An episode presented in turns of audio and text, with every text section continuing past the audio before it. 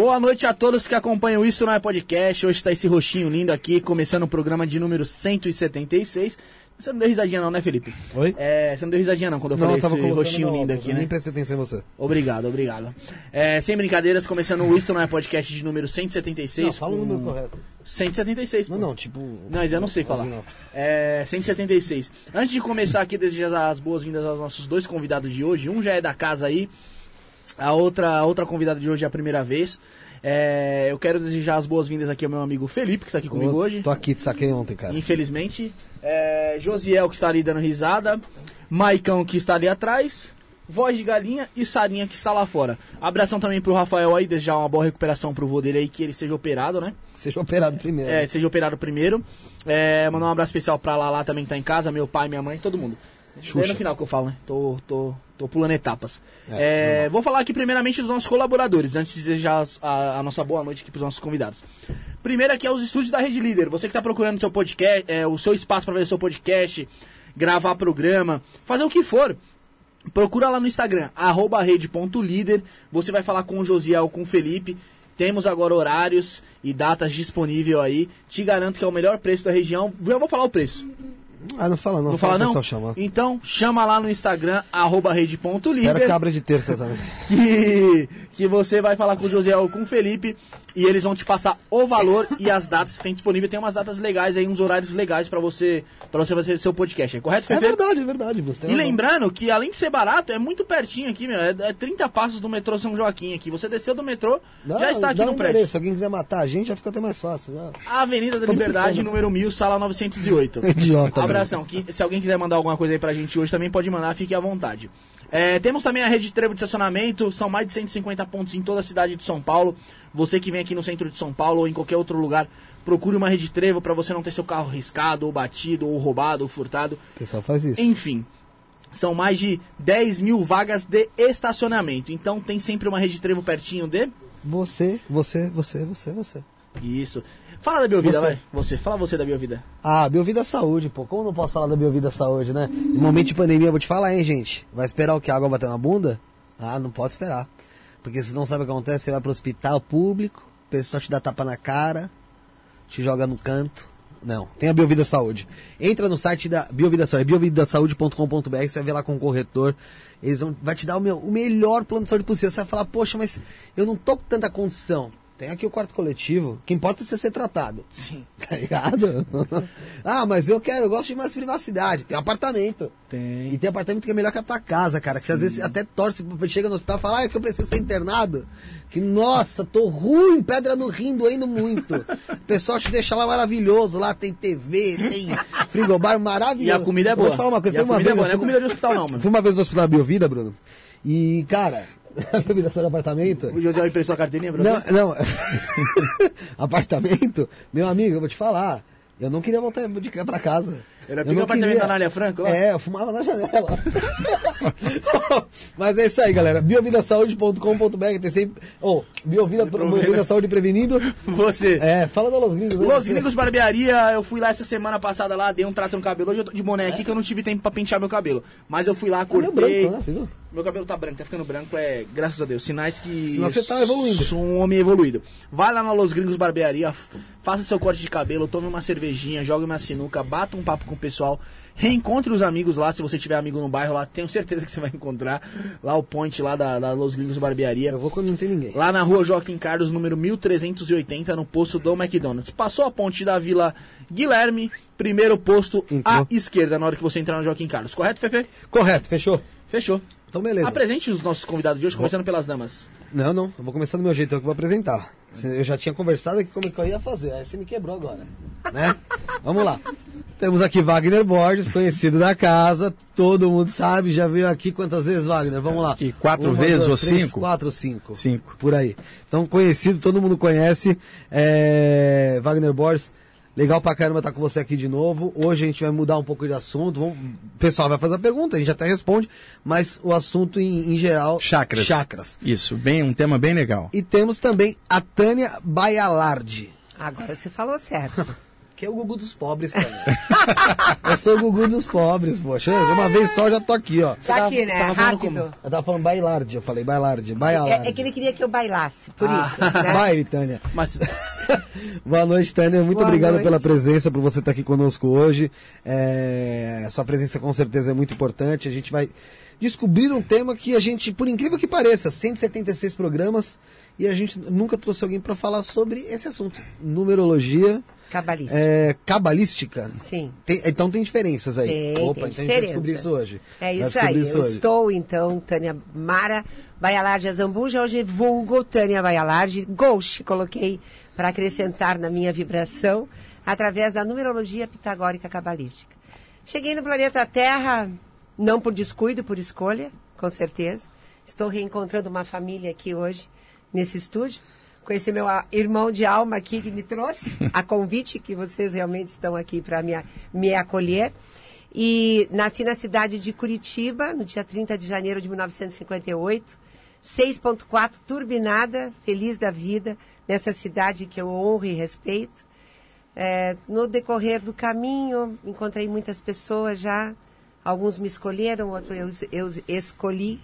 E aqui eu estou hoje para fazer algo que vocês desejem que eu fale sobre que amo, que é os números. Tânia, eu- como eu digo sempre que as coisas são interessantes e se desenham, né? Eu, eu tenho um sono de merda, né? Eu durmo. Quando é noite eu tô dormindo, quando é dia eu tô. É, é não, quando é noite eu tô acordado, quando é dia eu tô dormindo. E aí eu tava esses tempos atrás indo dormir, e aí abri o Instagram por último, o Instagram do programa, justamente pra dar uma olhada, pra ver alguma coisa. E a gente já seguia você. E aí eu cliquei lá e vi uma live e falei, poxa, essa moça toda feliz, meu Deus do céu.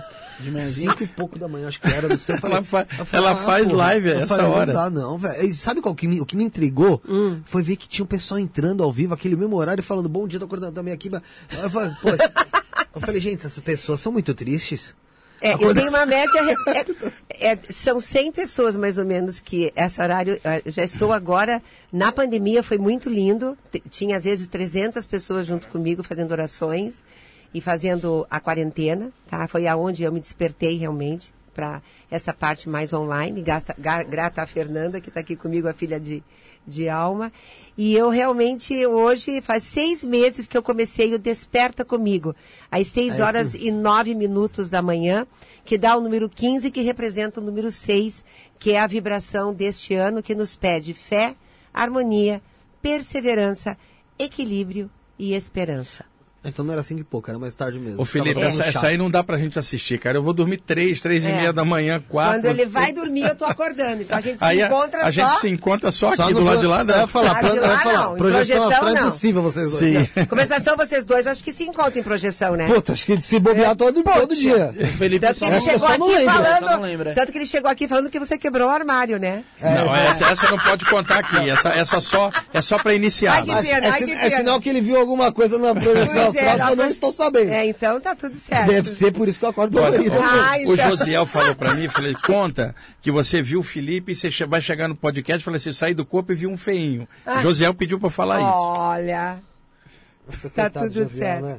Parece um mini crack. O que, que ele tem pra falar, né? Esse infeliz. é... Ô Fê, mas interessante isso que você falou, assim, que você- é que nem eu, eu sempre comento aqui, meu, você tem que sempre acordar feliz, tá ligado? Sim. E você falou assim, pô, como eu vi tanta gente ali, tantas pessoas vendo sua live, todo mundo dando bom dia, acabei de acordar. Eu sou assim, eu tento ser assim, eu sempre tento acordar É de bem com a vida. Tipo assim, um, sete dias da semana, um eu consigo pelo menos, um eu garanto. Que coisa Mas é boa. muito importante, né, você sempre acordar com boas energias, boas vibrações. É, e mesmo que você, é, às vezes, acorda igual eu, Felipe e outros, por metabolismo, você fica lento um pouco, para depois ir pegando ao longo do dia, a, a postura diante do dia precisa melhorar, cara, porque ah, estar aqui é muito importante, né? Um poder maior colocou a gente nesse planeta aqui para alguma coisa além de comer, beber e dormir. Então, quem trabalha com a parte espiritual, seja quem for, em qualquer área for, está trabalhando com algo que não é reconhecido materialmente. Você, por exemplo, você tem um médico formado com diploma, a família fala assim, olha, ele é médico, ou ela. Você tem um, um- um filho ou uma filha que é um profissional da área de direito respeitado, fala, olha, que legal ter um diploma, um reconhecimento social. Agora, qual família, Felipe, vai chegar e falar assim, Que legal, meu filho é médium na comunidade. Meu filho mexe com o invisível. Se falar isso, chamam de maluco. Então, o que acontece? Sua família não consegue reconhecer em você o caráter espiritual que você trouxe, Sim. mas você, na sua atitude, permeia isso com, com valor e honra. E à medida que eles vão desencarnando, Felipe, pai, mãe, tio, avô, eles só vão perceber o que você faz do lado de lá. E aí muda tudo. Fala, olha lá, meu filho é médium. No, no plano espiritual, isso dá, dá um reconhecimento de lá para cá, porque sabe que você está fazendo um trabalho, né, Tânia? Que você não tem um reconhecimento social, é, é material, mas você tem um reconhecimento de alma, de coração, de sintonia, e tem um monte de gente também na Terra assim. E aí é importante a gente estar falando dessas coisas em aberto, eu, a Tânia e qualquer outro que vem aqui, porque é, é uma forma de você compartilhar essas coisas que vêm de dentro ou do mundo espiritual através da gente, porque o mundo está cheio de gente assim, Felipe, que ainda não sabe, ou que só reconhece quando o outro fala ou quando vê, e é importante a gente estar de frente falando nisso. Ah, existe muita superficialidade, na verdade. Né? Muita Sim. gente fala de Deus, de espiritualidade, mas na verdade ela não consegue absorver aquilo de maneira íntegra e verdadeira. Né? Então, assim, é...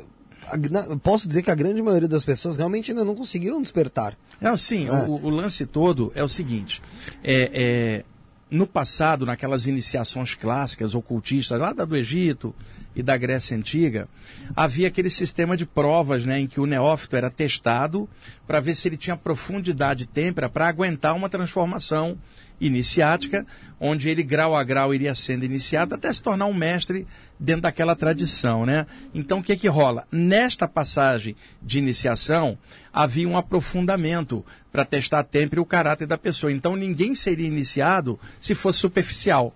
O que acontece? O tempo passou, hoje a informação está totalmente aberta, né? Então todo mundo tem acesso, mas nem todo mundo aprofunda.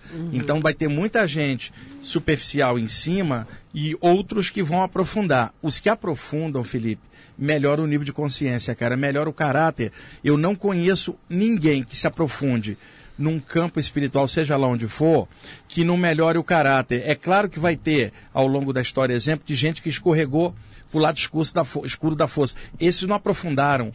Eles apenas aumentaram o ego deles com conhecimento. Ah, quem, também. apra- quem aprofunda não tem como não melhorar. Porque, primeiro, reconhece que se fizer o mal para o outro, aquilo volta para ele. Isso é lei da natureza. Então não vai fazer o mal deliberadamente. E reconhece que não está na Terra só de passagem. Mas nenhum de nós é mestre de nada. Nós somos alunos do infinito com uma sorte danada de nessa vida estar com o clarão espiritual aberto durante a travessia da Terra, cara. Isso dá uma alegria. A alegria que a Tânia sente lá de manhã, que eu sinto também quando eu faço a parte espiritual, qualquer coisa nisso, eu me sinto um sortudo. Porque é, num planeta com tanta miséria, tanta gente com fome, é, eu ainda consigo ter uma abertura de consciência, consigo estudar, trabalhar, e isso traz um- um- uma coisa que não é daqui. Mas não é por mestrado espiritual, não é nada disso. Mas é o valor espiritual, cara, que está dentro. Se aprofundou, você descobre ele, aí todo o resto fica com ou- out- outra vibração, porque o teu olhar muda. Na verdade, muitas pessoas têm, é, é, como posso dizer assim, muito potencial na área da espiritualidade, mas aí foi o que você disse, entra a parte do ego e o ego é o, é o, o ego é o grande de- de- é o grande demônio da, da alma ali, né? É, você acaba se achando super poderoso, ou que você Sim. tem, você é paranormal. Ele faz parte você- da nossa vida. E assim, E e- aprender a dominá-lo, como eu digo. todo mundo tem ego. Claro. É, Né? o lance é transformar, porque É transformar. Porque, por exemplo, é, é dentro de nós tem sempre um lado sombra, cara. Todos Uhum. nós. Nenhum, ninguém tá zero bala de nada, né? Tem um Não. lado sombrio. Eu não que- estaria aqui, né, é? Que emerge, emerge às vezes. A gente já não estava já não tava É, encarnado, né? verdade. Aqui, Emerge, emerge como pensamento negativo que a gente não quer mais estar lá, Uhum. emoções estranhas, todo mundo é assim. Então, a- a espiritualidade é a consciência disso para você jogar um clarão no lado sombrio, não para renegá-lo, mas para integrá-lo, porque faz parte de você. Quando você não trabalha isso por dentro, esta parte emerge e aí cresce a sua arrogância para fora, cresce uma coisa que no meio espiritual tem que se tomar um cuidado enorme. A pessoa achar que sabe muito e pisotear os que sabem menos, em lugar de ajudar, compartilhando. Poxa, a gente está dentro da parte espiritual. A alegria é o compartilhamento, cara. É, eu não vou esperar você subir o grau para chegar até mim. Eu vou chegar até você e vou te puxar para cima junto. Sim. A alegria do compartilhamento, é, ela faz transbordamento do conhecimento espiritual. E tem gente que, em lugar de usar o conhecimento, se tranca nele, tornando uma gaiola de arrogância. Então, o lance do despertar é a quebra da arrogância, a quebra da ignorância, a, a quebra dos medos, porque com medo você não vai para frente. E o resultado disso é uma luz interna em você que não tem como explicar para ninguém que mesmo no maior caos da vida e em momentos pesados, você consegue manter algo legal, até um bom humor, mesmo no meio de uma situação difícil, porque o teu olhar é um pouco diferente é, nesse sentido. Então, espiritualidade é caráter, cara. Eu venho falando isso há tanto tempo. E, e, outra, o que eu sempre falo, mais vale um materialista feliz e que faz o bem do que um estudante espiritual que não faz nada e que seja arrogante, por exemplo. Ô, ô Fê, Pode falar. é muito importante também que você comentou, você falou assim, quem se aprofunda mais na espiritualidade, a pessoa muda o caráter e tal. E não só quem se aprofunda, quem abre a mente pra conhecer também. Sim. Porque por- an- an- antes daqui eu era. Não não é, que eu, não era que eu era muito mente fechada, é que eu não tinha conhecimento de todas as coisas. E depois de tantas pessoas que passou aqui, eu, eu, eu, por mim, eu tive uma evolução muito maior. De você olhar o mundo de outra forma, de você chegar, olhar assim, você vê outra pessoa, que, tipo assim, é seu irmão que tá ali. Tá ligado? Você vê um morador de rua ali e fala, pô, mano, Sim. Pô, por que, que- você pensar, por que, que esse cara tá aqui? O que levou esse cara a estar aqui? É. Não só simplesmente passar por passar. E o mais legal, aquele estereótipo, né, Tânia? Das pessoas imaginarem que alguém espiritualizado mora na caverna do Himalaia, na pirâmide do Egito, É. que vai vir aqui um sujeito turbante com uma Não. roupa cheia de símbolo para falar uma linguagem difícil. Não, o legal é, por exemplo, eu vim para cá, encontrei um amigo no metrô, fiquei feliz de encontrá-lo. As pessoas que estão na rua ali são todas iguais a mim. E a gente vem aqui, pra gente chega, brinca com vocês aqui no estúdio. E, e o conhecimento é muito profundo. Mas nós não precisamos ser chato para mexer com o conhecimento. Podemos ser normais, naturais, chegar, fazer amizade, Sim. conversar as coisas do dia a dia. Agora, o valor de consciência que você tem impede a escorregada em coisas estranhas. Você não vai entrar para droga, você não vai exacerbar com álcool, porque você tem um parâmetro dentro que te dá um ponto de equilíbrio para no meio do caos de fora e de dentro a gente conseguir é, uma estabilidade. Isso é que é espiritualidade, cara. Só pra fechar esse ponto e depois passar aqui pra, pra Tânia. É, pergunta pra Tânia. É, tem, eu, eu- não lembro quem veio aqui, mas foi bem recente isso aí. E eu falei que é o seguinte, desde a primeira vez que você veio aqui, eu falei que eu sou muito cético. Eu Foi, falei. eu lembro. E, E ele é desconfiado. Não, eu falei muito do meu E ceticismo. o Josiel também desconfiado. O José é bem desconfiado. então, ele é e ele é bem. eu, o que que acontece? É, de todas as pessoas que vieram espiritu- espiritualidade aqui, espiritualidade aqui, é óbvio que a gente absorve algumas coisas. Só que quem me chamou a atenção pra eu falar, cara, eu vou tentar dar uma focadinha nisso aqui, pra ver se daqui eu consigo realmente, pá, foi você. Eu falei isso recentemente aqui. Não lembro que programa foi, não lembro se foi da Mônica, não lembro. Mas eu falei recentemente aqui. E você, o Saulo, lógico, né? A Meire, Saulo que também, fala sobre o mesmo assunto. Meire também. É, inclusive mandar um beijo pros dois aí, são sensacionais. É, e, Wagner, é algo que eu tento todos os dias. Mas é isso aí, cara. E outra, todos os dias a vida inteira, não é uma temporada. Isso ah, é. é uma vida isso é a inteira. vida. Eu tento todos os dias, porque assim, eu acho que é isso que pode me tirar bastante da parte aí do, do, do ceticismo e, e talvez enxergar um lado que eu ainda não tenha visto. E, e isso com, com certeza me fazer evoluir. Né? Porque eu, que eu falo, cara, se, bem querendo, ou não, é, é muito clichê, mas é verdade. O que a gente tem aqui em Terra, a partir da hora que a gente fecha os olhos, que pode ser a qualquer momento, Isso. acabou, ficou. É. Um segundo para fecundar e um segundo para parar o coração. É, e, e, e a morte é o grande segredo da vida. E, porra, o que, que tem depois? Aí, beleza. Aí a gente começa, tem as explicações de várias religiões, de vários Sim. dogmas. E assim, eu vim pelo que você falou e falei, cara, vou, vou, vou por essa linha. Vou por essa linha. Sem religião. Mas tentando respeitar, acreditar e, e trabalhar isso. E, e depois que eu morrer, como é que vai ficar? Porque todo, todo mundo se pe- pensa Mas isso. é o seguinte, ô Felipe, a, a- a própria saída do corpo durante o sono, ela mostra isso. O fato de você sair do corpo não significa que você deixou de ser Felipe, mais ou menos, é você fora do corpo. Então, cada noite, quando a gente vai deitar, nós somos um somatório do que a gente pensou, sentiu e fez em vida, é, durante o dia. Então, isso tem uma aura, o campo espiritual reflete isso. Se você sair, o campo espiritual que tem a sua aura, ele tem toda a média do que você pensou, sentiu e fez durante o dia numa média. Se durante o dia você lutou com você mesmo por dentro, trabalhou e entre qualidade e defeito. Aumentou um pouquinho a qualidade, diminuiu o defeito todo dia assim, a sua média lentamente ela vai aumentando.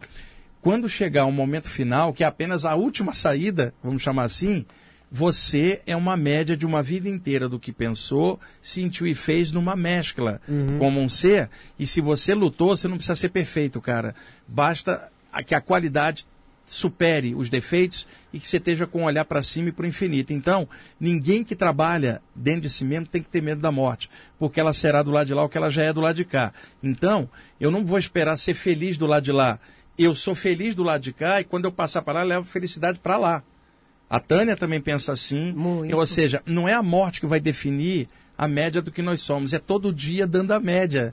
Então, cara, qualquer esforço que alguém fizer para melhorar, e é claro, isso independe de cor de pele, de raça, de sexo, é caráter de alguém, isso dá diferença. Mas as pessoas não devem tentar melhorar por medo de não ficar bem. Elas devem fazer isso de forma natural, porque isso é o que elas são. À medida que você vai avançando, você não precisa forçar a barra, criar uma imagem do que você não é. Você tem que ser você mesmo e todo dia é, melhorando. Eu estava brincando aqui com a namorada do, do, do Felipe, eles viram, né? Brincando assim, porque a, a Tânia olhou para ela e falou assim: você é número 6, não foi? Ela E, e- e você é, enjoa fácil das coisas. Aí eu brinquei com o Felipe e falei assim: Felipe, quando a mulher enjoa fácil das coisas, ela vai acabar enjoando do cara que está com ela. Também. Aí eu falei: Felipe, tem a solução. Todo dia melhora um pouco, cresce um pouquinho, que aí todo dia ela vai ter um cara novo, ela nunca vai enjoar. Ah, mas eu tenho É, múltiplas essa- personalidades. É muito difícil. Então, mas né? melhora Eu elas. sou. eu Que dia você nasceu? 19 de maio de 91. E. Esqueci o que eu ia falar agora. Ah, quer- Ô, Bruno, como faz o pessoal mandar mensagem? O pessoal tá mandando muita mensagem já, já vou ler uma pergunta aqui pra Tânia. Dá um beijo. Pra Te dou um mim, beijo. já? É, já vai pergunta pessoal aqui, eu dou um beijo. Peraí, eu, eu só tenho um problema. Eu sou o número 3. E o 3 sabe toda a história, mas não grava nem data e nem nome. Felipe. É Fê Felipe. É, com E. Lipe. É, Felipe, Com E, normal. Com E. Com E, com E. Bruno. Ah, me chama quem você quiser também. Você E me o chama Bruno? de Carlos, pode ser Bruno, também. isso, é o Wagner. Não, o nome é muito importante. É mesmo? É, ela vai explicar Bruno. por que o nome Bruno. é importante. Aham. É, então, pessoal, eu já vou ler a pergunta aqui que foi, manda, que foi mandado pra Mas como Tânia. Calma, mensagem? deixa eu Ah, tá explicar. bom, desculpa. Respira, É, respira. você quer fazer aqui? Então você não chama, parça. Senão a gente sai na porrada aqui já. É, pessoal, é muito fácil, basta você se inscrever no canal. Já se inscreve no canal, você já consegue mandar sua pergunta. Que aqui é assim, tem que se inscrever pra mandar pergunta. Não é nada forçado, viu, gente? Não, não é tá tudo forçado. livre aqui. Aqui nós temos liberdade total. É, só E outra, Até porque se eu não você nasci se desse des- tamanho, Se né? você se descrever, desescrever depois, aí é porque você não ama sua mãe. Ah, se você então ama, se inscreve, deixa o like. Mas sem brincadeira, se inscreve no canal, deixa o like, compartilha a live, manda sua pergunta. Vamos tentar ler o máximo de pergunta possível aqui. Pessoal já tava perguntando, ah, vocês vão, vocês vão perguntar sobre isso? Se calhar de eu achar aqui sua pergunta, sim, porque tem muita mensagem já. O que, que você pode fazer também? Mandar um pix pra gente, o pix tá aqui em cima aqui, ó. Maicão já colocou aí, ó. Isto não é podcast, arroba gmail.com. Nome do beneficiário, Rafael Alves de Lima. Você consegue mandar o valor e manda a pergunta aqui, ó. É, manda aqui, ó. Mandei um pix, a pergunta tal. Ou senão você manda um superchat. Do lado do celular tem um sinalzinho aí do cifrão aí. Você manda o valor, sua pergunta fica em destaque. É, em destaque ela fica a partir ler. de 5 reais, menos ela não fica em destaque. A partir de 5 reais ela fica Tá. em destaque. Então, Nossa, eu é nem- isso. Eu, nem- eu- eu- eu nem sabia que isso existia. É, Existe. existe em todos os Existe, é podcasts. Que tem. E tem também o Seja Membro. E tem o Seja Membro também, por R$ 4,99, mais barato do que do que um Mais- açúcar. Mais barato que gasolina tá um, um apartamento. É, tá mas mais ba- barato do que o azeite, que eu pagava 20, já tá 40. É, tá complicado. R$ 4,99. quem Você, se, você, casa? você se torna membro do canal e você consegue todas as perguntas que você mandar fica em destaque, É, que você correto? fica com o nome verdinho ali, né? Com o nome verdinho. Posso É, fazer a tem que se primeira inscrever. pergunta? Pode, pode fazer a primeira pergunta, Bruno. Eu ia falar uma coisa que esqueci de novo. Tânia, vai. a Daisy, Daisy Lorenzi, lá em cima, lá, se o pessoal conseguir colocar na tela Ah, aí. Será que vai? Pessoal, É, muito competente pergunta aqui. assim, ó, Tânia, fale sobre a jornada, é, sobre a jornada. Descubra seu mestre interior. Olha que legal. Na realidade, eu, eu tenho um trabalho mu- muito lindo que se chama Semeando Luz, que é a parte da minha filantropia. E durante todos esses 14 anos, que vai completar agora dia 13 de novembro, eu fui me aprimorando, a qual este membro aqui maravilhoso desse planeta Terra fez muita parte, como você mesmo disse, que a partir dele você entendeu muito mais da tua vinda ao planeta Sim, sim. É, o semeando me trouxe muitas revelações. E uma delas, na minha busca de mim mesma, a partir do momento que eu tive a pseudo-morte já três vezes, já fui pro teu lado, já voltei, já fui. EQM? Três vezes. Ela já passou por cirurgia séria, se bateu na trave, voltou pra dentro do campo. Bati cara. lá, Três disseram, vezes. volta que você tem coisa para fazer. Bateu na trave, Sim. Bateu na trave, voltou pro E campo da voltei. vida. Por três vezes. E eu realmente também não era cética, mas era, eu era Santomé, queria ver para crer, né? eu tenho. E aí o que, que aconteceu nesse momento todo que eu estou há 24 anos na minha busca incessante por mim mesma? Eu acabei encontrando a cabala, a numerologia, e fui encontrando dentro de mim o meu alto poder, que nem o próprio professor falou agora há pouco. Que realmente a gente tem que se melhorar todos os dias, fazer as nossas boas ações, a filantropia, a caridade, o melhor por nós, pelos outros, passar o conhecimento e vai crescendo isso no nosso campo áurico, para que quando a gente transcender, fazer realmente a passagem, sabendo que tudo que nós construímos aqui nós vamos levar. Com isso eu descobri que dentro de mim existia algo muito maior que era eu mesma. E sabendo que dentro de mim eu poderia acessar esse mestre, que era eu mesmo, que era o maior discípulo. E aí, nesses, as pessoas no Desperta comigo começaram a muito me perguntar como é que eu fazia, por que, que eu estava sempre de bom humor, viu, Felipe? De bom humor às seis horas da manhã. Rivotril. E por quê? É, Rivotril. Rivotril é ótimo, né? Não, graças Se a fosse Deus. Rivotril, você não tava seis horas da manhã acordada, não, não. não, não, não, tomo nada. Na realidade, eu tomo muitos chás, muito, muitos chás, muitos olhinhos, muita, muita energia. E aí eu comecei. E aí, assim, aí eu disse assim, bom, vamos fazer uma energia diferente para que a gente possa fazer com que as pessoas possam olhar para dentro de si mesmo e encontrar o seu próprio mestre. Então eu comecei a escrever e a colocar tudo isso dentro de uma metodologia que é você, durante quatro aulas, gratuitamente, dia 6, que é o maior portal do ano, que é seis de dia, seis do mês e seis do ano. Essa tripla energia do número 6, que é ser mais harmônico com você e com os outros, ter mais fé em você, refletindo-se no outro, não nunca deixar de ter a tua própria esperança para que você possa realmente se reconectar com a tua frequência e saber que expectativa te mata e esperança te leva. Ter o teu ponto de equilíbrio cada vez mais assertivo no, cami no caminho da tua vida terrena, junto com os outros e não para os outros, porque quem está para o outro se desgasta em é querer agradar para ser agradado, e isso é o ego. E na tua individualidade, você fazer com que a tua perseverança possa alcançar um nível maior de consciência.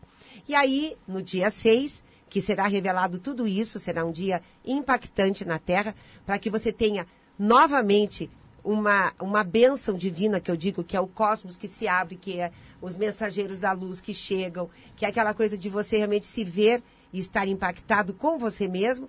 E no dia 8, 10 e 12, são quatro aulas às 21 horas. Se inscreve lá. Sim. É gratuito nessa vez. Desta vez não precisa pagar. Passo, passo o, o link, o endereço pessoal. endereço, É, como, é, como que o pessoal, como que o pessoal faz para acessar lá? Pode falar aqui. Pode falar Tânia aqui. Baialard, vem cá falar. É, Tânia- ela não é muito de falar.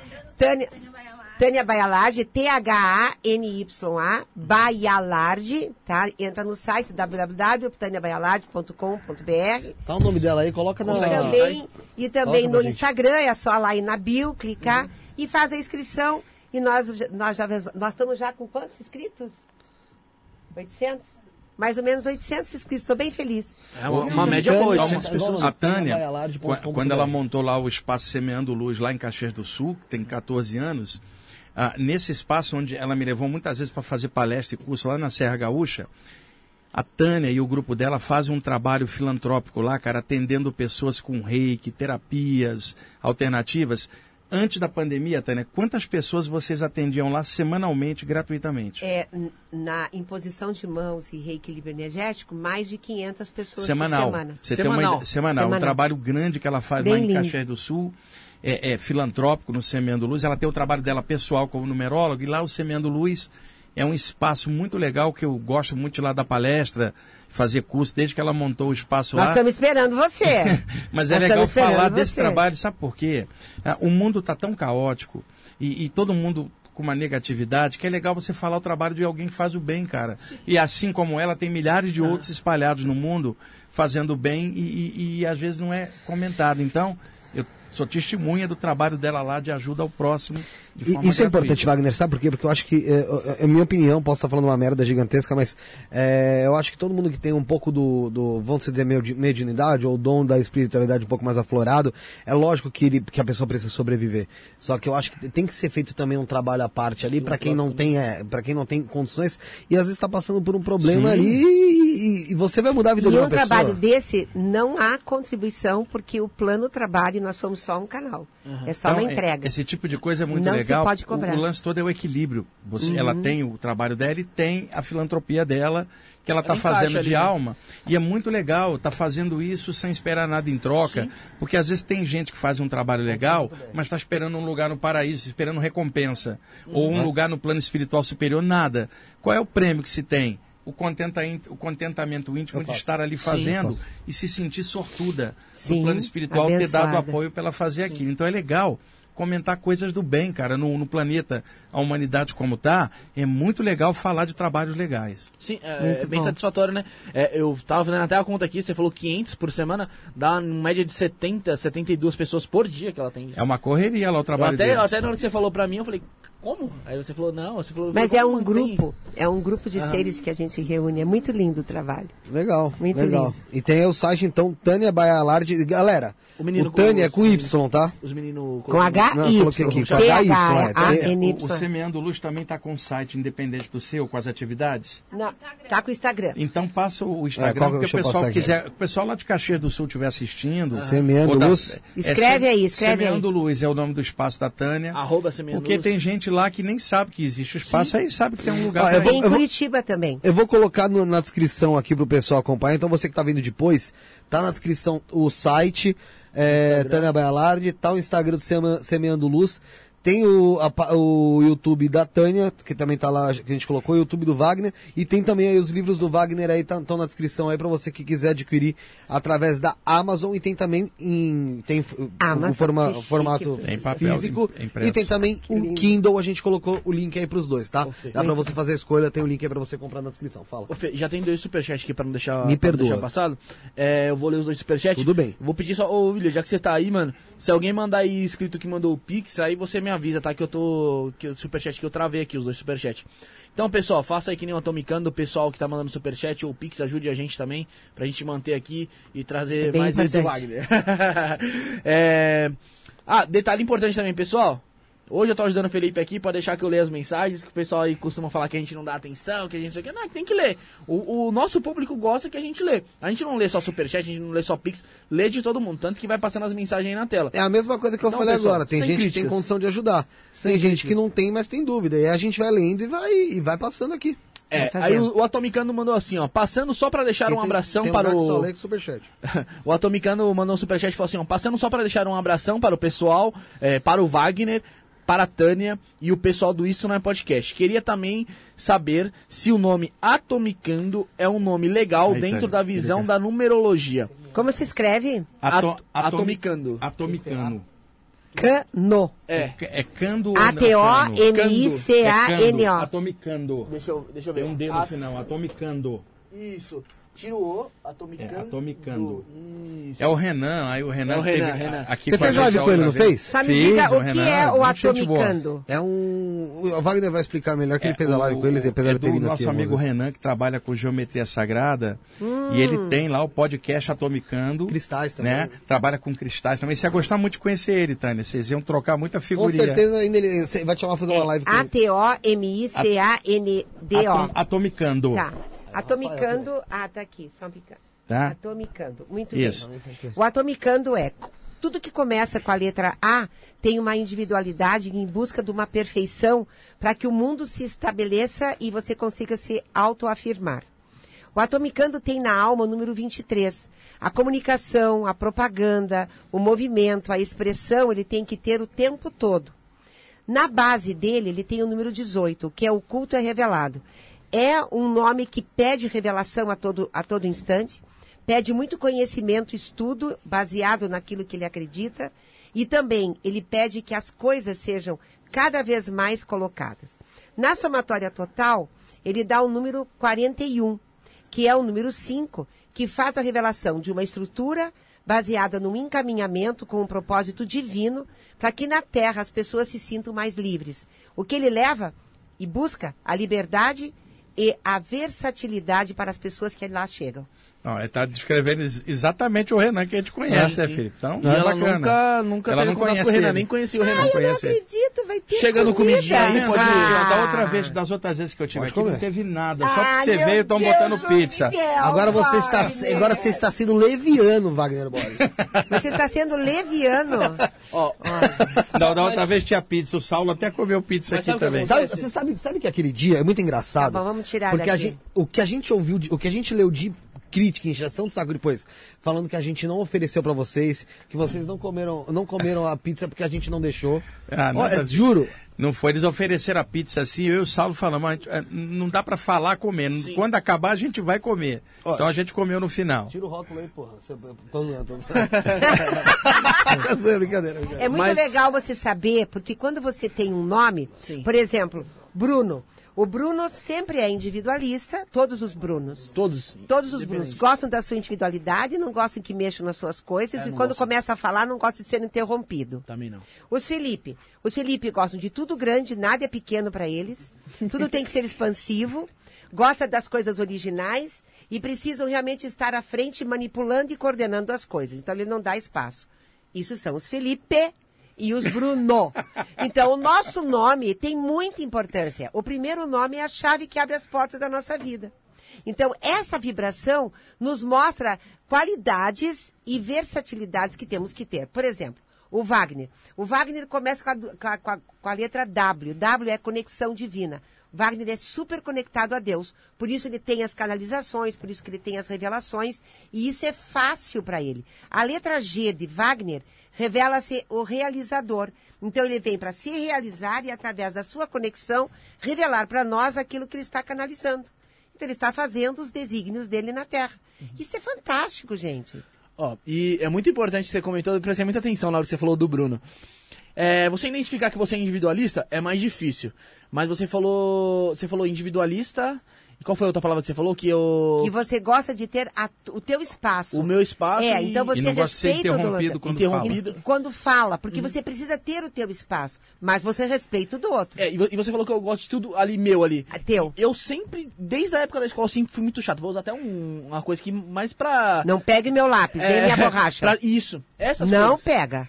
E pra você ver, e por mais que você seja cético, alguma coisa, se você não acredite, se você duvide de alguma coisa, tá vendo? Você, a pessoa nunca te Isso chama-se arquétipos. Então, É a maneira como você se, se mostra e se posiciona no mundo. Como é que é o nome da mulher dele? Não, minha mulher, às vezes, alguém, às vezes pega, já pegaram quatro vezes já, mas aí eu não liguei.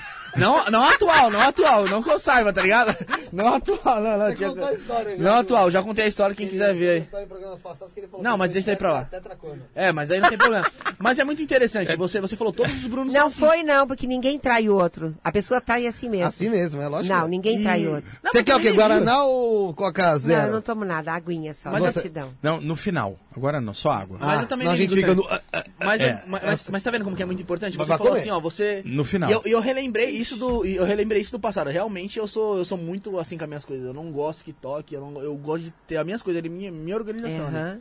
E isso é um arquétipo teu, a maneira como você se forma e se coloca, tá? Muito é bem legal. importante. E, Tem mais- tem e Sara, Sara, ela pediu pra eu perguntar lá fora. A Sara, a Sara. mulher dele. E- Jo- Josiel nem é nome, Josiel, pra De- perguntar. Depois a gente vê, né? Senão... A Sara odeia burrice. Ela não suporta pessoas que não têm a capacidade de pensar. Vem pra cá, Josiel. Tá? O que que acontece? Ela precisa da versatilidade através do movimento que ela tem de criar.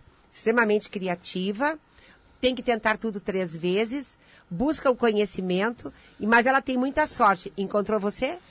Nós nos encontramos. Não, mas ela encontrou você porque ela tem muita sorte, né? É. Então, olha aí, né? Olha. Eu não sei se tá Então, não tem sorte dela. Controvérsia- controvérsia. Ela gosta da versatilidade, da diferença, ela enjoa e ela precisa estar sempre se comunicando. Ela tem o dom da fala, da expressão, mas ela tem que tentar tudo três vezes sempre. Sara é aquela que aparece, é aquela que desvenda, é aquela que vem ao mundo para se mostrar. Entendi. E, e Josiel? Josiel. Josiel. Nome. Feio. J-O-E-L. Quis colocar um nome bíblico nele e se arrependeu no final. Josiel. É, Josiel. Isso. Desconfiado, muito desconfiado, muito. Somente com dinheiro. Mas não, Não, ele é desconfiado assim. Ele, ele tem que ver, sentir, planejar para poder fazer e realizar. Ele gosta de ser chamado e contestado na hora certa. Então não chame a atenção dele se não está embasado num conhecimento. Precisa tentar tudo três vezes. Tem um alto poder de ser o arauto da luz, aonde ele vai, todo mundo gosta de olhar e conversar com ele. Tem um sorriso franco, um olhar de criança e tem sempre dentro dele um ser que gosta realmente de brincar. Adora crianças, adora animais e precisa estar com o bem-estar de todos. Ó, que bom. Respondido, Josiel? Legal, hein? Ba- tá Quer saber o teu, Michael? batendo direitinho. Ah, agora você quer, Michael, né? M.A. Michael, M-A-I-C-O-N. É sem nenhuma gracinha de Y que seu pai inventou, não, né? Ah, tá. Não, eu falei com o Rafael que ele falou que não caiu. Ô galera, o Pix hoje vai funcionar o seguinte: semana que quiser ajudar a gente. Porque a gente não tá aqui com ele pra poder ler, então não. Manda o no Rafael- grupo lá, entra no nosso O grupo. Michael lá. é o chato. É o chato? É o É o chato? Por favor, não me incomode que eu tô aqui trabalhando, deixa eu fazer as coisas. Ele é o que sabe das coisas. E quando ele sabe, ele não gosta que ninguém se meta. É, é então, se deixou eu fazer, eu tomo conta e faço. Ele tem sorte, tem oportunidade na vida, tem direcionamento, é super conectado, mas ele também é cético. Ele estava lá atrás do computador assim, será que é verdade? Será que é verdade? Eu vou olhar de novo, tá? Ele gosta das coisas explicadas uma vez só. Porque senão ele se irrita quando as pessoas ficam falando muito ao lado dele. Gosta de transformar as coisas, é super curioso e gosta de realmente saber as coisas na verdade. Então não mintam para ele, porque senão ele se incomoda. Mas quando criança, às vezes dava uma mentirinha para não apanhar. Aí, Michael. Cadê? Aparece aí, Marcos. Vamos ver. E aí? É, esse é um vagabundo. É isso aí? Então tá bom. Ô. Ô, ô Tânia, uma pergunta minha agora particular. E como é que você chega é, nesses resultados através do nome da pessoa? Na realidade, eu transformo as- a vibração das letras numa tabela pitagórica cabalística, que foi um ser que existiu em 486 a.C., Pitágoras, que trouxe todo esse vasto conhecimento da matemática utilizada na- nas escolas e no nosso dia a dia. Ele tinha uma, histó- uma escola exotérica, aonde ele decodificou através de um sistema da árvore da vida que tem mais de 5.800 anos, que é a Cabala. Por isso que eu trabalho com a numerologia cabalística. Nos meus estudos, buscando me conhecer e me reconhecer quem eu estava, eu comecei a estudar a Cabala, depois a numerologia cabalística, os arquétipos das cartas do, do tarô, copilei a tarologia com os arquétipos, com a numerologia de Pitágoras e criei um sistema, aonde eu faço uma leitura e decodifico através das letras, através dos números e através dessa energia vibracional, porque somos vibrações. Ó, vou. Tem uma pessoa aqui, é meu pai mesmo, tá mandando mensagem aqui, perguntou por que é o nome Reinaldo. Meu pai, sempre que você tá aqui, ele tá na. Fazia tempo que ele não aparecia. Ah, que bom. Um Ei, abraço pai, pra ele. Qual câmera que tá? Toda vez que o Wagner vem, ele aparece. Reinaldo já começa com rei, né? Com Então rei. ele quer ser rei. King Naldo. King Naldo. O apelido dele é King Naldo. Ah, é? King ele já quer Ele é ser São rei. Ele gosta de brilhar, aparecer, ele gosta de aplausos, elogios, ele gosta de tudo grande, ele gosta de realmente intensas energias dele, gosta das coisas que sejam valorizadas e gostam de estar perto, ele gosta, os Reinaldo gostam de estar perto de pessoas que tenham realmente verdade e transparência. Legal. Então aí, tá respondido. Calma aí, só um É, pouquinho que eu não Ah, terminei. não acabou? Ah, tá. Só que ele é super desconfiado. Quer a data de nascimento dele? Pra Então, você ver? pode ser, mas ele é super desconfiado. Às vezes ele tem a certeza do que ele quer, mas às vezes ele mesmo se tapeia. Então ele deverá seguir a primeira energia do pensamento que está conectado com a frequência dele. Por isso que a vibração deverá ser sempre o primeiro pensamento a executar. É muito forte. Se ele seguir o primeiro pensamento, ele ganha. Quando ele entra em dúvida, ele perde. Principalmente dinheiro. Entendi. Ó, vou até te dar a data de nascimento dele que eu sei aqui, ó. 15 de 8 de 68. Ainda bem que você sabe. né? Ciumento. Bem 68? É seu É? pai, pô? Falou que eu sei. Você sabe Ele é super ciumento, super pai, todo mundo embaixo das asas dele, ninguém pode ficar longe das asas dele, tá? De vez em quando gosta de ver, com todo respeito, um rabo de saia, né? Balançando os cabelos assim. Tá? Mas assim, né? Ele só faz, ele só olha. Então ele passa assim. Perdão, po- podia falar? Pode, pode. Agora eu já falei. Se Ah, Deus quiser, ele tá assistindo sozinho.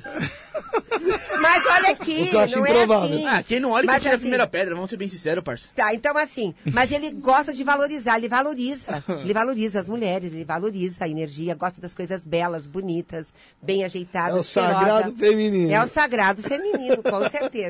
Mas é uma pessoa super de bem, se ele acreditar nele. Ô Felipe, lembra que da outra vez que eu falei do lance da tosse, que ele. É verdade. Então, que eu, que eu achei que era coisa do chakra laríngeo dele. Para ele, é, é, isso ficou faltando falar aquele dia. Tem uma cor que faz muito bem para ele em visualização. É, é, as cores mais próximas. O pessoal fala muito do violeta, é claro, mas tem cores próximas que são excepcionais. O roxo e o lilás para ele são duas cores que, assim, se ele visualizar uma massa de luz roxa na frente do rosto dele, ou na frente da garganta ou do peito, ficar uns cinco minutinhos imaginando uma massa dessa cor Meditando ali, assim. ele estabiliza a mente dele. Essa cor para ele equilibra. Tá Agora, ouvindo, né, é pai? difícil ele equilibrar por, por, por isso, porque ele duvida do pensamento, né, Wagner? Pelos números. Então, se ele começar a meditar, ele vai Ele vai abrir o campo. Meu Deus, muito. Legal. Vai ser é uma dica muito boa. Ô Fê, antes de a gente. Já tem outros superchats e outras perguntas aí. É, pra, que a gente vai entrar também no assunto de chácaras e tal. Tinha uma Precisamos. pergunta lá em cima, sem superchat. Sem ser, sem ser superchat, que era pro Wagner, que eu achei muito interessante. Que foi da Fabi. A gente já. A gente sábado aqui recebeu a Juliane do Intuitivas que, Intuitivas. que mexe com tarô, deixar até um abração especial pra ela. É, ela pergunta o que você. Qual é a sua visão sobre o tarô, Wagner? Olha, eu não entendo muito de tarô, mas eu tenho amigos que gostam e trabalham com tarô e eu acho uma coisa assim, eu olhando de fora, eu acho uma arte divinatória maravilhosa, cara. E é claro, não estamos falando de coisa superficial. Sim. A gente está falando de gente que aprofunda, trabalha bem. Tem muita gente legal trabalhando com tarô. É uma coisa que eu gosto, eu não entendo, Sim. mas eu gosto de ver meus amigos trabalhando com tarô e eu tenho visto muito resultado positivo para eles. E eu não estou falando isso para agradar ela, não. Eu acho mesmo, tá? A gente sabe que tem componentes outros é, por detrás Sim. apenas do que a gente vê. Eu não sei se vocês trouxeram o Alex Alprin aqui. Trouxemos Então, também. o Alex também joga tarô muito bem. Então, assim, eu acho bem legal. Sinceramente, eu, não é uma área que eu pude aprofundar, mas eu gosto. Ô, Wagner, então o Igor Andrige mandou mensagem aqui pra você, lembra dele? Falou Lembro, assim, ó, policial. avisa o Wagner que ele está me devendo entrevista no meu canal faz só uns dois meses. Eu falei com ele, eu falei, cara, eu tô meio corrido aqui, você me ligou, olha, ele acabou não se ligando, mas eu vou ligar para ele. Vou. O tarô, ele tem uma, uma, uma história aqui, porque ele sai, eh, são as três energias que saem da árvore da vida. A astrologia, ela começou há 5.800 anos atrás. A numerologia, ela entrou imperando com o sistema caldeu e logo em seguida entrou em 2.500 anos atrás com Pitágoras.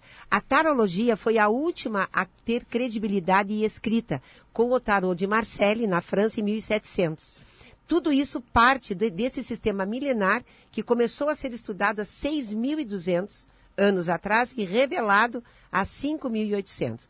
No tarô, a gente lê muito os arquétipos. Ele entra no campo da aura vibracional e pelo oráculo que abre-se com cada arquétipo vibracional, nós temos 22 cartas da energia dos arcanos maiores e 56 arcanos menores que trazem as revelações através do teu inconsciente. Então, ele tem um, um- um embasamento muito fortemente. Eu copilei o tarô com a numerologia e criei esse sistema. E, e uma então, é uma coisa, leitura. Hum. para acrescentar, é, que aí eu posso falar com, com conhecimento, qualquer que seja a área de conhecimento humano, extrafisicamente, vai ter um campo de energia referente àquilo.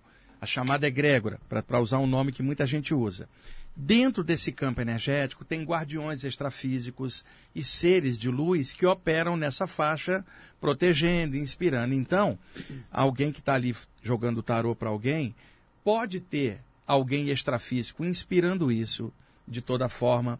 Alguns também são médiums e mistura isso com a própria arte do tarô, então acaba tendo uma coisa muito legal. A pessoa pensa que são só as cartas, tem a egrégora, tem os guardiões extrafísicos, então esse é o outro lado, que é o que eu conheço, e a egrégora do tarô é muito positiva, cara. Eu posso falar isso por observação, sabe? É, o respeito que essas entidades que lidam nessa área têm com as pessoas, eles são muito reservados, né? Muito certinho, eles raramente aparecem assim ostensivamente, são mais quietos. Então, às vezes, nem a pessoa que está trabalhando com o tarô percebe a eles, É. mas vem as intuições, os insights, os flashes, E e, aí essa é a parte... justamente o A campo é áurico de quem está vendo, né, Vânia? Exatamente. Daí aquele, o, o- quem é o tarólogo tem que ter um campo vibracional para poder acessar Isso, essas e, e na hora que a pessoa está ali, É há um forte. acoplamento áureo, que as auras se misturam. Uhum. Então, por exemplo, tem um mentor atrás da Tânia.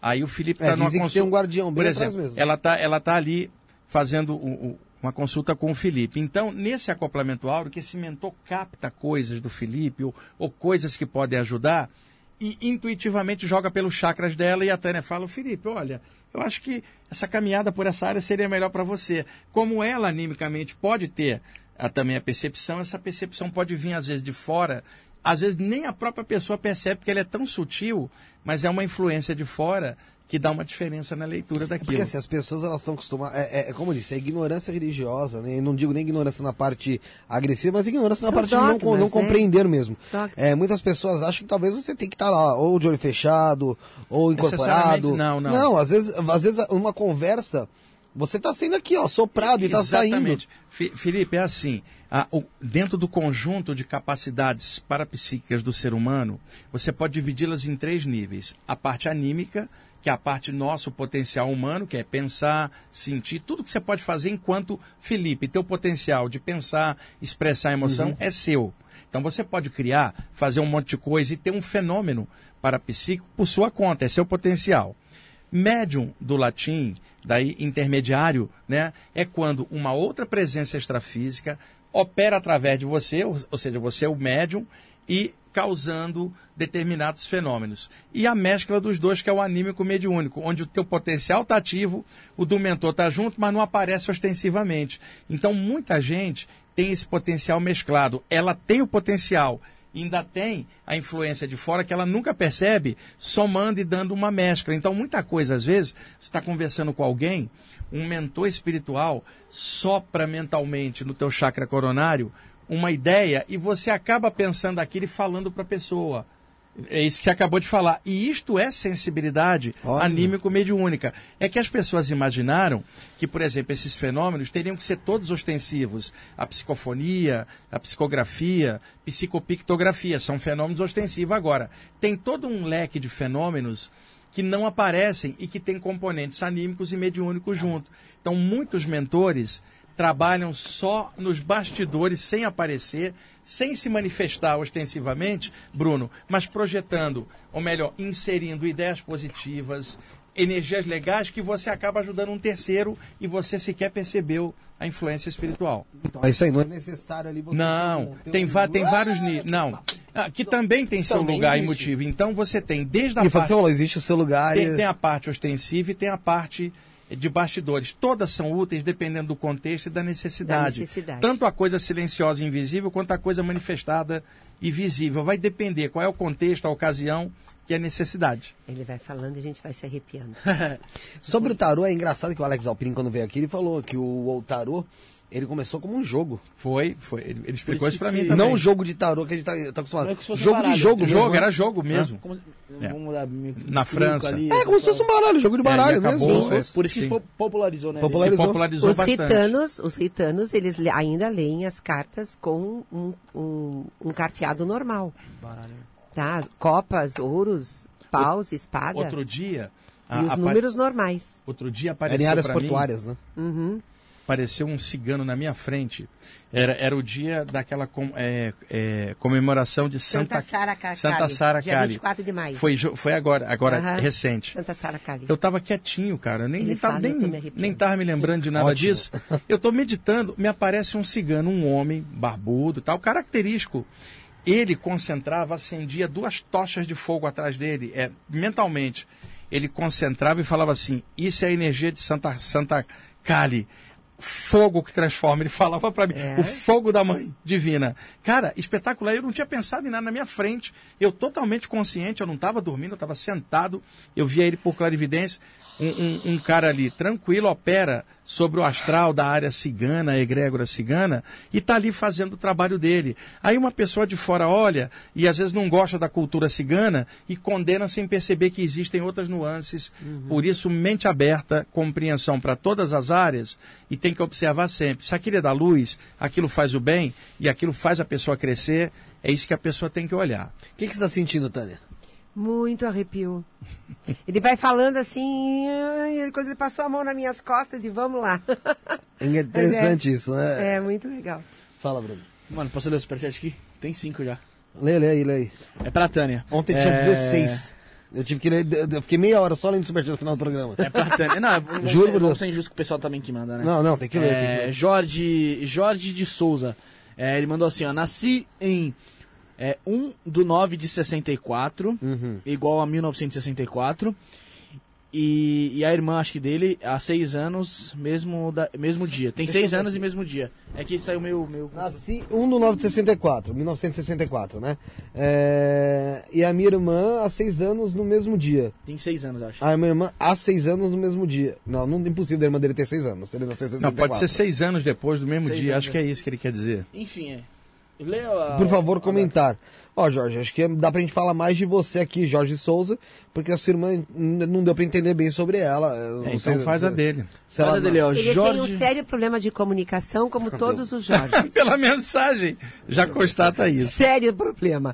O Jorge sempre tem problema de comunicação. Ele escreve uma coisa, interpreta outra, é normal neles, tá? Porque eles estão sempre querendo estar mais rápido e acabam se enrolando neles mesmos. Eu é conheço normal. um Jorge também que E é ele assim. começa as coisas e não termina.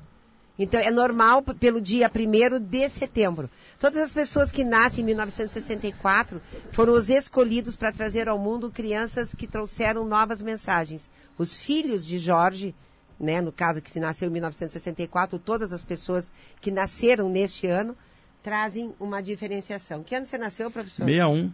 61. E ele trouxe a esperança da justiça na Terra, os de 61, mas Libra. os de 64. aham. Então, é essa energia que o Jorge acontece. Ele veio a- ao mundo para fazer a diferença, mas ele tem que ter paciência na escrita e na fala para ele poder ser entendido, senão eles não somos entendidos. Ó, muito interessante São que você falou. Você falou compreendidos, que filhos das pessoas nascidos em 64 vieram ao mundo pra passar o conhecimento, a mensagem. E minha mãe, ela é evangélica. Eu não sei se ela tá até assistindo, acho que ela deve estar assistindo. Ela é da congregação. E essa semana, acho que foi na segunda, ela catou Os uma- anciões, eles Fazia- trabalham com os anciões, é, né? Fazia muito tempo que eu nem mandava mensagem pra minha mãe. Eu vi ela no sábado, mas eu não.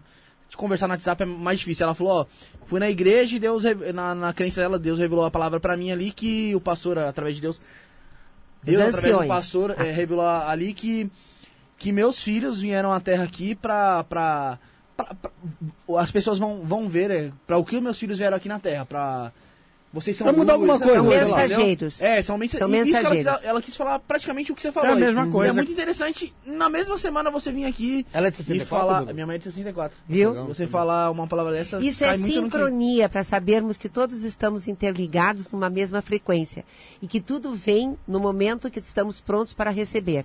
O verdadeiro mestre aparece quando o discípulo está pronto, né? Uhum. Então isso é uma revelação linda.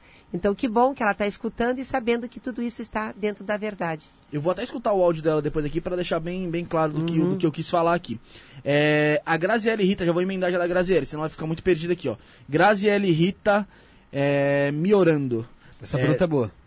Tânia, ela, é, Tânia, sendo o nome tão importante, é recomendado trocar alguma letra do meu nome para melhorar um aspecto X da minha vida é, numerologia? Se, se, é- se é, se é importante ela mudar, mudar a letra do nome para melhorar um aspecto qualquer da Sim. vida dela na numerologia. É Graziele com I, tá? Tá. Graziele com Com I. Com I no com final. Tá, É. Graziele. Então, com certeza, existem momentos na nossa vida que precisamos de energia. Cada letra é uma energia vibracional que te dá o combustível para você estar à Terra. Então, tem momentos, tem fases da vida. Por exemplo, se ela casou, adquiriu um outro sobrenome, a pessoa, né? Ou se ela realmente usa só o Graziele Miorando e não usa o Rita, está faltando algo na vida dela. Então, achar o ponto de equilíbrio com a data de nascimento, que é isso que o povo judeu Faz porque ele é a descendência do povo hebreu, que faz os caminhos fazerem iguais. Então, a soma total do dia, mês e ano, com o nome, prenome e sobrenome, sendo o mesmo número, para que tudo seja facilitado na Terra. Então, as pessoas que têm a cabala perfeita, que eu chamo, tem- são pessoas que. as pessoas dizem, ah, ele é sortudo. Quando ele quer um táxi, aparece. Quando ele quer. Entende? Porque tem a facilidade. Então, eu aconselho a Graziele, se ela passou agora por um momento de transição na vida, realmente fazer uma consulta comigo, daí de preferência, né? Mas também com algum Tá tudo na descrição, hein? Para poder fazer a, a energia melhorar na sua vida e entender como ela deve ser chamada. Normalmente, as pessoas acabam simplificando, por exemplo, Graziele. Então, Grazi, ela já tem a metade da energia que ela tem a chave para abrir as portas. Então, às vezes, encontrar Grazi, Rita, Grazi me orando, para ela poder saber como ela deve usar o nome social, o nome que ela é reconhecida, como ela deve assinar essa assinatura em documentos para se autoafirmar na Terra. Então, saber como vibrar essa energia é muito importante. Mas sendo Graziele e Rita, você acha que seria melhor usar o Graziele ou Rita? Graziele. Graziele? Graziele é muito forte. O G é realização, a, a energia que ela, que, que que ela vibra com o R é renascimento, e o A é a perfeição divina. Só o Gra dá a ela a energia de grãos, de prosperidade, de movimento, de energia suprema, que ela pode com tudo que ela quer. Ô, Tânia, é, a, a- a Tânia, ontem, eu convidei a Tânia para dar uma aula lá pro pessoal do meu grupo de estudos. São mais de 100 pessoas, toda quarta-feira. Falando aqui. né, já um grupo antigo, fechado, estudam há muitos anos. E, e a Tânia falou um negócio lá que todo mundo gostou, que é uma perspectiva dela. É, explica para eles, pegando o gancho nisso, é a questão do- do- dos três primeiros nomes, ou dois, é, por aí, Gra, Vag, é, o- as primeiras letras, o poder É. que tem isso. Isso a primeira legal. sílaba, por exemplo, WA, GRA é G-R-A, Felipe, BRU Felipe, é Fe- B-R-U, BRU Fê. Fé é F-E, por exemplo, você é movido pela fé. Pô, As fe-. A- o, o lá, Felipe, você, se você não tiver fé, você não progride na vida. E A- fé é a Ah, é- ausência É, de e, a, medo. e a fé que ela está falando não é no Não é sentido fé- religioso, não, é a sim. confiança O em- em, acreditar. em fazer. si mesmo. Ah, tá. Eu creio naquilo que eu faço. Eu coloco todo o meu empenho. Eu me desafio. Eu tenho esperança naquilo que eu quero realizar. Eu Sim. tenho um propósito. Eu levantarei mais cedo a partir de hoje para poder aproveitar melhor o meu dia. Por exemplo, o Josiel, você pegaria o quê? J- J-O? J.O.. J.O., né? Então, Jó, os filhos de Jó que eu chamo, ele é um mensageiro na terra, veio inclusive poderia até ser pastor. Se ele fosse para uma igreja, Se ele poderia ser um maior. pastor. É, porque ele tem uma frequência muito linda de saber que o impulso divino vem através do subtitulamento. Ele tem sonhos proféticos. Quando ele intui alguma coisa e ele acredita, ele já teve revelações. Tenho certeza disso. Quando criança, não dormia no escuro, porque ele via, sentia presenças, a carinha dele te olhando, Wagner. E ele realmente tem revelações. O Josiel gosta bastante da parte espiritual, né, Sim, Josiel? Já há e muito ele tempo. É, ele é muito E, espiritualista. o, e o Michael? Mai. Mai com, né? Mai. Mai é, eu tenho que ter tudo o que eu quero, senão eu não faço. Eu preciso do movimento de estar mais.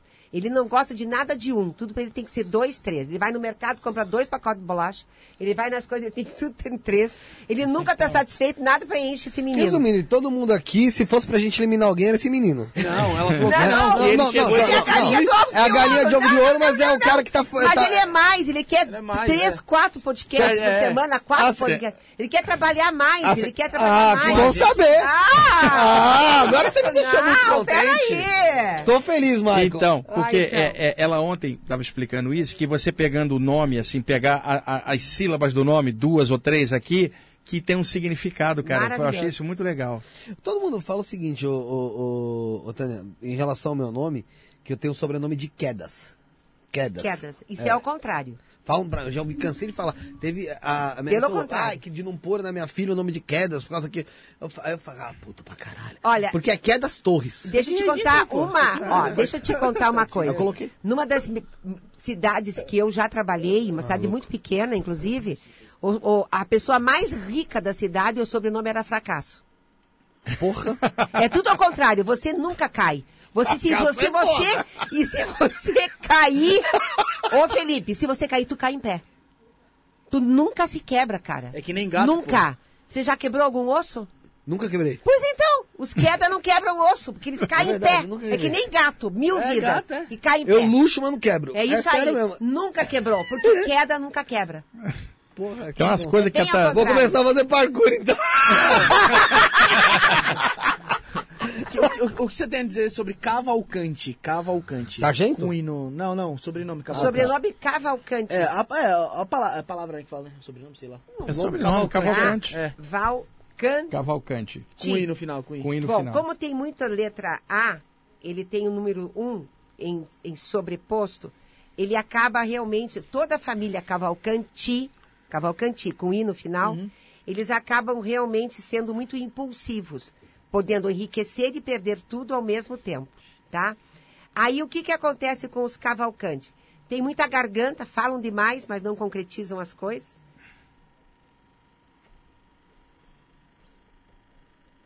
tem um sério problema de quererem aparecer. O problema deles é julgamento e crítica. Tá? Eles não podem julgar e criticar, senão eles perdem as coisas, perdem dinheiro. Mas quando eles se empenham a fazer a diferença e colocarem a se ajudar a um, a comunidade, eles ganham, prosperam e são alguém que vão à frente e conquistam o que querem. Mas não podem julgar, criticar e nem começar e não terminar as coisas. Eu te perguntei isso aí porque quando eu fui tirar a habilitação, a mulher falou, como que é seu nome? Eu falei, Bruno Souza. Aí ela, não, seu nome não é Bruno Souza, é Bruno Cavalcante de Souza. Aí eu falei, mas eu quero ser Bruno Souza, parceiro. Aí ela, mais o catou e Souza falou, mesmo. é, aí ela catou e falou assim, não, você tem que usar o Cavalcante, porque Cavalcante é um nome forte, não sei o quê. Eu também acho. Ela me convenceu até um dia, tá ligado? Aí depois eu voltei a usar Souza. Não, mas o Souza é muito bom. Souza. Souza, mas você não pode usar o D, porque você não é de ninguém. Tá. Entendeu? Ah, Tá? eu estava Ah, explicando ontem que quando você fala D, isso vem lá do período da escravidão, onde uma pessoa pertencia a um dono. Ah, de, de quem que é aquele escravo? D então esse. D, quando Ah, você entendi. fala D, você pertence a algo ou alguém. Aham. Então, a, a fala, elimina o D, porque o D significa que pertence a alguém. Então eu era, eu era de alguém. Eu D. De A hora- mulher. hoje tu é da Sara. Não, mas eu era, eu era de Paula. De Paula. eu Sim, tenho nome pra todos. caramba. É? Felipe. Muita coisa boa, então, pra Felipe ti. de Paula, que é das Torres Silva.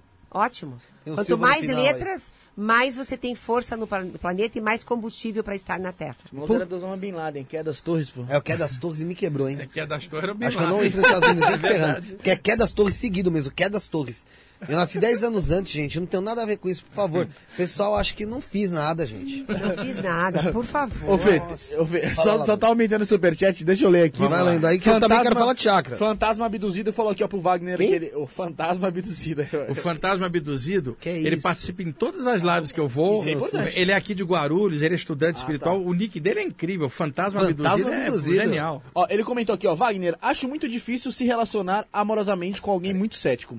Mesmo ela tendo um ótimo caráter, mas com uma visão negativa do mundo. É, brigas por nada surgem, e ele tá falando o que aconteceu com ele. Ele falou assim que acha muito difícil namorar alguém cético, mas com um- caráter. Mas é um ela... pouco complicado, porque relacionamento é, é- é- não é fácil para ninguém e cada dupla tem uma característica, né? Então você pode pegar, por exemplo, uma pessoa que gosta da parte espiritual, a outra também gosta e não dá certo. Sim, então não não, bate, é né? por aí, às vezes é temperamento. Agora, para quem gosta de aprofundar ah, uma coisa espiritual, se tiver um parceiro ou uma parceira que seja muito negativo em relação a isso, isso cria um peso.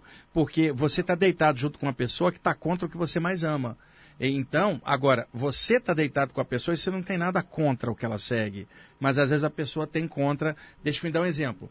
Suponha que você está tá casado com um- uma parceira que gosta muito de, de consumir uísque, por exemplo. E ela, inclusive, deixa a garrafa de uísque do ladinho da cama, assim na cabeceira. Você começa a estudar a parte espiritual, você leva um livro para ler e coloca o livro ali.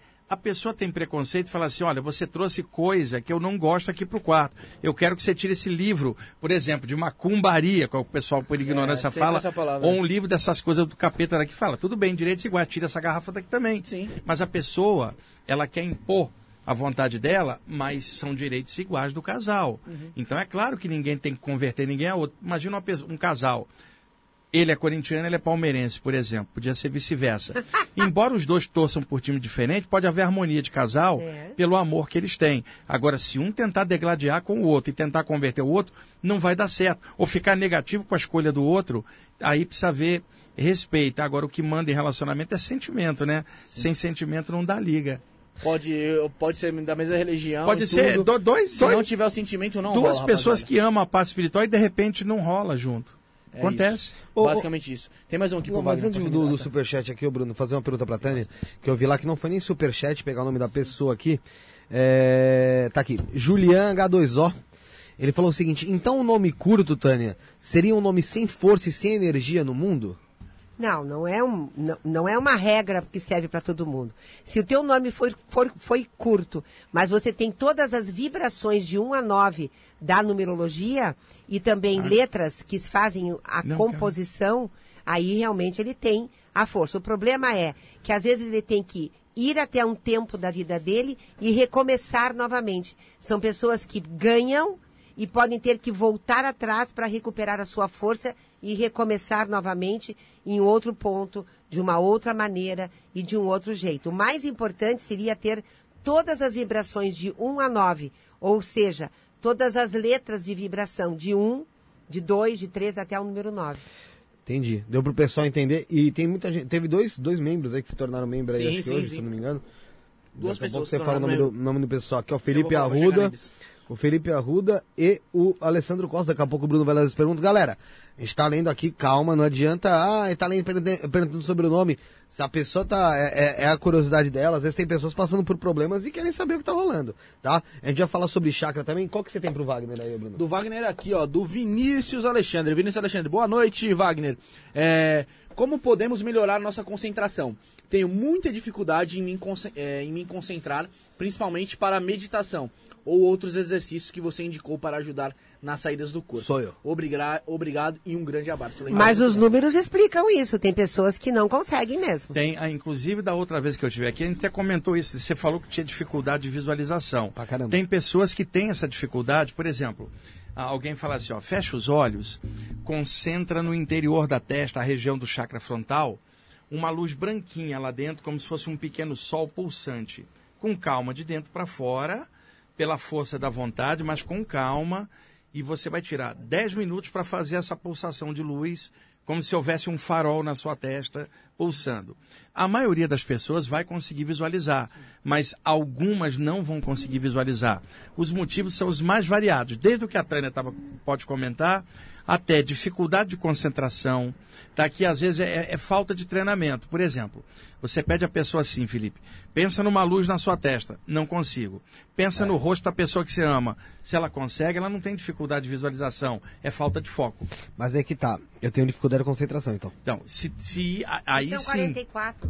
Eu, eu, eu, eu acho que tem até DH também, viu? Não, mas você é um, é um 44. Tem gente que não Você é consegue muito pé no focar. chão. Muito pé Ah, no o chão. Wagner falou isso desde a primeira vez que eu vim aqui. Não, você é muito pé no chão. É um Ele falou até depois que eu 44. tinha me aberto um pouco. foi depois você foi melhorando. E agora, claro. tô como? Você tá em melhor, cara. Sinceramente, tá bem, bem mais. Também com a quantidade de gente que teve aqui, é inevitável, cara, você ficar dentro do, do, do, Do ciclo do- de, de climas com, com temas repetidos nessa área acaba de alguma forma E a gente melhorando. vai trabalhando isso. Então, assim, isso serve até como uma dica pro pessoal que tá em casa. Né? O pessoal às vezes tem uma, tem uma, uma trava. O que, que você faz? Estuda, vai sobre o assunto, saturação procura. mental sobre o tema, principalmente Né? na área de saídas do corpo, a leitura perto da hora de deitar de temas sobre saídas do corpo e dormir pensando naquilo. Aí a pessoa fala quanto tempo? A vida inteira, ela vai deitar todas as noites. Não é uma técnica, é uma postura de cada vez que eu vou deitar, nem que seja uma folha, eu dou uma olhada. Porque tem noite que a pessoa está muito cansada. Mas por que, que uma pessoa, Felipe, o Bruno, veste às vezes uma campanha publicitária, a pessoa veste uma camiseta com a estampa do produto? Porque você vestindo a ideia, você consegue passá-la melhor. As pessoas querem estudar esses temas sem vestir a camisa mental daquilo, é, energética. Pensar naquilo. Então, alguém que quer mexer com saída do corpo, por exemplo, mantenha perto da cama, num banquinho, numa mesinha, alguns livros de saídas do corpo, cara. Mas as pessoas não fazem isso. Você, por exemplo, é um curador, um reikiano, curadora prânica, passista. Então você, por exemplo, a tela de abertura do computador, do computador ou, ou do celular, coloca uma imagem de chakras ou de mãos de luz, para que seja a primeira coisa que você veja quando abre o equipamento quando fechar, para estar cercado da ideia da luz, se você é curador. A mesma coisa a saída do corpo e todos os outros temas. Saturação mental. Então, para melhorar a concentração nessa temática, para ele, ele escolha o tema que ele quer mais pesquisar e tira meses para ler sobre aquele tema, para a mente dele ficar imersa naquilo, vai facilitar a visualização depois. Posso dar uma dica pra ele? Na descrição tem aí, ó, o livro do Wagner. É, isso para a questão de saídas do corpo tem o livro Pra Viagem do Espiritual. corpo, pra você ter. Tá aí na descrição. Você já Clicou no link lá. clicou no link, já cai direto lá. Papá comprou, tem no Kindle, tem físico, tem. É, e é claro. Se você quiser ver, também- tem papiro. É, também Peça a data de, de nascimento dele. que Pra ele botar que ela dica. pode, ela pode dar uma dica se ele botar a data de nascimento aí. Ah, tá. E outra coisa, tem que separar bem o que, que ele chama de meditação. Sim. Porque concentração não é igual a meditação. Então tem, tem que separar bem isso. Quer dizer, precisa primeiro discernimento. O estudo disso com calma não é chegar e querer forçar uma concentração. Às vezes é hábito, às vezes a pessoa tem que quebrar a- a- o desvio de foco dela, que às vezes já existe, para outras coisas. A Tânia aqui com a numerologia pode dar uma dica boa para o número dele. Se ele Ó, passar. Outra coisa, outra coisa sobre esse negócio de meditação, que às vezes, como eu disse, é, para mim a guiada é muito melhor, né? Mas vamos tomar, a gente até comentou isso, tomar cuidado também onde você vai fazer aí, com quem Sim. você vai fazer meditação guiada, porque você não sabe a egrégora ali que tem por Isso. trás de quem É. tá fazendo aquilo. Imagina, você está você tá num, num- num lugar da internet, em algum lugar, aí tem lá o guru tal, que você nunca ouviu falar, e lá tem a gravação de uma meditação guiada. Tá. Pode ser que o cara seja muito bom e tenha feito uma meditação guiada que vai ajudar milhares de pessoas, está gravada. Agora, pode ser é, alguém mal intencionado, disfarçado de guru ou explorando que insere energias negativas durante a gravação. Ou te vampiriza. E você, quando está fazendo a meditação guiada, você está se fiando no outro conduzindo a você. A energia do outro pode vir 100 anos depois. Está gravado aquilo energeticamente, aquilo vai vir e vai pegar você e levando uma vibração negativa. A meditação guiada, inicialmente ela é boa porque ela conduz você, mas ela pode causar outro perigo que é a dependência de quem te guia. E você tira teu poder pessoal de se autoguiar. Então, ela é- pode ser boa no início para quem não se concentra bem, mas depois a pessoa tem que se livrar daquilo e, e desenvolver ela própria para ela, ela própria guiar a jornada dela. Eu falei, eu e o Saulo aí, a gente tá dependente. Tô dependente dele aí. Não, por enquanto, isso até um certo ponto. O problema é não criar dependência O depois. problema é a paixão, essas coisas pega aí. É, vai, a- a- às vezes gostou aí. Aí gostou e o Saulo aí, o Saulo é perigoso, hein, mano? Ó, o, José, o, José, o José Pérez comentou aqui, ó. é, ele mandou um superchat, até comentou, fez uma pergunta no final aqui, é, pro Wagner já. É, é do inclusive do assunto que a gente tá comentando aqui, ó. Ele falou: Acho que saí do corpo. E vi meu pai morto há dois anos e em pé do lado da cama, me olhando. É, dormi, levantei e lhe perguntei como ele estava. Ele disse que estava melhorando. Acordei. Ele perguntou assim: Será que eu tenho esse dom? Sim, não é dom, é capacidade natural, que às vezes emerge espontaneamente, Bruno. E a quantidade de gente que tem experiências iguais a ele, espontâneas, quer dizer, elas não deliberaram aquilo, aconteceu. E é um típico relato de um encontro com alguém. É claro que alguém mais cético vai chamar de sonho ou sonho lúcido, não é a visão. Qu- Quando você tem um encontro desse, você fica impactado, cara. Não é um sonho, não é virtual na mente. Sim. É algo real, espacialmente estava na frente Você viu aí, dele. né? O- Tem- o- Outra coisa, é, pra gente puxar um pouco o assunto, Bruno, e você segura um pouquinho pra ler sobre o Superchat, falar dos membros. É, ô Wagner, o quanto a- o equilíbrio dos chakras também ajuda para as pessoas terem essa projeção, né? Qual a importância dos chakras no nosso corpo físico? Tá, vamos lá. É, você me dá uns minutos para explicar para o pessoal bem. leigo o que, que são chakras, tá? Tá. É, a gente tem um campo energético, todas as coisas, seres humanos, vegetais, minerais e animais, um campo energético que os latinos chamaram de aura. Aura é uma palavra latina que é sopro de ar, o sopro da vida, a energia, e que os gregos chamaram de psicosfera, uma esfera psíquica. Neste campo energético irradiante, onde o corpo está dentro da sua área de ação, existem centros energéticos por onde as energias entram e saem numa autêntica respiração psíquica.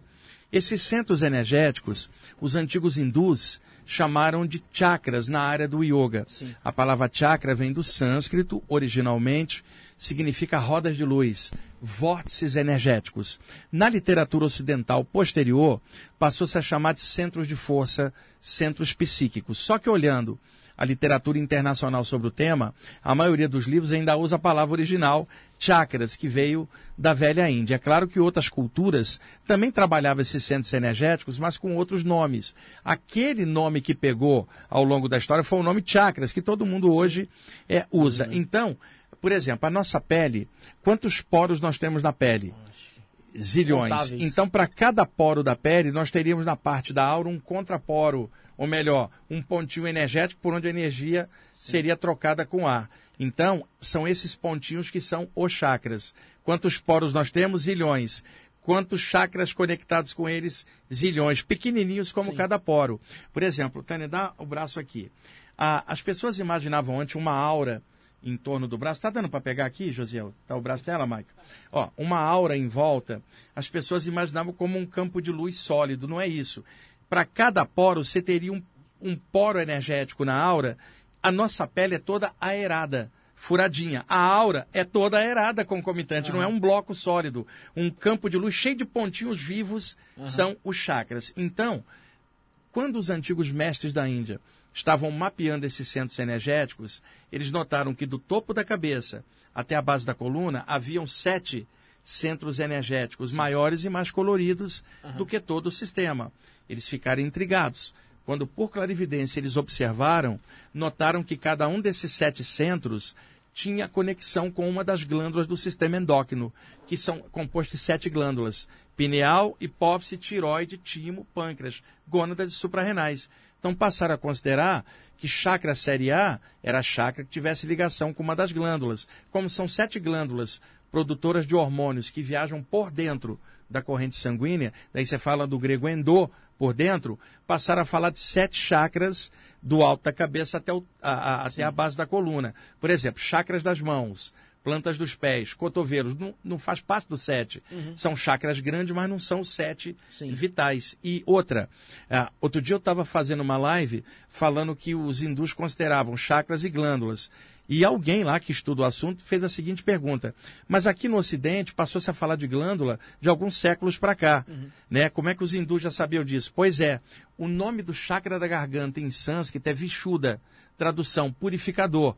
Qual é a glândula em questão? Tiroide, qual é a função dela? Pergunte a qualquer endocrinologista. Purificar e desintoxicar Sim. a corrente sanguínea. O nome do chakra frontal, ágina, o centro de comando. Está ligado com a glândula hipófise, também chamada pituitária, que é a glândula de comando do sistema endócrino. O nome de alguns dos chakras em sânscrito revelava a função glandular conectada. Então, isso é a maior prova que eu estou dando Sim. de que eles correlacionavam isso e, e, e, como que eles sabiam de glândula sem tomografia na época? Por clarividência. Então, esses sete chakras, cada um tem uma certa função. Por exemplo, o chakra do alto da cabeça, Felipe, é o único para cima captando energia celeste e é o chakra da expansão da consciência. O chakra frontal, eu estou usando os nomes aqui já é, é, é, sim, transliterados. Sim, sim. E, e a, o primeiro livro de chakras que saiu no Ocidente foi na década de 1920, do Charles Webster Leadbeater, que era da Sociedade Teosófica, era um clarividente muito hábil. E ele então compilou Helena vários Blavatsky. escritos dele e publicou esse livro Os Chakras, que eu recomendo também para quem está estudando o tempo. A editora Pensamento, ela, ela, dentro do tema, publicou. E aí o que acontece? O frontal trabalha a visão e a clarividência e a intuição. O chakra laríngeo é comunicação, fluência, a psicofonia, no caso a mediunidade, a arte, a expressão. O chakra cardiorrespiratório que todo mundo chama de chakra cardíaco, mas é integrado o cardio respiratório, ele trabalha a área do coração, circulação do sangue e a respiração, que está associada à parte cardio-respiratória. Uhum. E é o canal nosso de sentimento, né? Por onde a gente fala, Sim. te amo do fundo do coração. O chakra umbilical, na área do umbigo, trabalha toda a área abdominal e toda a área da digestão, que é o chamado sistema digestório. Pela medicina, pegando o conjunto de nervos que está no abdômen chamado de plexo solar. O plexo é físico, o chakra energiza o plexo, mas não é o chakra do plexo solar, é chakra umbilical que energiza todos os órgãos da barriga e, e o sistema nervoso ali, um entremeado de nervo chamado de plexo solar pela medicina, né? E tem chakras menores, o baço, que é o chakra esplênico, o fígado, o estômago, e tudo isso energizando o plexo solar, mas o plexo é físico. O chakra ah, do baixo ventre, o chakra gênito urinário, que não é só sexual, ele é gênito urinário, tá? É, ligado às gônadas, e da base da coluna, que é o único para baixo que capta energia da Terra, e aí desce uma energia por cima, sobe uma, elas se mesclam formando a aura. Então, agora, voltando à pergunta, porque eu fiz uma introdução rápida. Do que são chakras do ali. que são chakras, para o pessoal compreender melhor. Por que, que o alinhamento de chakras é importante, Felipe? Quando fala alinhamento, Bruno, não é que tem um chakra para lá e outro para cá. Sim. Pô, Você não está falando de algo de três dimensões.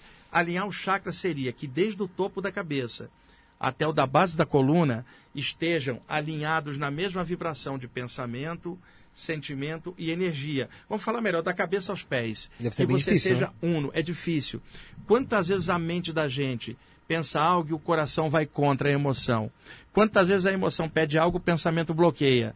Quantas vezes o corpo quer algo, a mente não deixa? Quantas vezes o coração quer algo, o corpo não corresponde? Então a gente funciona de forma fragmentada. Mente, emoção e a parte física. E o que, que se fala na medicina desde a antiguidade da parte psicossomática que precisa estar integrada o pensamento, as emoções e as energias equilibrados para que o pensamento equilibre a emoção, que por sua vez equilibre as energias. Isto acontece no chakra. O pensamento é a cabeça, a parte afetiva é o peito, a parte de baixo é o físico. Então, é importante energizar de dentro para fora, porque de fora para dentro, a abertura desse chakra já capta energia naturalmente. De dentro para fora, Bruno, igual flexão. Você não vai desenvolver musculatura se você não fizer, não vai ser contraindo, vai Sim. ser expandindo. A pulsação de luz suave nos chakras, com disciplina, todo dia, de forma organizada numa prática, a pessoa trabalhando, ela melhora o campo energético dela, Felipe. Ela melhora a memória, principalmente os dois de cima, para lembrar das saídas do corpo. Porque uma pessoa pode ter uma saída do corpo totalmente lúcida, encaixar e apagar, e acordar duas horas depois, Felipe. Desse momento que ela entrou no corpo, até a hora que ela acordar, o cérebro misturou três sonhos por cima. Quando ela despertar, ela não vai, vai ser uma mistureba. Sim. Então o lance é, entrei e abri os olhos do corpo na hora, não tem dúvida. Todo mundo vai duvidar, mas você sabe, porque não houve esse ato, você entrou, os chakras da cabeça estando mais acesos, a aura da cabeça dilata mais, a memória funciona melhor. Então, o coronário aqui. É, o chakra coronário, meio do alto da cabeça, Felipe. E- Frontal, são Tá, os dois de cima. então, Agora, deixa eu entender. O chakra coronário e o chakra, o chakra frontal acabam querendo ou não sendo, o- assim, vamos pôr entre aspas, os principais porque conseguem energizar em relação a pensamento os outros chakras, é isso? Sim, mas tem um detalhe, tá? Se a gente pegar e dividir, são três chakras para cima, que é laríngeo, frontal e coronário, e três para baixo, umbilical, sexual e a base. Qual é o meio que equilibra tudo? Chakra cardiorrespiratório. Por isso, no Oriente Antigo, ninguém falava caminho da cabeça e sim caminho do coração. Que não é uma coisa romântica como a gente pensa, é o caminho do espírito, que é a, sede da alma, o coração. Então, o chakra É o cardio centro. é o centro entre três de cima e três de baixo. Ele harmoniza os três de baixo e os três de cima. Agora, o trabalho da gente na cabeça é a parte mais de conhecimento, de memória. É importante para lembrar das saídas do corpo. Agora, por que, que se fala disso aqui? A abertura de consciência para perceber o outro, ter sentimentos e não virar um robô com conhecimento daquilo, frio e calculista, como muita gente pode cair nessa armadilha. Sim, top de conhecimento de saída do corpo e a relação humana da pessoa é Mas, péssima. mas eu não, co- mas para eu energizar ele, não é também com, com essa com o pensamento, Sim, pra- os então, mas chakras? o- por ex- ou, ou, ou- ou eu posso utilizar, como muita gente fala, pedras, banhos para energizar os outros Não, chakras. pedras e banhos harmonizam o campo energético de uma forma geral. Tá. Chakras são pontos específicos. Por exemplo, um curador, Felipe, que trabalha muito em- os chakras das mãos e dos dedos, ele pode colocar uma pedra, pode botar a mão embaixo da água, mas o que mais vai ativar ele vai ser a ativação de dentro para fora, exteriorizando energia. Tudo pode ajudar, mas o que desenvolve os chakras é de dentro para fora. Um, um- um cristal de quartzo, por exemplo, e Tânia conhece bem essa parte, pode ser colocado em cima de um chakra e desbloquear um, um bloqueio, mas não vai desenvolver o chakra para a pessoa virar clarividente ou outras coisas, que é desenvolvimento da- do potencial. Então tudo Esse pode é ajudar, pêndulo radi- de é, mas é de né? dentro para fora que os chakras se ativam. E tem uma pergunta sobre chakra também, né? A Bruna falou o seguinte: e quem não tem tiroide, como fica o chakra Não, da não garganta? afeta em nada. É, na verdade, é da energia para o corpo. Por exemplo, eu tenho um chakra em cima do baço, chakra esplênico, porque baço em inglês é spleen. É um chakra secundário, que às vezes o espiritismo ou a teosofia coloca no lugar do chakra sexual. Mas a maioria da literatura tem o chakra geniturinário. Você perdeu o baço, o chakra continua ali e ele compensa de alguma forma. Você perdeu um rim, o outro compensa. Então, você pode perder um órgão, mas não significa que a energia não esteja fluindo. Você perdeu a mão, a energia ainda né? flui. Agora, se na energia estiver ruim, trava a, a manifestação do corpo naquele ponto. É da energia para o corpo, não é do corpo para a energia. energia, que é o que você falou, vem do pensamento, da emoção, pode afetar a saúde da gente, psicossomaticamente. Mas perder a parte do corpo não vai afetar você energeticamente. Senão alguém que perdeu, por exemplo, as duas mãos, jamais poderia energizar alguém com, com o campo energético como um todo. Então é da energia para o corpo. E esse pêndulo que a Tânia mostrou, ele é um pêndulo de radiestesia, ele serve também para você ver como que tá a- a- o equilíbrio dos chakras, O né? movimento. É muito lindo. Tivemos aqui a Mari Tortella, né, aqui. É, se quis- quiser mostrar pra gente aqui, pra, pro... É, e só le- E só lembrando, que a Tânia vai mostrar, é, existem várias maneiras de sondagem dos chakras, Sim. tá? É, por exemplo, ao- a- ela vai trabalhar o pêndulo aqui, é uma forma. Agora, e se alguém não tiver o pêndulo, pegar as mãos e começar a fazer isso aqui e ascultar, também pode. Então, o lance é poder usar de tudo e não ficar preso com nada. Justamente. E o importante é o potencial de dentro. É sentir. Esse, esse, esse primeiro movimento que você faz aqui com ele é qual? É pra você... Esse, para mim, decodificado é um sim maior. Agora eu posso agradecer, obrigado. E agora eu peço um sim normal. Esse é o sim normal. Aí eu agradeço, ele para. E aí eu peço um, um não normal. Aí ele faz um não normal. Aí, ele tá olhando minha mão, né? O Felipe. É, pra ver, se- pra ver o... É, e aí agora eu peço um não maior. Daí ele faz um não maior e ele vai vir ao contrário. Aí eu agradeço e digo obrigado pelo trabalho e ele para. Isso serve como re- respostas também, né? Sim, totalmente. É a conexão. É um instrumento, é uma ferramenta. São várias né? ferramentas de trabalho Ferramenta. que tem, vai do temperamento da pessoa, a maneira como ela Uhum. trabalha. Da entrega. E muitos curadores, como usam as mãos, né? Embora não seja só pelas mãos, a pessoa pode passar mentalmente pelos chakras, telepaticamente. mas como a maioria usa as mãos, porque usa as mãos para dirigir, se expressar, comer, Sim. acaba usando energia para passar pelas mãos. Então acaba que curadores, como a Tânia é reikiana, tem uma sensibilidade enorme nas mãos, cara. Então tanto pode usar elas para escutar, quanto pode usar alguma ferramenta que está integrada com ela para poder sentir. O Wagner, teve certo determinado momento aqui um dia, num, num- antes de começar um programa, que você estava falando agora sobre essa energia e tal. E, José, vem aqui explicar melhor, porque eu não, eu não, eu não, eu não, eu não vivi Senta a aqui, sua senta aqui, infância. Eu não É que vi o Josiel passou telepaticamente para ele uma mensagem, ele captou. Tele- telepa- telepaticamente o WhatsApp, né? É, a gente chama isso. Ô, ô, Felipe, e- e esse Ora! tema, esse tema dos chakras, ele é um tema muito grande. É claro, que é. Muito. tá? E- e- São vários cursos, Para né? explicar para o pessoal que está assistindo que isso é um podcast, um bate-papo, não é um curso, não é uma coisa que nada. eu possa. A gente está tentando dar uma visão geral sobre o tema. Pra isso existem as palestras que você. Que você... É, que é onde eu aprofundo bastante essa Sim. parte. Fala aí, ô lindinha. Tá, vamos lá. Vai, tem um, um, um sábado que nós estávamos aqui batendo um papo, antes de começar o programa, né? Estava curtindo o som e tal. Foi, quando era mais novo eu fazia isso. Não sei como, o porquê. Aí tava o Felipe aqui, as luzes apagadas, a gente. Não tá apagado, não. Tava não? Tava aceso. Tava acesa? Pô, de luz apagada, um som. cara. Você falando que a gente tá aqui sábado Ah. à noite com luz apagada? Algum? Era tarde, É, era e tinha, noite. tinha uma Tá, garrafa de vinho jogada no canto. Brincadeira, viu, mano? Dia, você, foi lá. bastante. Ah, É, pá, aí, vai. Aí eu falei, dá a mão aqui. Aí zero a mão aqui. Eu comecei a fazer assim. Sem relar neles, Você assim. arrepiava assim. ó. me arrepiava inteirinho, só que assim, eles sentiam a, O a campo. minha mão Quente. quente, minha mão Quente. quente, assim, que É, eles, como se fosse um. Sim? sem relar assim, ó. E a Sara, que que é isso, Zé? O que que é isso? E arrepiado inteiro, eu falei assim, olha só o que eu vou fazer. Na hora que eu comecei a fazer assim, eu sempre fiz isso desde moleque, assim. Então, intuitivamente, isso é a manifestação. Porque, por exemplo, você começa, por exemplo, alguém está aqui, tô fazendo isso aqui. Por exemplo, uma esfera de luz mentalizada e energizada aqui, para projetar para alguém, tá? De repente, na hora que eu estou fazendo isso, a aura das mãos aqui dilata, a minha aura dilata, O que, que acontece? A Tânia está aqui, a minha aura vai interpenetrar dela. E à medida que eu estou mexendo, ela vai começar a dar um arrepio ali. Como ele fez no começo do programa ali. A energia espalha. Então, a partir de um, o campo energético altera. Como está todo mundo dentro dele, começa a dar sensação nos outros de tabela. Tá perfeito. Uhum. Então, então eu, vou, eu O posso que, que é isso? Eu o- poderia trabalhar isso para cura, um reikiano, um curador que eu prânico, falar. um passista da área espírita ou da Umbanda. Para mim, tanto faz a linha que a pessoa gostar. O importante é que ela funcione para algo do bem. E ele, ele- então, assim, ele tem uma facilidade, talvez, vamos dizer, maior de passar essa energia Sim. através das mãos. E é interessante porque vale a pena você fazer, já que você tem essa facilidade.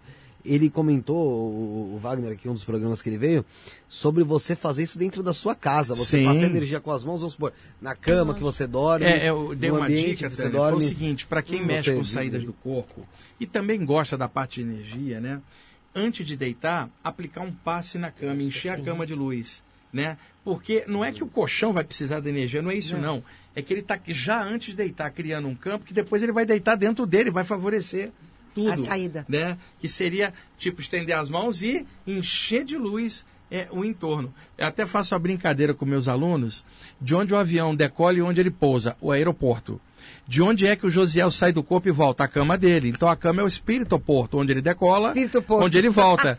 Então, do mesmo jeito que tem que manter a pista onde o avião vai pousar ou decolar limpa, você precisa manter o campo de decolagem também.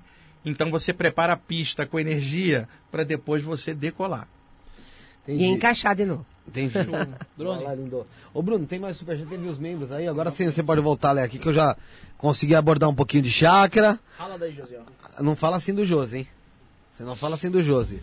Senão conselho Obrigado, Ro- obrigado Rosângela Lemos aí, nova inscrita. Faz igual a Rosângela, galera. Se inscreve. E na descrição tem muita coisa interessante pra você ver aí, ó. Tem o site da Tânia, tem o Instagram da Tânia, tem o Instagram do, do Wagner, tem o canal do Wagner, o canal da Tânia. O nosso Instagram, tá assistindo, tá gostando? Tira um print da tela, tira uma foto da TV, pum!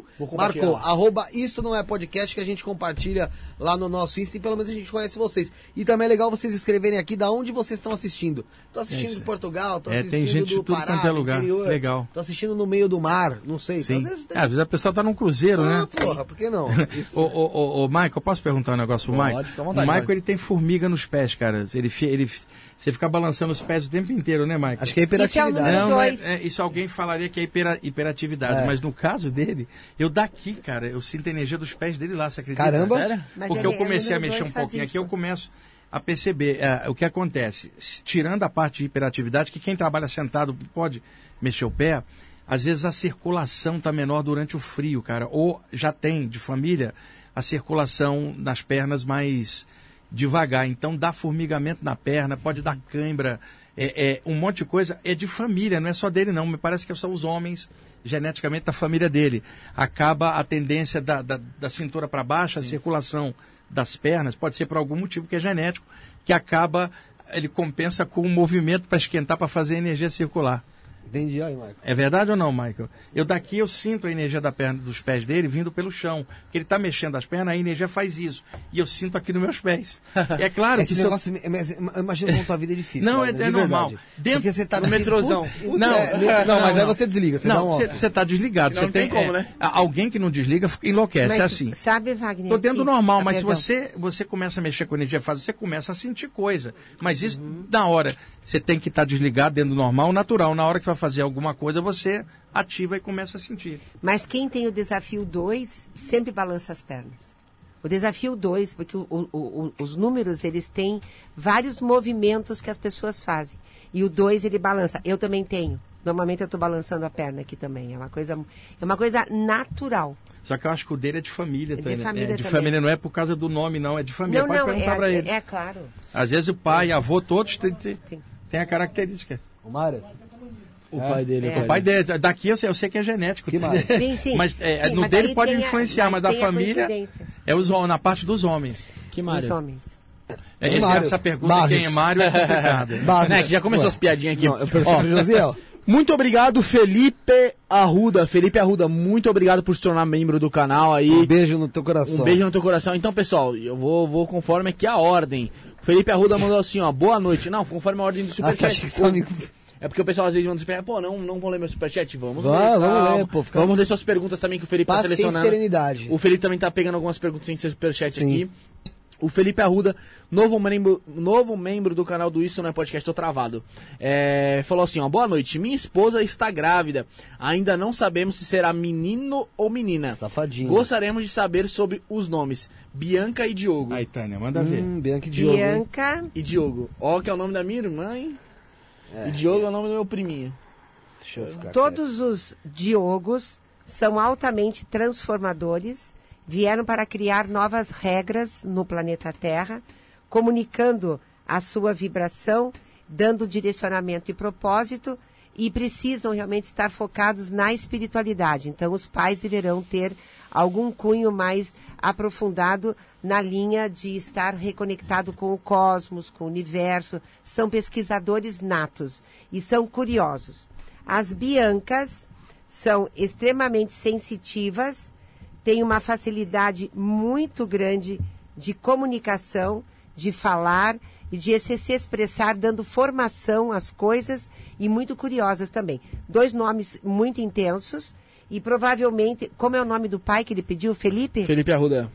Ah, o Felipe. Como todos os Felipes, né, que eu já tinha feito do Felipe ali, tá? Os Felipes, eles são realmente tudo baseado nas coisas que têm intensidade. Então, tanto a Bianca quanto o Diogo vão casar bem com o pai, com o Felipe. Seria muito bom. Um nome muito forte. Tá respondido aí. Então qualquer um desses dois nomes que ele, que ele escolher tá bem encaminhado aí. Sim, e os nomes são soprados, né? Eu sempre digo. As crianças sopram os nomes. Ô, ô Tânia, mas não, não tem algum dos nomes que você pode, que, que pode você falar assim, ó, legal, a pessoa é uma pessoa é curiosa, veio pra transformar, mas também tem alguns pontos negativos do nome? Tudo que tem a luz tem a. É, A du- sombra. a, a vida aqui é dual, cara, Então, é dualidade. Por exemplo, Então, sendo curioso, ele pode ser tímido e não perguntar mais nada. Sendo espiritualista, ele pode ser o cético, que duvida de tudo e não confia. não, confia. E, e existe, o Felipe, o ceticismo saudável que todo É, mundo deve claro. ter, pé no chão, e existe o ceticismo doentio e radical. Duvidado, do que que duvida. essa é outra história. Igualzinho É. o fanático religioso, Uhum. você tem um fanático cético, que não é o cético tranquilo, que observa as coisas e está buscando compreender Que aceita, né, e com o professor? pé no chão. né? É bom separar bem isso. Tem o pessoal assistindo aqui, Bruno, de Aracaju, Ratanabá, Amazonas, é, Sarandi, no. Paraná. Sarandi vi. Sarandi. É, tem pessoal até de Vancouver aqui no Canadá, Canadá. Oh, que Salvador, legal, Bahia. O Paulo Luz falou que o superchat dele sumiu, acho que o Bruno deve Já ter salvo. achei, Fica já tranquilo, fica tranquilo. Eu vi a gente? Caçador, Santa Catarina, Rio Claro, São Paulo, é, Espírito Santo, é, Farroupilha, Rio Grande do Sul. Ah, A é né? a- onde eu habito hoje. Eu, Vai lá, fazer uma visita lá pra Tânia lá, pô. Presidente Prudente. é, pessoal, vai mandando aí de onde você tá assistindo também, que é legal a gente saber, né? Pô, de onde tá chegando, É qual legal. pessoal que tá vendo. Vai, Bruno, fala aí. É, pra continuar aqui na Tânia aqui, eu achei o do Eu Viajante, que aí vai pro Wagner. Mas já pra continuar aqui, já que a gente tá no tema aqui, a Gláucia. Gláucia, eu não, o sobrenome dela aqui não tem como, parça. Herardit. Herardit. É, Glaucia Herardit. Se, for, se a pronúncia tá errada, a culpa é do Felipe. A Glaucia falou assim: sou de é, 28 de 5 de 1984. Pode comentar? Não consigo encontrar a missão de vida. Parabéns, Passa o nome direitinho pra aniversário. Tânia aqui, pra ela Tá. não errar Ah, por uma letra. Tem- tem- 25 de 5 de Não, 1984. 28 do 5 de 28. 84. Cinco, 28. isso. Agora vira o nome dela pra É Tânia Glaucia, ver pra. Eu vou, vou soletrar. É Glaucia. E-R... R... E- Não, E-R-A-R-D-T. Tá, Glaucia Herardi. Herardi. Isso.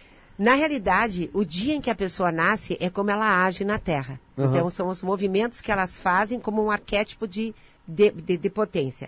A Gláucia é uma pessoa extremamente voltada às resoluções, a começar as coisas e gosta de ser, dentro da sua individualidade, o seu processo de caminhar pela Terra. O 5, ele está sempre em cima do muro nas emoções, porque a- o mês que a pessoa nasce representa o sentimento e as emoções que ela vibra na Terra.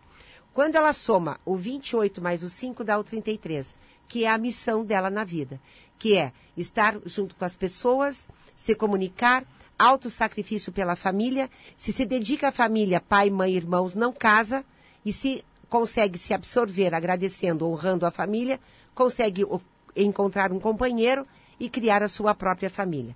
O ano em que ela nasceu, o 84, 8, 9, 10, 11, 12, Ela dorme pensando e acorda pensando. Tem um movimento sistêmico de começar as coisas igual ao, ao dia. Então, o aprendizado dela se suaviza se as ações delas estão bem postadas, com o propósito original, fazendo que as coisas se movimentem. Mas a missão dela é honrar e respeitar a família, mas aos 27 anos ter saído de casa e constituído a sua própria vida para encontrar um novo relacionamento e criar a sua própria família. Respondido a Glaucia aí, certo? O, Ra- o Rafael, o Rafael pediu pra ver o dele, mas a gente, a gente já não tá aqui hoje, né? Rafael, ma- calma aí. Rafael, pro Rafael continuar na live, o seu vai ser lá pro final, Rafael. Você vai esquecer. Eu não vou puto. esquecer, não vou esquecer. Eu não, tanto que eu não vou esquecer, porque quando eu tô fora eu mando mensagem, principalmente pro senhor Rafael e pro senhor Felipe aqui, e não, é, não e não é lida. Ah, não é lida. Então, Não é lida. só pra deixar bem é claro, lida. beleza, Rafael? O seu vai ser lido no final pra você continuar aqui no programa. Você que tá aí acompanhando seu avô aí, vai, fica aí, acompanha e curte a live, Rafael. Compartilha, tá? colar cinco dedos na tua cara. Tá bom? E Fala É, pro pessoal do, do texto aqui, a gente vai ler no final. vamos ler no Felipe. texto. É, O pessoal Fiquem até o final. Deixa eu explicar, explicar. Explica, explica, explica Tem um texto mim, vai. interessante. Antes do programa começar, o Wagner pegou o, o lápis, o caderno, Meu caderno, né? né, e começou a escrever. A gente conversando aqui, ele escrevendo. Pra quem tá vendo, não sei em que câmera aqui tá, ô, ô Michael? Tá lá na sua, lá, pai. Começou a escrever. Escreveu uma coisa muito bonita aqui, que a gente vai, ler- vai deixar pra ler no final. Com e foi facilidade. do nada. E com facilidade. Do nada, com facilidade, do nada, totalmente do nada, né, Wagner? É, eu, eu tenho essa facilidade. Eu posso tanto fazer um negócio eu mesmo anímico quanto algo espiritual. Foi eu mesmo que fiz. Me deu vontade de fazer isso aqui. Achei que seria legal para vocês que estão fazendo podcast e talvez para quem possa depois escutar. E aqui Pode- você, já, aqui você já tá em casa, né, Wagner? Pelo amor de Deus. Aqui é quase a Rádio, a rádio Mundial lá, né? Ô, Rádio Aqui Mundial. já- tô brincando, Rádio Mundial tá desde Rádio 99 lá. Vibe Rádio Mundial. Mundial. Eu tô lá há 23 anos. É, tá desde 99. Eu falar que ele veio cinco vezes aqui. eu- eu tô falando que é a vibe mundial. Ai, ó, deixa eu ler aqui do Eu Viajante. O Eu Viajante mandou aqui assim, ó. é, ele falou que tinha perguntado dele não tinha ido e tal, mas eu já achei aqui, ó. Seria a seguinte: sempre que trabalho. Voltando nos chakras lá em Wagner. Sempre que trabalho as energias e chakras, sinto choque na nuca. Perfeito. A cabeça começa a tremer muito. O que seria? É, tem um chakra na base da nuca também, porque é assim. Onde tem chakras grandes, você vai ter chakras menores que giram como satélites, né? Por exemplo, chakra da palma da mão, você vai ter satélites nas pontas dos dedos. O chakra frontal tem nas laterais dois secundários aqui nas têmporas. O chakra coronário tem dois laterais aqui. E tem um mais atrás aqui, que é o chakra bindu, como é chamado em sânscrito, tem um aqui perto da, da, da, da base da nuca, que na área da Kriya Yoga é chamado de boca do dragão. Então, às vezes, a pessoa trabalhando energia, alguns dos centros se ativam e podem não ser o frontal e o coronário, pode ser esse aqui um pouco mais atrás, o Bruno Bindu, ou da base da nuca, que são secundários dos dois chakras da cabeça. Então, sentir arrepio aí é uma coisa normal, tá? É, agora tem que fazer uma diferença. Alguns ataques psíquicos a energia vem e entra por aqui, causando um peso de fora para dentro, com uma compressão e uma pressão dentro da cabeça negativa. Se o dele está sendo um arrepio de dentro para fora, isso é natural é, do próprio chakra, tá? E arrepios, bocejos e lacrimejamentos são normais quando a pessoa está vibrando energia. E a, Wagner, o que ele fala cabeça vibrando, Aham. eu não sei se ele está falando da cabeça física ou da aura da cabeça, Sim, que sim. pode vibrar bastante sem que a cabeça mexa. Às vezes, a pessoa está mexendo com energia, a aura da cabeça solta para cá, a cabeça física faz Uhum. Meio isso. que pende ali. Ela acaba pendendo. E às vezes a pessoa está meditando, solta para o lado esquerdo um pouco a aura, ou para o lado direito, que vai dar a sensação que a pessoa está caindo, e aí ela pensando que vai cair, ela faz assim, ó. Cê- Muita um gente faz ali. isso quando está cochilando ou às vezes meditando. É normal o que está O acontecendo. chakra bindu É fica aqui na coroinha do padre. bem... Ah, É, tá. porque é o seguinte, meio do alto da cabeça, ó. Aham. Você puxa alguns centímetros para trás aqui, onde a- o meu tá ficando grandão, Tânia, ó. Tá bem grande mesmo. Vamos fazer um Sesse- implante. 60 anos tá ficando bom aqui o negócio. Viu, ô Josiel? Então tem um chakra aqui, Bindu em sânscrito é ponto. E esse chakra ramifica e vai sair no céu da boca, a raiz dele, onde tem um outro chakra chamado Lalana Chakra. Em sânscrito tem um na ponta da língua, por isso muitos yogis encosta a ponta da bota a língua no no- palato para ativar lá em cima e também em artes marciais eles fazem. Esse chakra bindu, Bruno, quando eu era adolescente, eu sentia um monte de coisa e eu sentia vibrar aqui atrás. Eu falava assim, eu tenho um problema, meu chakra coronário tá torto. Porque todo mundo falava aqui, eu sentia sentia ele atrás. gela, né? Depois, às vezes Ele dá um gela. geladinho. Eu às tenho vezes- muito meu gelado. Às vezes ele ativa muito antes do chakra coronário. Depois é que eu fui sentir aqui. E aí depois, é, é, pesquisando, eu sempre li bastante, eu fui descobrir esse chakra aqui, que já era descrito na literatura yogi há muito tempo. E eu sugiro para quem está assistindo a gente que leiam o livro Teoria dos Chakras, do Dr. Hiroshi Motoyama, um autor japonês que é professor de acupuntura, professor de yoga, viajou pela Índia também, publicado no Brasil pela editora Pensamento. O ano original é 1981. Teoria dos Chakras, Hiroshi Motoyama, editora Pensamento. Lá é a literatura clássica para procurar o chakra bindu e também nos livros do Swami Sivananda, que era um grande yogi que desencarnou em 1961, que, que também era fantástico. Eu acompanhei muito, muito tempo o trabalho dele. É onde se fala mais desse chakra aqui atrás. Legal. Então, o pessoal que estiver interessado aí pode Vou repetir pesquisar. o nome do. Teoria dos Chakras, Teoria dos Hiroshi Chakras. Motoyama, editora Pensamento. Esse livro é espetacular. Livro de Chakras, Led Bitter, editora Pensamento. E o livro Elucidações do Além, do Ramatiz Coecílio Mais, da editora do Conhecimento, os três últimos capítulos sobre aura e chakras. Então, o pessoal que quer ver lá, joga no Google lá que eu tenho certeza que É acha. fácil. Editora Pensamento. Editora correto? Pensamento, Hiroshi Motoyama, Teoria dos Chakras. Beleza. É, Fê, eu posso ler o, su- o superchat rapidinho só pra. Lê aí, faz Senão a gente vai acabar, vai acabar perdendo aqui, ó. É, volta lá na Tânia de novo. É, a Valdineia Mota. A minha filha nasceu na mesma data que eu. Ela 10 do 12 de 2009. Então a filha dela nasceu 10 do 12 de 2009. É, imagino que tenha sido a filha dela E mesmo. eu 10 do 12 de 74. Ah, já, legal. Ah, fala que é difícil nascer em 2009 e já ter filho, né? E a filha dela nasceu na mesma data. Então, aí a, e ela nasceu 10 do E 12 ela de tá 74. Eu não preocupada com, com numerologia e chakra. Não, Ela nasceu em na, na 2009, teve um realidade, filho- o único Nossa. problema é que elas dis- vão disputar o mesmo espaço. Então, quem tem o mesmo número de ação, que é realmente o dia, quem tem o mesmo número de sentimento, que é o mês, começam a disputar o mesmo espaço. A missão das duas é a mesma, então facilita o contato e o convívio.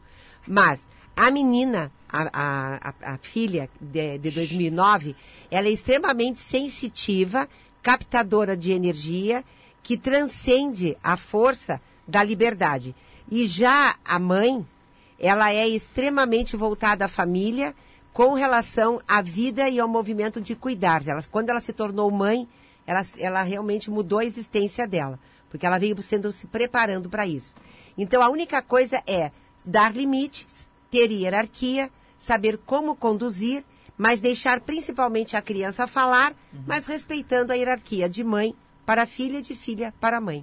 Mas muito lindo. Outra coisa legal, o, o, o- tem, tem uma pergunta, acho que é interessante, que minha mesmo, que é o seguinte, muitas pessoas falam da geração Z, geração Y, geração dane-se, e tem esse pessoal que nasceu dos anos do- 2000 pra cá, 2010 pra cá, tem alguma diferença realmente, de, nessa, vamos dizer, muita gente fala da transição planetária tal, mas tem alguma diferença nessas pessoas em relação à missão delas na Terra, de quem nasceu de 2000, 2000 pra cá, 2010 pra É cá? que cada ano muda a maneira de pensar Ah. e potencializa pela energia dos números. Então, no século passado, 19, era mais a, a iluminação, a- o acesso realmente ao que estava oculto para ser estar totalmente revelado. No, Uhum. no século 18, no século não, 20, 21, 18, de 1800, as coisas começaram a aparecer que, que Século vem- 19. 19, que, era é, Helena Blavatsky, é, é, a né? teosofia, o espiritismo, é a Teosofia. metade do século XIX para frente. Isso, então, o século XIX do ano de 1800. Então, o 18 é a carta da Lua, nas cartas do tarô, tudo que está oculto vai ser revelado. No século XX, que era realmente o número 19, é o Sol. As coisas vieram muito intensamente. A partir da Primeira e Segunda Guerra Mundial, houve uma explosão de seres vindo à Terra para mudar um sistema. E diante da numerologia, isso se afirmou muito nos anos 80. Então, de 1953 a 1989, houve uma é, densidade de seres voltando à Terra para mostrar realmente uma revolução, aonde veio toda a tecnologia. Tá? Tudo isso veio, Não, mas fora, tudo mostrado. fora a revolução cultural da década Isso. de 60, que impactou a década de 70 Aí e você 80. vai entrar onde você quer. quer. E aí, o que que, por por quê? O que, que aconteceu em 1960? É, 196 dá o número 16, que é o raio caindo na, na cabeça. Então, quando entrou o ano de 1960, houve um clarão de explosão. Ou vai ou racha. E aí começou. Quando chegou em 1980, tudo se revelou. Aí vem os hippies, aquela coisa da revolução, que não sei o quê, de mostrar que a gente queria novos conceitos, novas ideias, novos movimentos. Quando chegou o 20, que é o século 21, houve então aquela energia exatamente de eu estou aqui para acordar, que é a carta do julgamento no tarô, que é despertem. As trombetas estão tocando, vocês não vão mais ter tempo. E aí começou a chegar na Terra novas posturas, novas ideologias, novos movimentos. Há também a frequência do terceiro vórtice do DNA ativo, que antes só eram dois, e há várias pessoas falando várias coisas. Para mim, é um grande despertar. Então, o século XXI, que nos traz o ano 20, nos traz a revelação. Quando chegou em 2012, que era o prazo máximo da revolução, de não sei o quê, de chegar, que o, que o planeta ia explodir, na realidade a Terra nunca vai acabar, porque ela é o sistema do coração da grande galáxia local, não tem como ela acabar nunca, a não ser a raça humana, se destruir ela mesma, né? Mas houve realmente as- o 5 da liberdade. Então, 2012. E isso está repetindo agora o 2003. Então, tudo que aconteceu em 2003 está sendo nos dado a partir desse eclipse que houve no dia 30 de abril. Do dia 30 de abril para cá, nós estamos vivendo algo extraordinário na Terra. 2013 está nos trazendo tudo de volta para reaprendermos. E isso é 5-5. Como nós estamos no ano 2022, Dois, as dois. famílias estão sendo atacadas neste ano. Por isso que nós estamos tendo Casa Separam e Engravida, que é um ano seis, gestando novas ideias ou alguém rouba a tua ideia e você fica puto da vida, mas você ficou na procrastinação, ficou esperando um milagre, quando você já é o próprio milagre. Então tudo isso está acelerando muito, porque é, acordem, está na hora, vamos lá e vamos juntos. Entendi. Respondeu? Então é uma. Agora te- temos aí uma geração vindo que é a geração do despertar. Despertar. É interessante. E as crianças vêm para despertar quem? Para Os despertar pais. os, é, para despertar os adultos e também os que estão por vir. E- Claro. E, que vão se tornar adultos e tal. É, e é interessante, eu sempre falo que, pô, em 100 anos a, a, a Terra, a humanidade em si evoluiu. Vamos Mais pegar do que todos os séculos somados Exatamente. trás. Só que tem um detalhe, Felipe. detalhe, isso é bem importante. Tecnologicamente. Tecnologicamente. Emocionalmente a gente continua uma encrenca, cara. Encrenca. Não, Pior, emocionalmente, pior. acho que É, espiritualmente também. É, e por é, vai. espiritualmente, então, tem que falar. Progrediu tecnologicamente, Tecnologicamente. o intelecto melhorou. Agora, emocionalmente, cara, nós vamos rodar muito tempo. Ah, e quando. É, a Tânia tá falando século XXI. De 2000 a 2099, cara. Não é cara, direto. O pessoal que fala de transição planetária, tudo esperando virar uma data aqui para mudar da noite Não, pro dia. não é assim. Não, A natureza não funciona assim, Não. tudo demanda tempo. E eu acho, igual eu falei da outra vez, que humanidade tem ciclos evolutivos, né? E de repente nós estamos saindo de um ciclo de uma série primária para uma série, sei lá, mediana, para mais à frente uma série mais avançada. E eu acho que tudo evolui com o tempo. Agora, do jeito que as pessoas esperam, ah, marcar uma data, por que, que não mudou o mundo dessa É. data em diante? Porque aquilo pode ser um marco para uma progressão ao longo dos anos para que aquilo role mais para frente. Então, por isso que eu falo, a verdadeira transição é sempre dentro da consciência da gente. E, e os chakras alteraram conforme o tempo também, Wagner? Olha, tudo altera. Por exemplo, se, o- se o intelecto do homem aumentou, os dois chakras da cabeça, eles deram uma potencializada. Agora, potência não é qualidade. Então, de repente, a- a- a- o ser humano hoje, hoje nós estamos com quase 8 bilhões de pessoas na Terra. É muita gente. Muito mais gente sente coisa do que 100 anos antes. Não é só quantitativamente. A sensibilidade humana ela vai au- aumentando, Felipe. E não tem nada a ver com moral, religião ou área. Sensibilidade natural que vai aumentando. Novas levas vai reencarnando, a sensibilidade ela vai é, mudando. E se a gente comparar hoje, cara, 2022, é, 600 anos antes já tinha a fogueira da Inquisição, cara. É, verdade. Não é Dá tão longe. Ó, ó, é, né? Não é tão longe. Não, São acho que cinco, não. cinco séculos, cara. Então não é. Daqui a cinco séculos vai estar muito Como? melhor e daí por diante. Mas ninguém pode ficar esperando melhoria futura, porque a melhoria tem que ser estado de consciência. Por isso que eu falo, transição planetária é dentro da consciência da gente. Ninguém pode ficar esperando data X, data Y para poder é, é, é, as coisas mudarem. Mudança é definição interna da própria consciência. Ô, Tânia, você falou sobre a- a- que a Terra não vai acabar. Cientificamente, a gente tem uma data de validade para o nosso planeta. Tem uma data de validade, é, bom. Como, é- como é que a gente, como é que eh, se opõe uma coisa a outra, então? Olha, para mim ela se renova. Ela se renova. Eu, eu- eu- nós nos renovamos. É, essa parte emocional que o Wagner citou agora é muito sério, porque hoje nós nos tornamos mais frios em função da própria tecnologia. E hoje nós precisamos muito mais o carinho, a atenção do que em outros tempos, mas nós não estamos nos dando, nos permitindo. E a própria Terra ela se renova. Eu, eu acredito nisso. O lance que a Catarina está falando é o seguinte: a gente somos humanidade encarnada. Uhum. Por exemplo, a humanidade a guerra atômica, todo mundo desencarnou.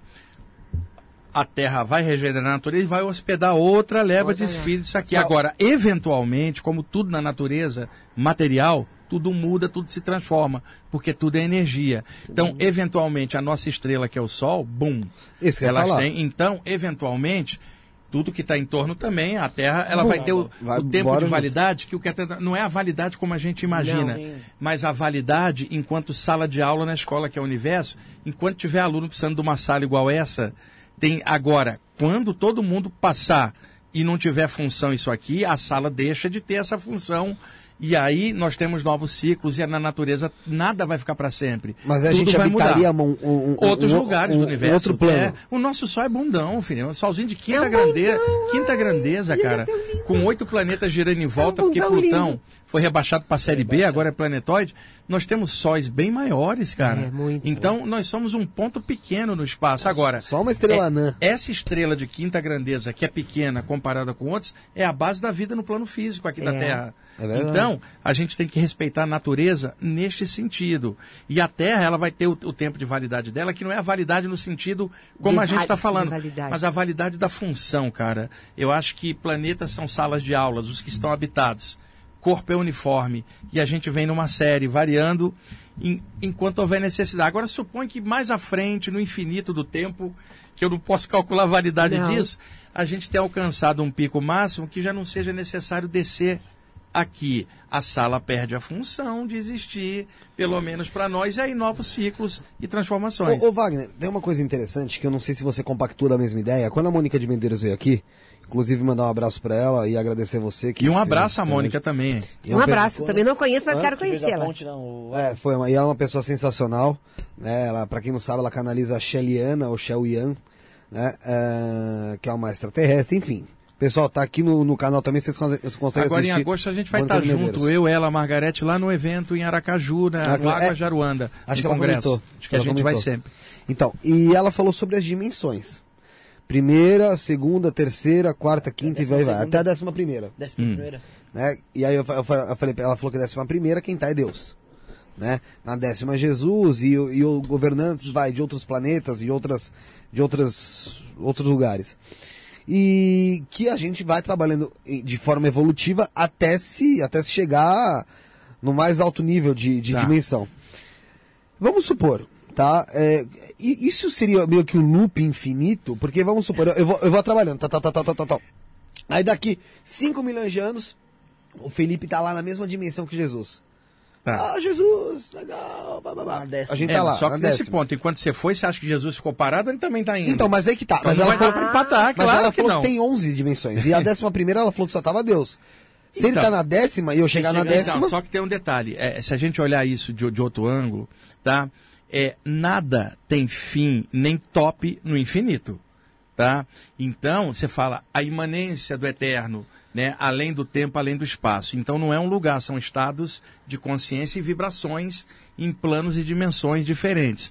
A física hoje fala do multiverso, dentro da espiritualidade, os multiplanos de cada universo. Então, o que que rola?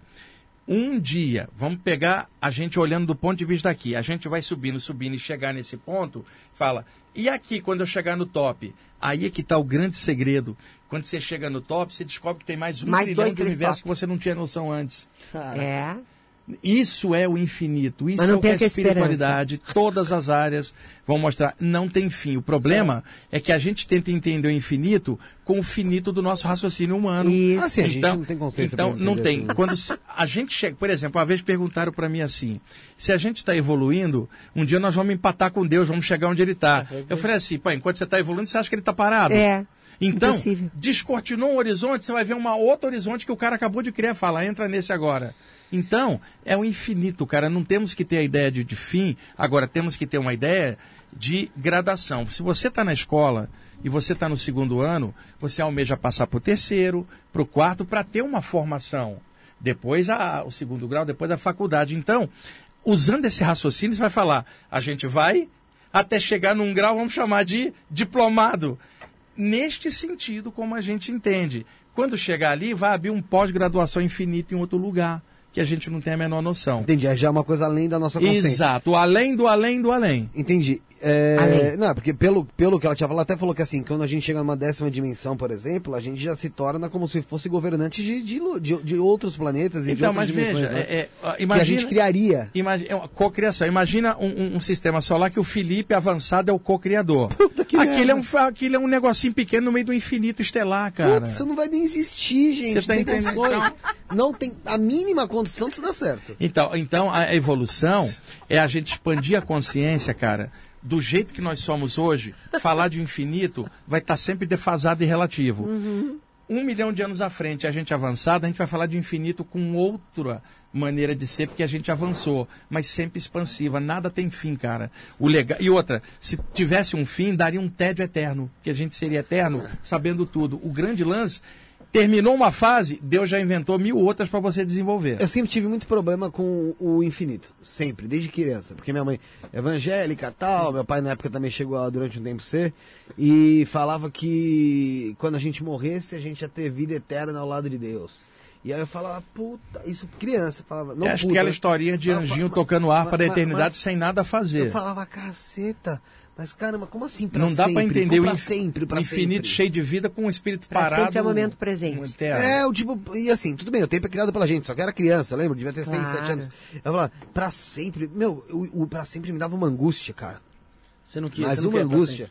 Não, porque eu falava, cara, tem que ter um, um, um finish, Então, tá e ligado? Felipe, detalhe, e se tem o pra sempre que é o eterno, é bom sempre descobrir coisas novas aí fazendo. Sim. Porque se você parar, você vai morrer de tédio eterno. É. Morrer não seria o tempo, mas ficaria entediado. Então, aí está a sabedoria divina. Quando você acha que chegou no nível máximo, você descobre que tinha uma outra cordilheira que você não via, muito mais avançada. Você fala, caramba, isso vai ser assim infinitamente. É o que tá fora isso é o legal. mesmo. Fo- É, sim. fora do nosso raciocínio. Agora, se tivesse uma parada, a gente teria tédio eterno depois. E aí alguém Vazio. que tem um pensamento dinâmico não admitiria isso, porque você está falando eternamente em transformação. Como é que lembra Lavoisier, aula de química básica? Na natureza nada morre, tudo se transforma. Tudo se transforma. Nada pode ter um fim ou parada, cara. O que tem são ciclos. Chegou num ciclo, você fala, cheguei no topo, abre outro. E nunca que nós vamos chegar na consciência cósmica do jeito que a gente imagina, mas a nossa consciência está expandindo. E a nossa e é, e é interessante também a gente falar para ilustrar um pouco esse fato da, da gente não ter consciência de entender o que está acima de nós, que falando sobre teosofia, quando veio Cassiano Camilo Compostela, que é teósofo aqui, e ele também super espiritualizado, e eu perguntei para ele assim, cara, quem criou Deus então? E aí ele falou assim, a gente tem essa, quem criou o tempo primeiro foi a gente. E a gente não tem noção A noção de tempo é nossa, é humana. é, e a gente não tem noção do que é lá. A gente não tem é, intelecto e Exato, é consciência isso. para compreender que algo não precisa ser criado como esse copo foi Exatamente, feito. exato. Que algo. E assim, e não tem mesmo. Porque a gente não tem um conhecimento de algo assim, ó. puf, puf, Sim, né? e- A exatamente. gente não tem Isso esse é o ego, né, que a gente É, diz, né? e, e ele, ele tendo estudado teosofia, Uhum. a teosofia tinha autores ótimos. Eu também estudei muito teosofia. A Blavatsky, Blavatsky. que eu sou fã. Blavatsky. A Annie Sou fã. Besant, o Led Bitter, o Gina Rajadaz, o Arthur Powell. E- e já na- no, no final do século XIX e já nos primeiros 20 anos do século XX, a teosofia produziu muita, muito conceito interessante, assim como o espiritismo por sua área, o ocultismo por outro, por isso que é bom a, a mente aberta. Então, dentro do conceito teosófico, você vai falar também disso como um infinito, cara. Você não vai falar de um fim agora. Se você está lidando com a população em aberto, se você fala de algo imanente infinito, a população não vai entender. Então você tem que dar uma meta e falar, chegue a tal nível, Ah, para que a pessoa se esforce. Porque senão ela não tem parâmetro nenhum. Sim. Tá bom? Respondido aí, Fê. Mais pergunta aí? Ah, Vamos lá? Tem pergunta do Superchat, que agora eu fiquei aqui, que a gente Vamos lá. aqui no- Esse papo aí é bom. Ficou aqui no Volta papo, lá, volta lá, volta lá pra Tânia lá. Vamos, vamos fazer do Ra- não, vamos fazer aqui do que eu tô do que eu tô Volta lá, lendo, volta lá pra mim. Do Posso Rafael, fazer Rafael, uma. vou fazer no final, só Só de antes de você fazer a pergunta, eu penso que tem muita gente aí tentando saber algo um pouquinho mais profundo da numerologia. Uhum. Eu poderia fazer só uma colocação bem simples. Pode, fica à vontade. Assim, eu poderia falar quem nasceu no dia 1 10, 19 e no dia 28. As ações como eles agem na Terra. São individualistas, precisam do seu espaço, gostam de começar, são impulsivos, altamente criativos e enjoam de muitas coisas. Porque eles não têm uma, de, de manter o próprio pa- padrão de energia e muitas vezes eles querem mudar. Quem nasceu no dia 2, no dia 11, no dia 20, no dia 29, são pessoas que gostam do conhecimento, precisam de resoluções, querem estar embasado em fatos e determinações. Podem ser um pouco eh, indecisos em questão de não acreditarem principalmente no seu lado intuitivo. São aquelas crianças que não dormem no escuro, veem vultos e têm a conexão com o cosmos. Quem nasceu no dia 3, no dia 12, no dia 21 e no dia 30. São aqueles que gostam de criar e, diante da sua criatividade, não executam nada. Não gostam de lavar, não gostam de passar, muito menos de academia. Precisam estar sempre voltados a encontrar um novo movimento na Terra e mudar pessoas. Amam os amigos e têm vários grupos de amigos e gostam de estar no meio do todo. Quem nasceu no dia 4, no dia 13, no dia 22 e no dia 31 é aqueles que precisam de segurança, ter o seu salário no dia 5 colocado na conta, não gostam de surpresas nem de ser surpreendidos. Precisam estar baseados nos fatos, nas coisas e no palpável. Gostam de tudo escrito, não suportam mandar e nem escutar mensagens de áudio. Precisam ter papel para tocar, livro para tocar e não suportam muito a tecnologia, mas gostam das coisas que têm um fundamento e estabilidade. Quem nasceu no dia 5, no dia 14, no dia 23, altamente comunicadores. São aqueles que falam, que se posicionam e são também os desportistas nato. Procuram realmente estar dentro dos esportes e fazendo as coisas se movimentar. Amam o Botafogo, amam a energia de estar vendo os outros jogar e gostam do jogo da vida. Enjoam de tudo, de pessoas e de lugares gostam de se manter estáveis, mas gostam da liberdade. E precisam realmente estar sendo vistos e aplaudidos. Quem nasceu no dia 6, no dia 15 e no dia 24 são aqueles que gostam de servir, de cuidar, são aqueles que vieram para ser amados, precisam estar se relacionando com as pessoas e precisam estar sentindo carinho e atenção. Pero, se não têm atenção e não são amados, são vingativos. O 5 nasceu para amar o 5, o 14 e o 23. Só ficam aquilo que amam e fazem aquilo que gostam. Os seis precisam ser amados, receptivos e são aqueles, o melhor pai, o melhor mãe, o melhor cozinheiro, são desses números. 7, 16 e 25. Ligados à espiritualidades, os céticos, porque precisam ver para crer, estão voltados ao direcionamento, são os melhores caminhoneiros, adoram dirigir, agora estar na estrada, gostam da sua solitude e precisam estar no comando. Senão, eles não conseguem se realizar em nada. Mas precisam estar, dai a César o que é de César, dai a Deus o que é de Deus, para estarem na terra. Outro propósito, 8, 17 e 26. Todas as pessoas que nasceram num, desses dias do, do, mês são justos, gostam de estar no brilho, são, têm infinitas possibilidades, precisam estar se realizando, gostam de estar no movimento da vida e precisam realizar as coisas em grandeza. Por isso não gostam de pouco. Tudo para eles é bastante e têm as coisas grandes na vida. E o 9, o 18 e o 27 são os curadores. São os mestres dos mestres.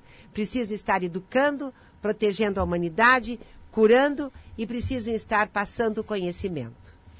Va- Vale a pena eh, a gente falar ou, ou pergun- perguntar pra você, Tânia, se é de fato todo mundo assim, que nós temos esses dias. Nesses assim, dias tem essas características muito fortes. Então, assim, por exemplo, a Fabi falou, nasci dia 14 e odeio esportes.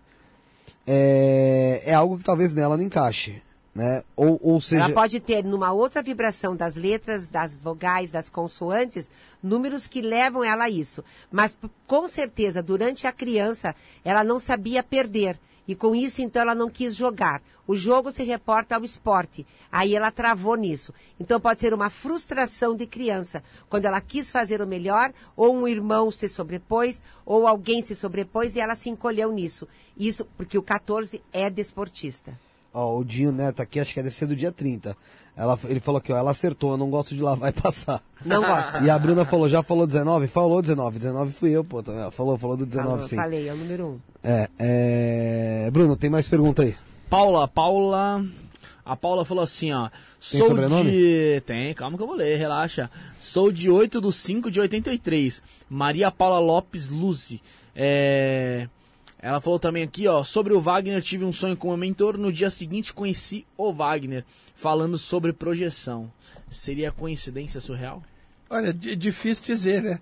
Tomara que seja algo real, né? Aham. Porque se é legal a pessoa falar, "Cunha, sonhei com o mentor, no outro dia conheci uma pessoa que passou algo legal, seria bem legal se fosse, né? Mas mesmo que não fosse, o importante é que ela está numa vibe espiritual legal. Esse É uma- que ela tem que ver para crer. Isso foi só uma amostragem para ela pelos números dela. E para ela tudo é grande e intenso. E ela nasceu para aprender a trabalhar no caminho da senda espiritual. Então tá respondido aí pra Paula. Tem mais alguma? Tem- tem- vamos ler do Rafael, que tem uma aqui que a, do a- a Rafael moça Alves? mandou e eu acabei pegando, eu vou pegar ali. Rafael Alves de Lima aí, ó. Eu tenho. Nosso companheiro de podcast, já fez vários programas aqui com o Wagner aqui. Rafael Alves de Lima, 28, oh, 27 do 8 de 1983. Eu vou lá tentar pegar a mensagem. 27 Lei. do 8 de 83, né? É, É... ele nasce numa proposta e começa a trabalhar outra durante a vida. E ele se encontra a partir dos 34 anos num caminho novo, principalmente de estar ligado à espiritualidade. Curador natural, gosta da justiça e da verdade, tem uma proposta única de ser o comunicador daquilo que acredita e veio para poder ajudar a humanidade num propósito maior. Ele está quantos anos agora? Ela tá com 38. Então, então ele está há quatro anos, a partir do 34 que ela está falando, que vem, que ela falou, essa parte de cura, que vem o podcast. Ele está com você já há algum tempo, está nessa faixa já dos 34 para frente. É, ele tá. mudou tudo. Então, Depois, o, tem, tem mais pergunta aqui, mas eu quero saber, antes do Bruno vir ler os superchats aqui, que eu vou deixar na base dele. É, ô, Tânia, me explica uma coisa. Você falou que você fala, faz sobre numerologia cabalística. E qual a diferença do- da numerologia cabalística para numerologia comum? Ou se é que tem uma Comum. numerologia comum? É, não, na realidade, eu, eu desenvolvi uma técnica muito linda que eu, eu trabalho com as 78 lâminas das cartas do tarô e trabalhei e trabalho com a, a numerologia pitagórica simples, que é de 1 a 9 nas letras de A a Z. Então eu coloco o número pai e mãe. Então, por exemplo, um 9 é diferente de um 18, que é diferente de um 27, de um 36, de um 45. Então, por exemplo, você pega o 9 puro, ele tem um fundamento, é mestre de mestres, é o curador. Se ele é de um 45, ele é o 9 que precisa trabalhar, colocar a criatividade, dar o direcionamento e o propósito, ter a fundamentação para depois ele ensinar. O 9 puro, ele já nasce sabendo e já nasce aquele que vai colocar as mãos e curar. O 45, ele vai aprender isso com conhecimento, estudo e cursos, para depois ele fazer. Então, quando eu desenvolver os, quando eu desenvolver os arquétipos, que isso no curso de numerologia, eu já formei mais de mil numerólogos Porra. já de, de cursos, desde o ano de 2007. Eu faço os cursos de numerologia. E realmente as pessoas entendem de uma, ma- de, de uma maneira mais amplitude. Por isso que eu chamo a cabala, porque eu peguei a tarologia, a numerologia, copilei as duas e criei um sistema. Entendi, entendi, deu para entender. É, Wagner, é, sobre os chakras, vamos voltar lá para. Vamos falar sobre glândula pineal. tá? Muitas coisas aí prometem o desbloqueio, é, a, a- desbloqueio, limpeza da glândula pineal, alguma coisa do tipo. Primeira pergunta é saber se a glândula pineal tem a ver com o tal do terceiro olho. Não. Não tem. Ok. Então já Isso é um dos mitos. Vamos lá? Tá. E o- a glândula pineal e os chakras, qual a ligação Tá? delas e como, como desbloquear a sua glândula pineal? Vamos lá. A glândula pineal é a glândula endócrina mais alta do sistema. Ela está logo abaixo dos hemisférios cerebrais, bem no meio do crânio, tá? A pineal, Aqui? ela é não. Aqui é a glândula hipófise, é se a hipófise. gente puxar uma linha Aqui no meio da sobrancelha. É, é, se você puxar uma linha reta para dentro, vai dar hipófise ou pituitária. Tá. Atrás dela, no centro do crânio, está a glândula pineal, também Então chamada seria- de epífise. Mas, Isso. mas na mesma linha. Meio, é, mesma linha, um pouco mais acima, no- abaixo dos hemisférios. A hipófise mais à frente. Então, se você puxar uma linha reta do chakra coronário, atravessando o cérebro, vai incidir em cima da glândula pineal. Se você puxar uma linha reta aqui do frontal para dentro, vai dar em cima da glândula hipófise. É só puxar uma linha reta, é anatômico. Na internet o pessoal trocou, cara. Botou pineal pro frontal e chamou de terceiro olho. Sim. E pegou, é, é, é, e pegou a hipófise e jogou com o coronário, trocaram. É, é- é simples, se eu puxar uma linha reta do alto da cabeça da Tânia para dentro, vai dar em cima da glândula pineal. E se eu puxar uma linha reta aqui para dentro, vai dar a glândula hipófise. Não tem como errar. A internet está cheia de sites que errou essa localização. Então é frontal hipófise, coronário, pineal. Aonde que eu estou me baseando? Milhares de anos de estudo desde a velha Índia demonstram a ligação dos chakras com o sistema endócrino. Mas aqui no Ocidente, qual foi a época que saiu o primeiro livro de chakras? Década de 20, cara. Então, o Ocidente, bem defasado, eh, demorou a falar de sistema endócrino, que a medicina, é claro, que fala nisso, e os espiritualistas na parte dos chakras conectando cada glândula com cada chakra. Então, a glândula pineal antes era considerada um órgão vestigial, porque você pegando o pineal de répteis, ele, eram grandes. Então, pela evolução até chegar no mamífero, ela foi diminuindo até o tamanho de um grãozinho de milho ou de feijão bem no meio a- a do crânio. O nome pineal pela forma cônica dela, que vem da pinha, daí o nome pineal. Aqui no Ocidente, quem popularizou o nome pineal foi o René Descartes, no século XVII, que era Rosa Cruz, por incrível que pareça, e que popularizou a seguinte frase: a glândula pineal é a sede da alma. Então, dentro de estudos da AMORC, a Ordem Rosa Cruz, tem livros de glândulas que já falava de pineal há tempos, mas como a ordem é esotérica, não tinha a informação em aberto. Dentro do yoga antigo tinha, na iniciação egípcia clássica tinha, mas nada disso era, era passado, eram te- tempos esotéricos para dentro. Do século XIX para frente, começou toda essa expansão, o espiritismo, a teosofia, a Sociedade de Pesquisas Psíquicas de Londres, a parapsicologia todo o lance que desembocou no século XX, aonde o sistema glandular começou a ser mais estudado. Hoje você tem uma ressonância magnética que você pode mapear as glândulas de forma como nunca nós tivemos é, no passado. Então, tudo que se falava da pineal era no sentido psíquico, não no sentido físico, que se sabia muito pouco. E a medicina hoje conhece bem da glândula pineal, mas no passado, tudo que se falava de pineal era no contexto psíquico, se falava que a meditação afetava a pineal, as saídas do corpo tinham relação com a pineal, porque o chakra mais alto do sistema, Felipe, está ligado com a pineal. Então a maioria dos fenômenos espirituais que ocorrem com maior lucidez vão ter a ver com a pineal. Mas veja, há uma diferença. É do chakra coronário para dentro da pineal. Não é da pineal para dentro do coronário. É da energia para dentro da glândula. Ou seja, a glândula recebe energia do chakra. Então, você desencarna, Felipe. Suas glândulas vão virar cadáveres junto Sim, com o corpo. tchau. Você está do lado de lá, você não tem glândula, você não vai continuar evoluindo?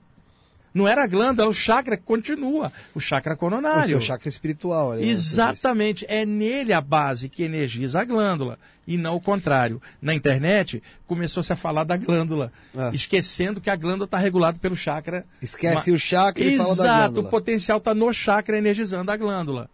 Então, o que, que adianta a pessoa? Vamos fazer um exercício de desbloquear a pineal se não desbloqueia o coronário. Agora, se desbloquear o coronário, desbloqueia a pineal. É porque dizem que tem ela calcificada. Então, esse negócio de calcificar, eu tenho uma teoria totalmente diferente. De que, por exemplo, flúor calcificaria a glândula. Que, na verdade, eu acho que é uma má leitura. Tipo assim, supõe que a Tânia tem um bloqueio enorme no chakra coronário e isso incide, causando um bloqueio na pineal. Aí alguém fala, você precisa descalcificar a glândula. Fala, não, precisa abrir o chakra da cabeça, porque vai diluir toda essa calcificação. Mas inverter o processo. Isso é a minha visão enquanto sensitivo, estudando, e isso na prática também há muito tempo. Então se passou-se a falar que o flúor calcificaria a pineal e diminuiria a sensibilidade espiritual. Felipe, desde quando a gente usa flúor na água? Do século XIX para frente. Se o flúor causasse limitação de sensibilidade, do século XVIII para trás, onde não tinha o flúor, todo mundo teria sido sensitivo. Ah, sim. é. Cara, eu, eu tô dando argumento pé no chão, cara. E aqui no Brasil, quem manja muito de glândula pineal é o doutor Sérgio Felipe, que é um médico espírita, que é um craque em pineal, fala, faz palestras muito legais e trabalha com conhecimento. O problema é que a internet ficou cheia de coisa de glândula pineal por achismo. E eu estou falando, a pineal tem o potencial ativado pelo chakra coronário. Um monte de gente falando de pineal desconsiderando o chakra coronário. Eu sempre achei essa abordagem equivocada. Mas é um fato, então, que quando você consegue o desbloqueio, ou uma. ou você consegue trabalhar, então, seu chakra coronário. Uma ativação, a pineal desperta o potencial oculto na área psíquica. A pineal, ela tem certos, certos corpos. Você tá falando psíquica, não paranormal. É, não, é a mesma coisa, parapsíquica é o paranormal. É que o então termo tá. paranormal, tanto picareta passou a usar É para enganar verdade, a é. população. Careta É, E aí hoje o pessoal fala parapsíquico, para ter uma expressão mais arejada e livre de, de, de confusão, Tá. de enganação, que a gente sabe que tem, né? Só você trocou um pouco a palavra. Não, eu estou atualizando o que, o que se fala dentro desses estudos modernos, Tá. né? Os fenômenos parapsíquicos, né? O psiquismo humano, pensar e sentir. O parapsíquico é o além do pensar e sentir, telepatia, clarividência, chakras, todo esse conjunto. A pineal tem certos corpúsculos granulosos dentro que parecem pequenos cristalzinhos de apatita e que, segundo, então, desde a antiguidade se falava que a luz do chakra, que não é essa luz nesse plano, a energia do chakra batendo na pineal e, e refratando ou refletindo nesses cristais, despertaria a pineal. Então, o lance que se fala da pineal despertar está correto. Só estou dizendo que o motivo do despertar não é a glândula, é o chakra despertando esse potencial. Então, quem quer ativar qualquer potencial precisa trabalhar os chakras, não é trabalhar a glândula. É o contrário. Lá no coronário pra você E desbloquear para desbloquear a glândula. Agora, a maioria, aí o pessoal fica. Põe o dedo aqui, não adianta nada. A pineal tá lá no meio do crânio, Certo. cacete. Vai botar o dedo aqui, vai adiantar o quê? Eu vejo muita meditação guiada falando disso mesmo. Então, pineal aqui, né? você, você Não, botar o. você botar o dedo aqui, Não, se você fixar, botar o dedo aqui, e então, o que, que você vai encontrar atrás? A glândula hipófise, não a pineal. A pineal tá mais E a atrás. hipófise, ela tem algum, algum A- trabalho... A hipófise é a Uhum. glândula de comando do sistema endócrino. A hipófise Sim. também é chamada de pituitária. Você pode perguntar a qualquer médico endocrinologista qual é a glândula do, de- do sistema endócrino que comanda o sistema. A glândula hipófise libera hormônios que ativam o funcionamento das outras glândulas. Ela é a chefe, cara. E ela está ligada ao É a chakra. central de controle. E- Exatamente, ela está ligada à testa, enquanto que a pineal ligada ao alto da cabeça. Entendi. E o terceiro olho, o que é? Terceiro olho depende de quem fala. Se você vai ver as figuras do deus Shiva na Índia, Shiva tem um terceiro olho aberto aqui. Em sânscrito chama Shiva Netra. Você fala o terceiro olho de Shiva. Por exemplo, tem nada a ver com glândula. É uma metáfora yogi. Você fala do olho de Horus, por exemplo, que às vezes é desenhado também na testa. Já é a medida egípcia antiga para falar do despertar da consciência. Então, quando você fala terceiro olho, de forma dupla, pode ser o chakra frontal, no sentido de dar uma terceira visão ou clarividência, ou terceiro olho no sentido religioso, Shiva, olho de Horus, dependendo da cultura, quando você fala terceiro olho, pode ter nuances diferentes, mas terceiro olho não é a pineal, cara. Tá? Na maioria das tradições, o terceiro olho está associado à área da testa. Agora, eu entendo a confusão da seguinte forma. Se o Bruno está ali, ele ativou o chakra frontal e ativou o coronário, a aura da cabeça inteira vai dilatar Total. como se fosse uma aura só. Aí você diria, o conjunto do chakra frontal com o coronário ativou as duas glândulas da cabeça que agora funcionam como uma só, um terceiro olho. Entendeu agora? Entendi. A, a confusão vem daí. Agora, especificando, chakra coronário pineal, chakra frontal hipófise. Vou- a gente vai receber sábado aqui uma pessoa que fala sobre um tema e eu queria saber se você já ouviu falar e o que você acha disso. Que é o salto quântico genético. Olha, eu não, é, salto quântico, na internet está cheio de gente falando nisso em vários níveis. A Tânia sabe, é salto quântico para tudo quanto é tema. Te dá um upgrade para um, um outro nível, tá? Eu acho que tudo é possível, Felipe. Agora, eu não sei nem quem é a pessoa agora. Eu tenho visto muita gente falando de salto quântico e elas não fizeram salto nenhum, cara. Elas continuam medíocre igual sempre. É, eu tenho Bru- que falar a verdade. Bruno Guerreiro de Moraes. Eu não sei que não conheço, mas estou falando em geral. Sim. Tem um monte de gente falando de salto quântico e a própria pessoa não deu salto nenhum, continua irritada, continua com baixo nível de ser, morrendo de medo do invisível. Que salto que ela deu, cara? Então, existe isso. Agora, pode acontecer de alguém desenvolver um trabalho que dá um upgrade intenso. Nesse sentido, sim. Mas no sentido geral, a pessoa tem que filtrar. E eu não, sei, não conheço a pessoa que virá. Espero que seja uma pessoa que fale disso seriamente, porque hoje virou moda. E quando eu falo isso, tem um monte de gente que se aborrece. Mas a- se aborrecendo, ela mostra que não teve salto quântico nenhum. Ah, sim. Ô, tá de sacanagem. É, Salto quântico, cara, é perdoar, é ter caráter, transformar a consciência. É Aí você deu o upgrade real. É interessante ouvir isso de você, porque eu vou estar aqui sábado e eu quero, eu quero entender da parte dele. E eu tenho um, um professor aqui na minha frente que eu, se, se você falar. Quer que Água? desligue- água? Me dá uma aguinha aqui, já tava tempão pedindo. Água, água. Ninguém te viu. Caramba! Vocês você são, vocês os José? Na crimi- boa. vocês são os criminosos. Cara, eu falo tá tanto Eu vou te falar uma coisa. É muito, aqui aí eu acabo a voz Ó, desgastando. Vou te falar uma coisa. Aqui vai pegar Vai mais pegar lá, vai mais. pegar mais lá. Não, tá ótimo. O José, infelizmente, ele tá demitido.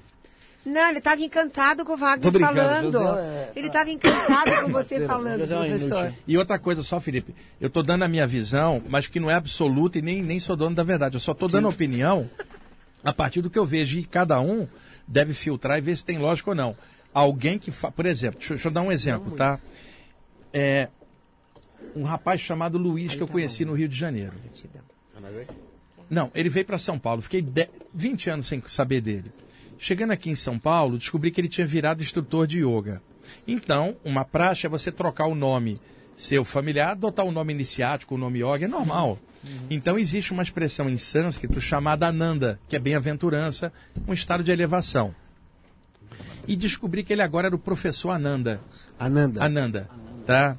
Ananda. A minha opinião é o seguinte: quando alguém troca o nome, né, Tânia, e já está na área da Tânia, o nome da- dela, de família, e adota um nome iniciático, e no passado era um mestre dela que escolhia o nome dela em função da, fun- da atividade dela, mas a, a própria pessoa esco- escolhendo é o ego dela, escolhendo aquilo, que aí já dá diferença, né? Sim. E aí, alguém que adota o nome, Felipe, tem que estar à altura do nome que escolheu.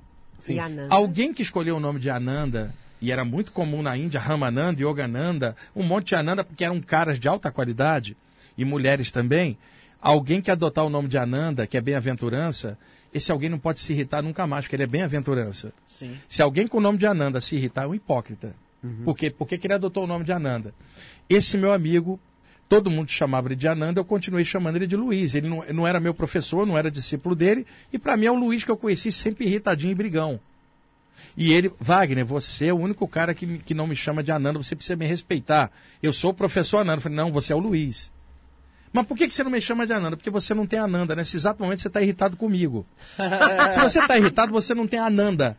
Para de hipocrisia e se chama Luiz e fala: sou um ser humano normal, eu estou buscando uma Ananda que eu gostaria um dia de, de- de ter, mas eu adotei o nome de Ananda como objetivo de um dia alcançar. Mas eu não sou Ananda e ninguém que eu conheço é, porque alguém que se aborrece não tem Ananda nenhuma. A mesma coisa eu falo da questão do salto quântico.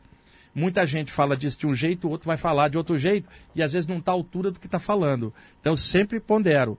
Observa o caráter da pessoa que está te falando e vê se ela está à altura daquilo que ela fala. Ô, E Wagner, ele tá mas- aqui hoje, Luiz, pra mostrar que tá calmo. Ananda, pode entrar. Cadê? Entra aí. Luiz. Ô, Wagner, mas será que. Mas Ai, esse, meu mas esse, esse céu. amigo, ele, ele tinha um Não, e ele parou de, falar, palavra. parou de falar comigo. Parou? É, parou. não fala comigo. Então não tem né? Ananda Então não tem nenhum problema, ele nem tá escutando aqui porque ele não escuta nada mesmo, porque ficou com raiva. Quer dizer, não tem Ananda nenhuma, ele tá com ele. É Swami irritadinho Ananda, aí sim. Não, eu, ia perguntar, mas será que ele sabe o significado da palavra Ananda? Sabe, é professor Nossa, de yoga. É, sabe que é aquela história? É, para dar um ar místico, você adota um nome, troca de roupa. Isso não mudou seu caráter em nada. Agora, no passado, na tradição clássica da velha Índia, o velho Egito, quando um mestre dava um nome para alguém, ele escolhia as Iniciar. sílabas do nome de acordo com a vibração da pessoa, para que o nome evocasse a vibração. Isso sim, hoje, eu adotar o nome que o meu ego escolheu, é, é totalmente diferente. Então, é melhor você se chamar Bruno, eu me chamar Wagner, ela chamar Tânia, e a gente ser o que a gente é, um espírito encarnado na Terra ralando para aprender um monte de coisa. Você Ô, adotaria que nome, Felipe? Eu. Eu seria Rei Arthur. É, o pai já é rei, King Naldo. Tá tudo certo, Mas olha né? só, Tá olha só. família. Olha como eu sou o Gugu dos pobres, cara. Eu já joguei o Rei Arthur porque tem uma pergunta do King Naldo. Aí, tá vendo? Sintonia. Olha Ai, a Sara ali, mostra a Sara pra mostrar uma coisa bonita Ah, aqui no Sara é demais, programa. Aqui. A Sara é um espírito evoluído, Sara- cara. Casou com essa coisa aí, ó. Que é isso, Wagner? Que é isso? Hein, Josiel, Ela né? me trouxe um livro hoje. É verdade. é verdade. Todas as vezes Eu ganhei um livro teu que não foi você que me deu. Ah, é? Do Ricardo Sanfelipe. Ah, o Ricardo, lá de Suzano. É, é, meu pai falou o seguinte: alguns dias após a morte do meu pai, que é meu avô, não do meu pai, do meu avô, é, é, não, só, só pra deixar claro aqui pra ele, você fica, tô, bate tua bolinha rapidinho, aproximadamente próximo de 30 dias, dormindo eu me vi um enorme galpão. Parecia um galpão industrial muito grande ao redor, muitas camas de hospital. Veio ao meu encontro um rapaz e uma moça vestidos com avental branco. No meu entendimento eram doutores. Sem que eu falasse algo, falaram que meu pai estava se recuperando bem. Nesse momento, meu pai passou por mim com a aparência mais jovem Isso. e, como se estivesse meio tonto, cambaleando, ele olhou para mim, mas era como se não tivesse me reconhecido Sim. e foi para uma sala ao fundo desse galpão.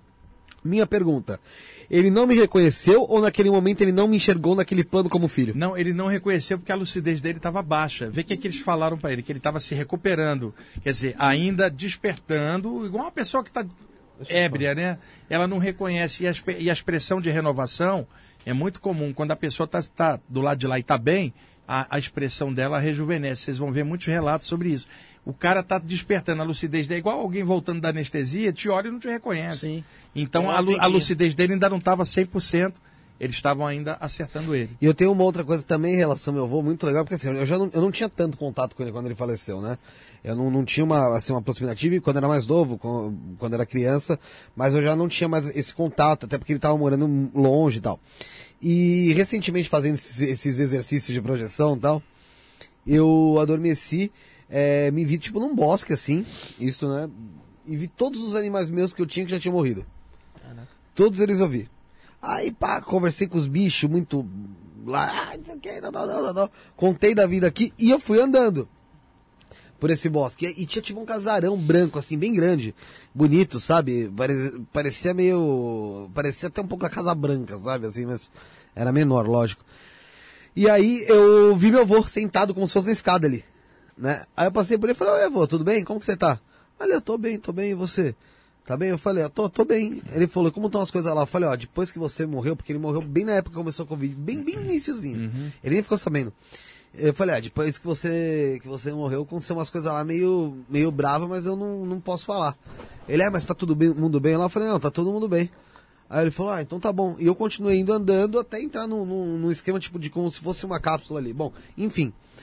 Depois eu acabei falando, cara, eu nem encomendei porra nenhuma com meu avô. Meu avô deve ter achado que eu bati as botas. Não, tá Meu avô provavelmente. deve ter falado, porra, não é que o moleque morreu? Não, nada. Ele, é, se você Não? se isso for uma saída, do- se isso for uma saída do É. corpo, ele vê, e ele tá lúcido lá, pelo que você falou, ele tá sabendo que você tá por um, por isso que ele perguntou daqui embaixo. Sim. Ele sabe que você vai voltar. Ah, tá. É, ele viu você, ele sabia que você tava fora do corpo. Ah, tá, porque eu falei, porra, tô, até agora tô tentando voltar Ah. e falar, eu vou morri E- não, e isso é aqui legal, é outra ele tem coisa essa aí, hein? lucidez, né? Não. ele tá tem essa lucidez que ele tá fora. E outra, É. o, o que ele falou Eu é não muito sei se foi importante. projeção de fato, eu Pelo, imagino pelo que jeito, sim. E esse lugar que você falou dos animais desencarnados que você teve, isso é. Muita gente confirma, eu, todo mundo. Os animais sobrevivem à morte, cara. A gente já falou isso aqui várias Ah, vezes. sim. O relato que você está fazendo é muito legal para quem perdeu o bichinho, né, do qual era tutor, tá triste, mas a vida segue para eles também. E foi muito engraçado porque eu vi bicho meu que tinha morrido quando eu tinha, tipo, nove anos. Ah, e, é. e- e lá, e assim, eles juntos. E aí eu falando, porque assim, a gente adotou, tinha adotado um gato, adotou a, a outra coisa que pode acontecer eu- também é os mentores extrafísicos plasmaram o ambiente com todos os animais que você já Sim. teve para te trazer uma coisa linda. Pode ser esta outra. Era um lugar bem bonito. Esta Olho, outra né? possibilidade, plasmar uma realidade virtual, uma forma mental, plasmar todos os bichinhos que Mas- você teve, porque isso te traria uma alegria. Ô, Wagner, sabe qual que é interessante? Que assim, eu falei, ah, eu adormeci. Mas não, é- não era bem um adormecido. Tipo assim, não é como se eu tivesse realmente dormido, tá? De estar dormindo. É um estado alterado de consciência, É um estado cara. estranho, porque assim, você, você, tá, você sabe que você tá meio que dormindo, só que assim, ao mesmo tempo parece que você tá acordado. Olha o que, que você falou, estado estranho. É, na Grécia tinha uma expressão é, que é xenos. Xenos significa estranho. Então você fala assim, estado xenofrênico na medicina, que é derivado de xenos, que a gente se chamaria modernamente de estado alterado de consciência. Exemplo, Bruno está lúcido, ok. Bruno está dormindo, ok. O Bruno cochilando, Felipe, ele está totalmente dormindo? Não. Não. Está totalmente acordado? Não. Se ele não está acordado, não está dormindo, ele está estranho. Entendeu o termo, Sim. o termo xenos, do grego estranho? Um estado alterado ou estranho. Muitas experiências ocorrem nesse estado, as ondas cerebrais descendo um pouquinho, você já pode estar adormecer né, e de repente ter uma experiência à distância em instantes e voltar por um estado alterado. O que não vai acontecer é na vigília, onde os cinco sentidos estão para fora. Mas num estado alterado pode rolar isso sim. Legal. É, Bruno, tem bastante coisa para ler ainda, mas antes da gente continuar, quero pedir pro pessoal que tá assistindo se inscrever. Sabe por quê, Wagner, o que acontece na internet aqui? O pessoal se inscreve e o YouTube ele é meio maluco às vezes. Ele tira algumas inscrições do canal, porque são pessoas que às vezes, como o tempo sem entrar na conta, ele considera que aquela pessoa já ou morreu, Faleceu. e aí foi pro plano astral e lá não tem YouTube. É, lá E- deve ter o YouTube É, pode ser, mas não é esse mesmo aqui com o mesmo login. E aí ele des- desinscreve. Então você que tá assistindo, vê se você tá inscrito mesmo, que às vezes você nem tá. E se você tiver assino, ativa o sino de notificações, que você vai ficar sabendo de tudo que acontece Aí. aqui. E também, se, vo- e se você também tá assistindo e não, não é inscrito, cara, você tá de sacanagem. cara. Aí você tá de brincadeira com Você a não minha ama face. sua família, você não ama sua família, cara. É. E ó, tem o grupo do WhatsApp, o grupo do Telegram na descrição, entra também. E o Instagram, é Podcast, TikTok, Kawaii, Twitter, tem toda a cacetada aí. Spot, Spotify. E canal de cortes. Tem o canal de cortes também. E tem o Spotify. O Spotify, olha, tá lá, pô. Você às vezes tá numa Tá atualizado? academia, Tá ó, atualizado? Tá atualizado? Falta dois, porque o Josiel falta o, P- o que pra ele? Competência. É uma palavra que não, isso aí não dá pra achar que Fala é pra ele. Trabalhar. Tem competência, tá faltando é tempo porque você me aluga demais. Ah, Fala alugo, pra ele, Josiel. eu alugo ele? Eu? Deixa quietinho, ó. Vamos melhor deixar quieto pra gente não acabar com o programa hoje. Ah, meu Deus. Ô, Ah, meu ô, Deus. Ô, Bruno, lê aí alguma coisa. Ó, eu tenho uma aqui pro Wagner aqui, já que eu, eu continuo aqui no Wagner. Wagner, o que diz sobre S- Samael Aunwell. É o Isso. nome dele. do movimento gnóstico? Gnóstico. Eu tenho boa parte da literatura do Samael Aunwell, ele era colombiano e depois mudou para o México e ele praticamente, é, dentro do movimento gnóstico, a gnose é o cara, assim, a referência principal. Eu gosto muito do Samael na parte de mantras. Eu tenho os livros dele de mantras, ele manjava muito de mantras, inclusive ele falava muito de um mantra chamado Faraon, tenta- na tentativa de ter uma experiência fora do corpo mais lúcida. Ele, ele também entendia muito de planta, cara. Ele entendia de energia das plantas, é um dos melhores. Eu tenho bastante material, mas como a minha maneira de ver é tudo universalista, se você pegar um gnóstico que está estudando Samael, para ele aquele é a realidade total. Para mim, é parte da realidade somada com a de outros. Então, numa visão geral, eu tenho livros do Samael Alnoel que eu gosto, na gnose tem muita coisa de saída do corpo, mas muito esotérica, que não precisava mais isso, porque hoje tem tantas abordagens abertas, iguaizinhas, no tema e profundidade, e que não segue aquela linha, mas tem um monte de coisa legal. Do Samael, a parte mantras, eu admiro muito. Ó, Fabi tinha perguntado aqui pro Wagner como se livrar de encostos e obsessores, porém, o, teve uma pergunta. Alguém aqui, não lembro quem Mandou foi. um que fez, superchat que pra- mandou um superchat falando. sobre seria muito interessante fazer um podcast com o Wagner só sobre obsessores, falando sobre isso. Mais pra frente a gente marca. É, é, Fantasma parte- abduzido. é, essa parte, fantasma? é, essa parte eu aprofundei muito como médium de desobsessão durante anos. Então eu conheço bem. Só que é um tema muito espinhoso e pesado, porque muita gente tem medo. Para a gente falar de um tema desse, é diferente, por exemplo, você está com um grupo de estudantes numa sala explicando aquilo numa energia em aberto. A flutuação é enorme, porque é do mesmo jeito que o fantasma abduzido está interessado, vai ter outro aterrorizado escutando a mesma coisa. Então tem que ver custo e benefício em aberto se esse é um tema que vale a pena para um podcast. Ou se seria um pedacinho dentro de um outro tema Sim, pode ser um que você pedacinho pudesse dentro falar de um tema. de algo. Que eu lembro, você lembra que eu conversei com você que eu queria fazer um tema com você, um, um sobre o tema mediunidade mesmo? Sim, Pra pode falar? ser. Dá pra entrar dentro do tema desse. da mediunidade, dá É. para entrar nos assédios extrafísicos, obsessão, desobsessão e, e tudo isso. É que assim, é, eu trabalho com isso, só que a abordagem aberta disso, ela já extrapola um pouco. É diferente de um tema como chakras ou saída do corpo. Uma abordagem dessa para um grupo estudando, aí você aprofunda pra caramba. Em aberto, vai beneficiar um, mas outro vai falar, ai meu Deus, eu não quero mexer com isso mais não. Olha, então é melhor clarear isso. Eu gosto sempre de ser muito franco, muito direto. Muita coisa eu não falo em podcast, em parte aberta, pela responsabilidade que eu tenho. O pessoal quer sensacionalismo. Não o Sim, pessoal sim, que perguntou, sim. mas outras áreas, o pessoal quer sensacionalismo. Ai, daí faz sem técnica. Não, vai estudar, miserável. Não vai pegar isso assim, não. Isso não é uma brincadeira mística. Pô, vamos estudar isso sério. E outra, qual é o teu objetivo nisso? Sabe, vamos dar uma olhada nisso com um olhar maior, não somente de fenômeno, um olhar de consciência.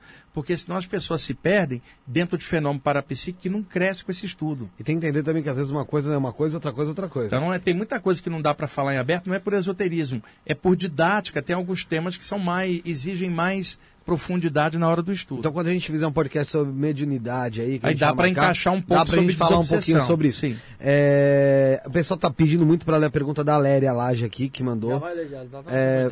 Wagner, gosto muito de te ouvir. O que uma pessoa diagnosticada com depressão pode fazer espiritualmente para melhorar desse mal? Entendo que depressão é uma fraqueza. O que você acha? Obrigado e um abraço. Depressão não é fraqueza, é doença. é doença. Não, ficou com esse estigma antigo de ser uma fraqueza de caráter da pessoa. Não, depressão é doença. Agora, a depressão tem várias causas, desde causas é, é, físicas ou mentais até, por exemplo, como eu conheci muitas vezes ao longo da vida, uma pessoa com uma sensibilidade enorme, não trabalhada, ficava deprimida porque essa sensibilidade embotava ela. Mas eu não estou dizendo que é o caso dela, eu estou dando uma outra possibilidade. Uma outra ficava deprimida porque, por exemplo, tinha um relacionamento muito ruim, ela queria desfazer o relacionamento, mas não tinha força, ficou deprimida.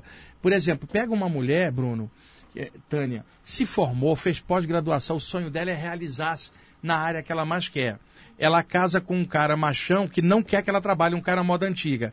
Ela, sob o tacão do cara, vai ficar por baixo, não vai realizar, essa energia vai ficar presa, ela vai começar a ficar deprimida porque ela está sob a energia do outro.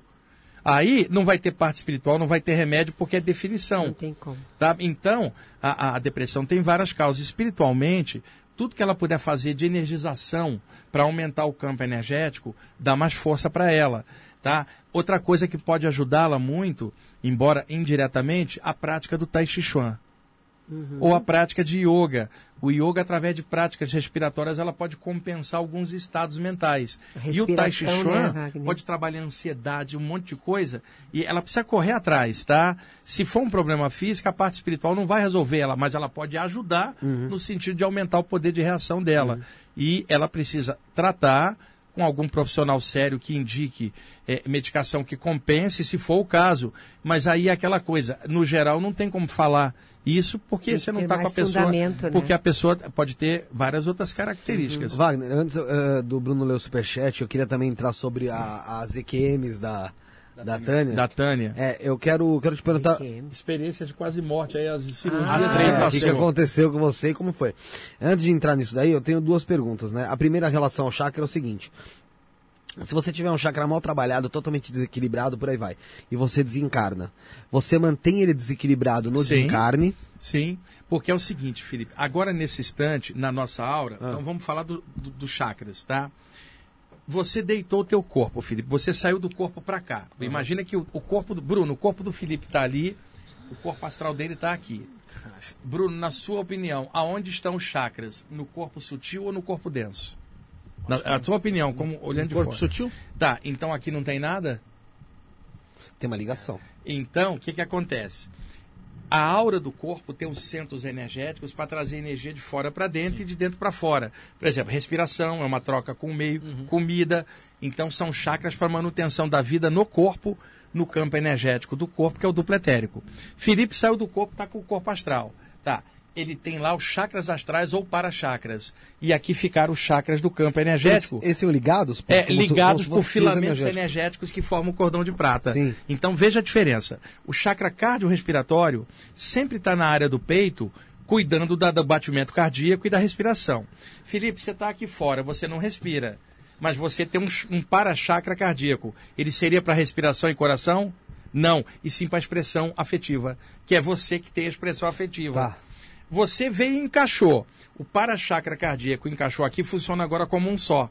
Na hora da saída, você vê que tem um outro conjunto de chakras, chamados outrora de chakras astrais ou para-chakras. Agora veja, chakra frontal. Sempre está na testa, visão física. Você saiu, Felipe. Você está aqui fora. O corpo astral virou uma esfera de luz, que é dotado de alta plasticidade. Sumiu a cabeça. Cadê a testa para ter o frontal?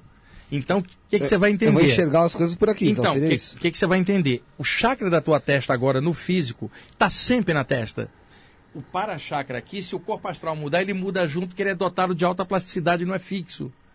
Então, você aqui fora tem uma manifestação energética com chakras astrais, os chakras aqui estão relaxados com o duplo etérico do corpo. Você volta e encaixa, agora é um conjunto só. Na hora da saída, esses chakras aqui são os reais, aquele ali é, é o, o simulacro durante a encarnação.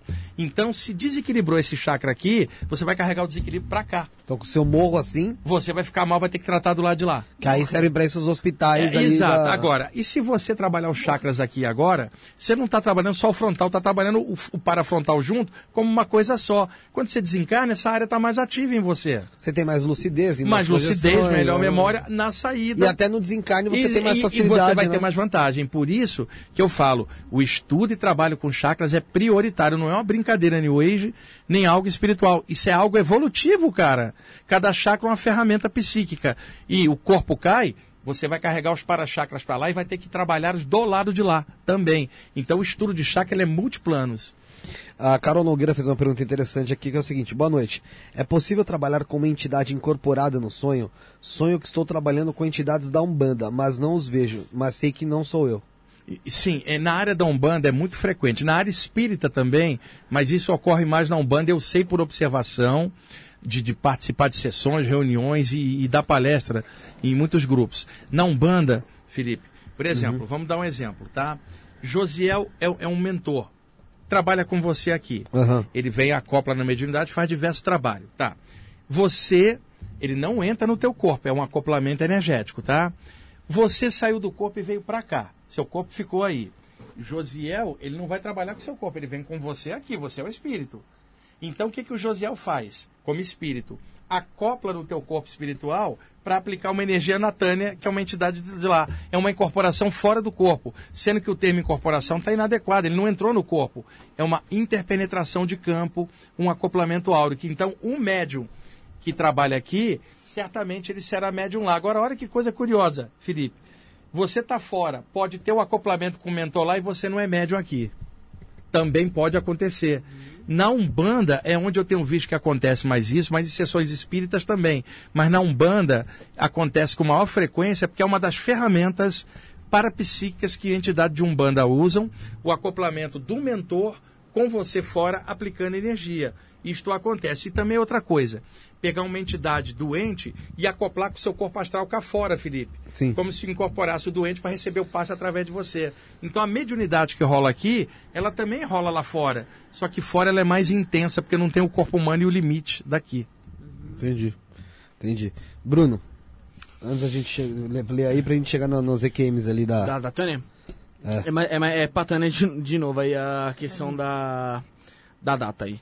Tânia, minha data de nascimento, 17 de 7 de 95, é o Vinícius Alexandre.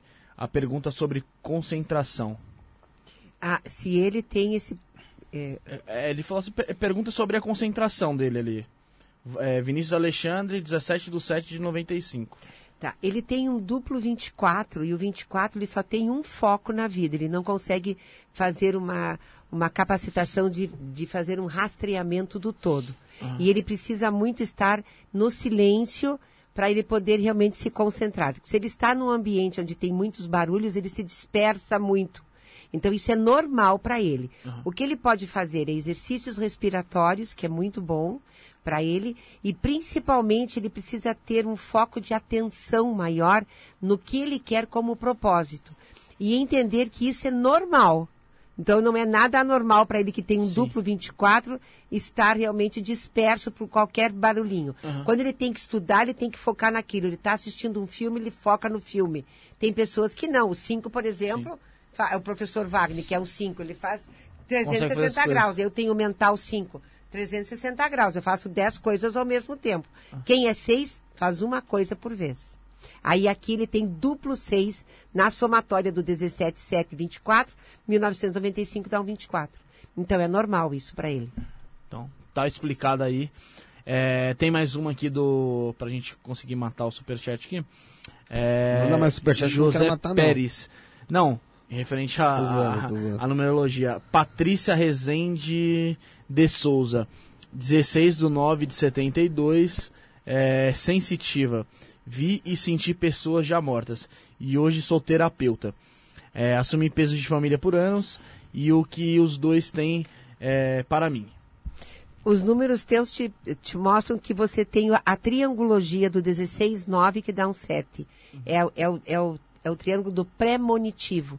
Então ela sai do corpo, mas ela vê isso consciente, ela não precisa estar dormindo. O 6 já é o pré-monitivo que faz isso, que é o PES, percepção essa sensorial, e que dormindo sai muito. É aquele que quando volta, aqueles choquinhos que dá, né, professor, para encaixar. Repercussão. É, é, é isso aí. Então ela tem o de, e consciente. Inclusive, às vezes ela está conversando com alguém e ela divaga. Ela é uma ótima professora, deveria se especializar em passar o conhecimento dela, mas ela precisa trabalhar tanto a espiritualidade quanto a materialidade em conjunto e não separar os dois. Tipo, se ela quiser ir lá ficar meditando no alto de uma montanha, ela vai ficar muito mal, porque ela é um oito de aprendizado e ela veio ter o dinheiro, a posição, o status referente à espiritualidade. Não tem problema nenhum. É, tá respondido. Tem a pergunta aqui do Célio Andreto. Wagner, você é a reencarnação de Vivekananda? Cara, É, é, Vivekananda mesmo? Ah, eu sou a reencarnação de um monte de coisa, você também, ela também, todo mundo. A gente já teve tantas vidas para trás, cara. E o dia de hoje é mais importante que um milhão de vidas passadas, Tânia. Que é o que você tem na tua frente. Você pode ter sido, por exemplo, Swami Ananda não sei do que, Felipe, em outra vida.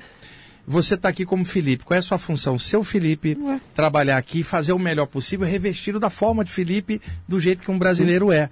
Agora, a gente traz muitos traços de outras vidas para cá, na personalidade, no jeito de ser, mas isso não é o mais importante. O importante é a sua tarefa e outra coisa, a presente. E outra coisa, às vezes, por exemplo, alguém olha o Bruno e fala assim, a Tânia olha o Bruno e fala, acho que o Bruno foi um yogi e tal. Tá, pode até ter sido, só que você não paga o aluguel do Bruno hoje. É. Tá? E outra, aí a Tânia descobre que ele foi, foi o yogi e tal, e fala assim, Felipe, você foi o yogi e tal, hoje você está encarnado, cara, aqui, por que, que você não volta a ser o yogi? Porque ele está em outra vida, em outro país, em outro contexto, para uma outra tarefa. Agora o conteúdo dele vai aparecer na forma como trabalha. Então, nenhuma vida passada é mais importante que o dia de hoje, cara. Por isso que quando alguém pergunta, você foi fulano, fulana, eu já fui muita coisa, assim como a maioria das pessoas. O mais importante é o presente. E alguém chega e fala, mas antes, Felipe, você usava turbante. Pois é, estava na Índia, você não estava em São Paulo. Aqui vai ficar Se estranho. você usar turbante de São Né? Paulo aqui na Avenida Paulista, você vai achar meio estranho. Não, vai, então, que- e outra, te achando estranho, é, vai quebrar aquela coisa que você quer fazer de deixar a espiritualidade normal. Então você vê como Felipe brasileiro, você não tem que vir como yogi, você veio para uma outra tarefa. Eu sempre falo, você pega um grande mestre que desencarnou no Oriente. Felipe, ele está num nível alto e ele sente a dor da humanidade e resolve reencarnar para ajudar de novo. Ele vivia no Oriente, ele resolve reencarnar aqui no Ocidente, no Nordeste, por exemplo. E ele reencarna no interior do Nordeste, ele vai crescer como cristão, que é o, cultu- o aculturamento eh, local. Ele vai esquecer do passado para exercer a nova função. Ele cresce dentro do catolicismo e se torna um sacerdote católico e admira o Padim Cisso. Né? O Padre é. Cício, com aquela egrégora de proteção lá no Nordeste. E ele reverencia o Padim Cisso, ele cura um monte de gente, ele ajuda um monte de gente. Se você chegar para o discípulo dele que ficou no Oriente falar que ele está encarnado no Ocidente, usando um traje de sacerdote católico, ajudando, o cara não vai acreditar. Mas o mestre, que ele acha que o mestre está lá e não ralando cá embaixo. Mas o mestre, como é mestre, escolheu perder a liberdade para ajudar a humanidade. E para isso ele não vai lembrar que era o mestre e tal, porque ele precisa ser o cara aqui do Nordeste e não o cara do Himalaia. Então a reencarnação, ela disfarça as pessoas em novas vidas em função dos trabalhos que você vai fazer. Novas missões, Se, né? se você está no Brasil, seja brasileiro, esquece o passado. Alguém sempre vai olhar lá atrás e te cobrar porque você seja o que lá atrás. Se fosse para ser igual lá atrás, você reencarnava lá. Mas você está aqui. Então sempre fala, ah, você foi fulano de tal, já fui muita coisa, inclusive coisa complicada, coisa melhor, como todo mundo, nós temos altas e baixas. Agora, o mais legal é que a gente é o somatório disso tudo, disso tudo no dia de hoje. E se no dia de hoje a gente está fazendo algo legal, isso aí é o que importa. Tem outra coisa interessante que o pessoal aqui do, do programa é, às vezes fica me zoando falando assim, ó, que eu sou o mini Wagner Borges, ou, ou, ou como é que é que você fala? O aluno do, aluno do Wagner Borges, que vai falar alguma coisa de espiritualidade, aí eu cito você e falo alguma coisa Ah, que você sim. falou tal. E o José fez uma pergunta, e, vale, a- e eu vou, vou dar uma de, de, como o pessoal falou, aluno do Wagner Borges, Pra falar aqui, ele falou se defici- deficiente visual, se ele consegue andar muitas vezes na rua, eh, se o chakra ajuda ele quando ele anda sozinho. Falando sobre deficiente visual, eh, pessoas com deficiência, a gente já conversou sobre isso, elas têm às vezes uma dificuldade de projeção, Depende. né? Por conta talvez de como ela. do como ela condicionamento, é. Por exemplo, a pessoa tinha deficiência visual, desencarnou, a, deficiência estava no corpo. Sim, é físico. E ela não depende dos olhos, da reflexão da luz que ela não pegava, ela depende Da consciência. É, tem uns que desencarnem e tudo já está percebido na hora. Tem outros que não, porque continua com a ideia de que está cego, porque não aceita que passou e continua achando que é o corpo. É o caso do óculos, né? que gente- Alguns desencarnados usam óculos, não precisava, mas ele está condicionado e ele fala: Eu não desencarnei, isso aqui Esse é meu plano corpo. assim. Ele vai manter a- a- o formato físico com aquela condensação como se fosse um encarnado. Nesse sentido, um, um- um deficiente físico poderia se locomover fora. Mas a mente dele condicionada pode levar um tempo até quebrar esse padrão. Quantas vezes você já viu deficiente físico no plano astral de cadeira de roda? Não, eu vi uma vez só. O cara voava, Tânia, sentado na cadeira de roda. E a mente dele plasmava a cadeira, ele voava sentado. Aí eu entendi. O sujeito passou décadas sentado numa cadeira, aquela cadeira não é cadeira, é parte, Parte do corpo dele. dele. Sim, sim. Igual a gente que usa óculos. São as pernas é, dele. per- São as pernas dele. Então a mente dele não consegue entender a locomoção sem a cadeira. Então na hora a mente dele plasma. Aí você fala, ele não podia sair fora sozinho? A mente dele cria aquilo como um condicionamento. Então essa pessoa após a morte, ela vai precisar passar um tempinho para quebrar esse padrão. Não é que ela tá mal, é só para quebrar. Daí ela decola normal, sai voando como todo mundo. Ô Wagner, deixa, deixa eu finalizar esse negócio das minhas perguntas, porque eu tenho perguntas. Eu sou, um- sou um cacete também, viu? É, São um cacete É, também, porque é bom, né? fogo. Eu, tava, eu tava fazendo o meu. Eu tava fazendo o meu cabelo, minha barba lá no Los Gringos Barbearia, né? Ó, Joaquim Carlos, Aliás, eu acho que eu vou lá, tô precisando. Você tem que ir, eu pô. vou lá no Você Los. Gringos cortar o cabelo. Eu tava conversando com um barbeiro lá e ele tem. é, ele era- tinha uma certa mediunidade e tal, sabe? E ele tava me contando uma história e eu passei um pouco do que você ensinou aqui pra tentar explicar pra ele. Ele falou que certo dia ele tava, tava em casa, dormindo normal, e sonhou com um cara que era namorado ali da tia dele. E esse cara tava na. Ele morava em outra cidade. Ele tava tipo como se fosse na praça da cidade central. E ele era vereador dessa cidade e tal. E a casa dele era nessa, nessa perto dessa praça. A casa desse cara que ele sonhou. E esse cara ficava falando pra ele, Nil, eu não consigo entrar em casa, eu não sei o que tá acontecendo, eu não consigo entrar em casa, eu tô tentando entrar em casa, eu não consigo. E ele tava com shorts verdes, só um shorts verde, sem camiseta, sem nada, e com o cabelo molhado e shorts molhado. E falando, Nil, não tô conseguindo entrar, o que tá acontecendo? Ele falava, é só entrar, é só entrar, tal. Entra. Ele, não, mas eu não tô conseguindo entrar em casa. Tal, beleza. Aí falou que ele acordou, é, contou pra mãe dele. Deu, tipo, sei lá, algumas horas, a, a tia dele chegou, e meio que desesperada, falando que o X tinha, tinha desaparecido enquanto tava de, de barco, nadando, alguma coisa assim na praia. E a mãe dele já falou, ixi, né? Ah, beleza. No outro dia, ele ficaram naquela procura. O menino sonhou de novo com uma senhora falando: Por que, filho? Por que que você foi me deixar? Por que que você fez isso? Num ambiente escuro e, e- e- e se lamentando, lamúrias ali de uma senhora. E ele vendo aquilo de, de um ambiente escuro. No terceiro dia, acharam o cara. Realmente tinha morrido. E ele estava de fato com shorts verde. Não, né? bateu direitinho. Então aí eu falei pra ele, o que que acontece? Talvez você em projeção tenha visto ele desencarnado. Talvez ele não, com Então, é que eu certeza. falei assim, porque como eu não... É que na Eu falei- volta o cé- ele trava, dorme, o cérebro mistura com sonho, parece que foi um sonho. E, e assim, na cabeça, o cara provavelmente sentiu que estava morrendo, plasmou que a coisa mais importante pra ele talvez era a família, então foi pra casa, não conseguiu entrar e você viu ele em projeção astral na porta da Isso. casa dele. É, e isso é comum. Deixa eu dar um exemplo paralelo para você entender. O soldado caiu no campo de batalha. Vamos, essa guerra agora, Ucrânia e Tá. um soldado, seja russo ou ucraniano, caiu, está morrendo. Os últimos pensamentos dele são para quem? Pra família. Para a família. Então, assim que o corpo para, o coração parou, o cérebro morre logo depois por falta de sangue e oxigênio, ó, solta a energia, a pessoa sai para cá. Em um segundo ela aparece aqui é, é, na casa dela, porque é o pensamento instantâneo. Sabe o que, é, que, que os mentores fazem? Por exemplo, a Tânia está aqui. Aí a Tânia está desencarnando, então alguém abriria uma passagem e puxaria a Tânia espiritualmente para fora. Só que a Tânia está com o pensamento lá na família dela em Curitiba. E de repente ela desencarna aqui e em um segundo a mente dela levou ela lá. Já tá lá. Sabe o que, que o mentor faz? Em vez de abrir o pa- a passagem aqui, ele abre lá, Tânia. É. A Tânia faz assim, bate lá e quica para dentro do portal. O amparador sabe, o mentor. Então ele já pega ela lá na ponta e passa ela para lá. Então, às vezes, a pessoa desencarnada quer chegar no ambiente, não é o melhor momento, o momento da saída dela. Ela quer chegar perto da família e ela ainda está confusa. Então, às vezes, os próprios mentores, que ela não está vendo invisível, criam um campo de força para ela não entrar. Não é o momento de um contato, cara. Ela precisa passar, se reajustar. Tempos depois, a possibilidade de um contato tem. Mas imediatamente assim, a pessoa precisa se ajustar primeiro. E, e aí, quando foi o velório dele, ele viu a mãe do cara fazer, falando as mesmas palavras, chorando e se lamentando no caixão do filho, e ele no As ambiente mesmas escuro. falar que ele tinha visto ela Agora, se lamentando ah, fora. e aí fica a minha dúvida, porque o, o, o- o resto eu consegui esclarecer, ele tinha esclarecido pra mim. Mas aí fica a minha dúvida. Como ele conseguiu ali, vamos dizer, ver o futuro? Porque ele enxergou uma, uma situação futura. Tem um detalhe, se a mãe dele também estava projetada ali, cara, isso, e- junto, isso já se lamentando lá. Ela não sabe, né? E ela sem saber. Mas no- já no velório. Não, durante a saída. Não, mas porque foi, foi- ele, ele- enxergou ela no velório. Ele sonhou com ela no velório. Ele, para ele, a visão Sonhou, dele, já estava vendo ela É como se fosse um futuro. uma né? pré-cognição. É. É uma pré, o, nome, o nome é pré-cognição. Popularmente o pessoal chama de premonição, né? Cognição do latim cognoscere, conhecimento. Pré-conhecimento, quando a pessoa vê algo antes e tempos depois aquilo acontece. É uma das capacidades do chakra frontal, é, numa variação de visão extrafísica. Entendi.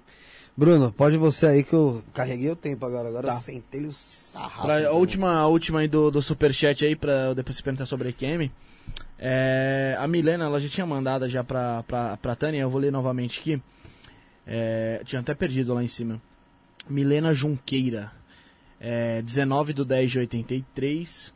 É, e, ela, e ela comenta assim, ó, venho tendo experiências espirituais, sinto presenças e estou tendo projeção também.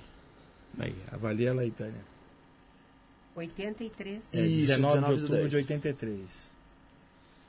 Ela tem um, o dom. Ai, perdão, perdão, perdão. 8, 9, É o 10, microfone. 11. Sim. Na realidade, pela data de nascimento, ela não teria todos esses dons. Provavelmente o nome dela tem alguma energia que está casando melhor isso. Então, quando é o nome, é desde criança. Qual o nome dela? Milena. Milena. Milena. Milena. Milenar. Ela tem. É, realmente, daí ela entra numa outra frequência. Sim, pelo nome Milena, ela tem isso desde criança. A data de nascimento vai transformando ela em duvidar dos próprios poderes dela e se fazer ela entender nesse momento o que ela realmente tem como dom. Como Milena, ela já tem o dom e como a data de nascimento, ela entra na in- incredibilidade dela mesma. Então, ela tem que buscar ajuda em terapias. Ela é uma que precisa de terapias para encaixar a parte normal e natural dela com a parte que ela veio aprender a não mais embater tudo sobre isso. No caso dela, um, um floral ajudaria? Muito. Um floral ajudaria muito. Muito mesmo. Floral de, de que, assim, pra ela, indicando? Eu gosto muito dos de bar, né? Mas tem vários tipos de floral, como diz o professor, ferramentas tem muitas. Porque o floral, ele, ele vai trabalhar no campo vibracional dela, aonde estão os chakras que vão realinhar, porque ela já tem a, a energia dos chakras abertos aqui, muito Entendi. fortemente. E a missão dela é ajudar a humanidade. Então ela veio para fazer um novo sistema. Entendi. Só ler mais uma aqui do Alessandro Costa, que é membro, Pessoal, se tornou membro, fica o teu nome verde aqui, ó. Ô Wagner, eu pratiquei o que você ensina sobre projeção astral e por duas noites seguidas acordei com um toque de uma mão na minha cabeça. Opa, Ao ótimo. acordar, vi a mão suspensa no ar sumir. Isso. Fala sobre isso, por favor. É, é uma, essa mão tem dono. Não, é tem- da família Adams. Não, não é da família Adams. Isso que pegou, você ia falar da família Adams. Já fica. Gente, o cara, ele tá deitado, vem uma presença extrafísica e tá aplicando um- uma energia para ajudá-lo Como numa se fosse um soltura. passe ali. Como se fosse um passe para soltar, tá, tá perfeito, tá?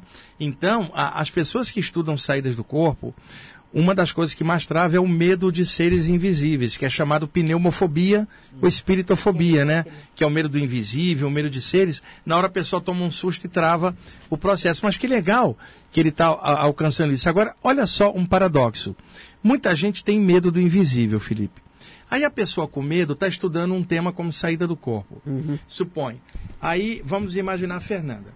Fernanda tem medo, está fazendo um curso ali sobre experiências fora do corpo. Você é um mentor, Felipe. Você está olhando a Fernanda. Você fala, aquela moça está estudando isso, eu vou tentar dar uma ajudinha no que ela mais quer, que é uma experiência fora do corpo. Aí, naquela madrugada, ela acorda paralisada, a aura dela dilata, e aí você, com a sua mão extrafísica ou paramão, começa a dar um passo para ajudar ela na experiência que ela estudou horas antes. Você está na, na sua visão, se ela está estudando saída do corpo, ela quer ter uma saída. Você é uma presença que pode ajudar na saída e você vai lá, aplica essa energia. De repente ela começa a despertar e vê a mão e o medo trava ela. E você fala, não estou entendendo. Foi aconteceu É, ela estava num curso, Josiel, ela queria experiência. Eu sou um agente que vou patrocinar a experiência. E na hora que eu vou fazer com ela, ela trava. Isso é paradoxal, porque o medo travou tudo. Então, muita gente estuda esses temas e o medo do invisível ainda permanece. Às vezes é coisa de infância. O medo do velho do saco, a mula sem cabeça, o, ca- o cara do filme de terror. Tudo isso, de repente, emerge do inconsciente e aí sabota a experiência da pessoa. Mas que legal que ela já teve duas. Da próxima, deixa a mão trabalhar. Se solta, vai. Não tenha medo, né? É. é? Tem um, tem- não, é que é o seguinte, teve um, um pix de 15 reais aqui, o pessoal mandou. Um abraço, agradecer. E teve outro que a Mariana Moraes mandou. Deixa eu falar, pessoal, galera, manda quem quiser ajudar, porque o pix tá difícil de ler. Vamos ver se o Rafael conseguir me responder, que ele que fica lá com, com o pix, se ele conseguir me responder, eu tento fazer a, a pergunta da Mariana Moraes. É, tá, Mariana, mas de qualquer forma, se você quiser mandar no chat ou no nosso grupo que tá aí na, no- na descrição, tem tanto do Telegram como do WhatsApp. É, Tânia, Vamos lá. Primeiro ponto, quero saber o seguinte. Antes de falar das suas EQMs. O nome Isto Não é Podcast, é bom? É uma- ou é uma Nós porcaria? vamos começar o programa? É melhor... É uma- Ah, agora nós vamos começar o programa. Nós temos até que horas, então, para começar o Temos programa? até... até... Isto não é podcast. É, a gente tá começando Na agora realidade, é, Valeu, vocês galera, são extremamente individualistas. Cada um de nós. Não, o isto não é O conjunto. Ah, tá, o conjunto. o conjunto. Cada um tem que ter uma função específica aqui dentro. Uhum. Quem ocupa, às vezes, uma- a função do outro se incomoda Uhum. e precisa realmente estar voltado a uma humanidade. Então, vocês vieram aqui para fazer. O número é perfeito para comunicação, que é o número 5. A tendência de crescimento é maravilhosa. Se vocês tiverem a data de fundamento, de fundação, Eu tenho. Qual Foi que é? 19 de 6 de 2021. Ela vai completar agora Completar um ano. um ano. É, mas a gente vai fazer só dia 25, programa de um ano. Aqui depois eu vou falar. Tá, 19 do 6. 19 do A missão do Isto Não É Podcast é levar a energia da espiritualidade. Todos os temas voltados ao exo- esoterismo são muito mais vistos e rentáveis. Tudo que envolver esta energia. Tudo. Então, vocês estão voltados a levar do ceticismo à fé e à realidade, tá? No ano que você Quem abriu... diria?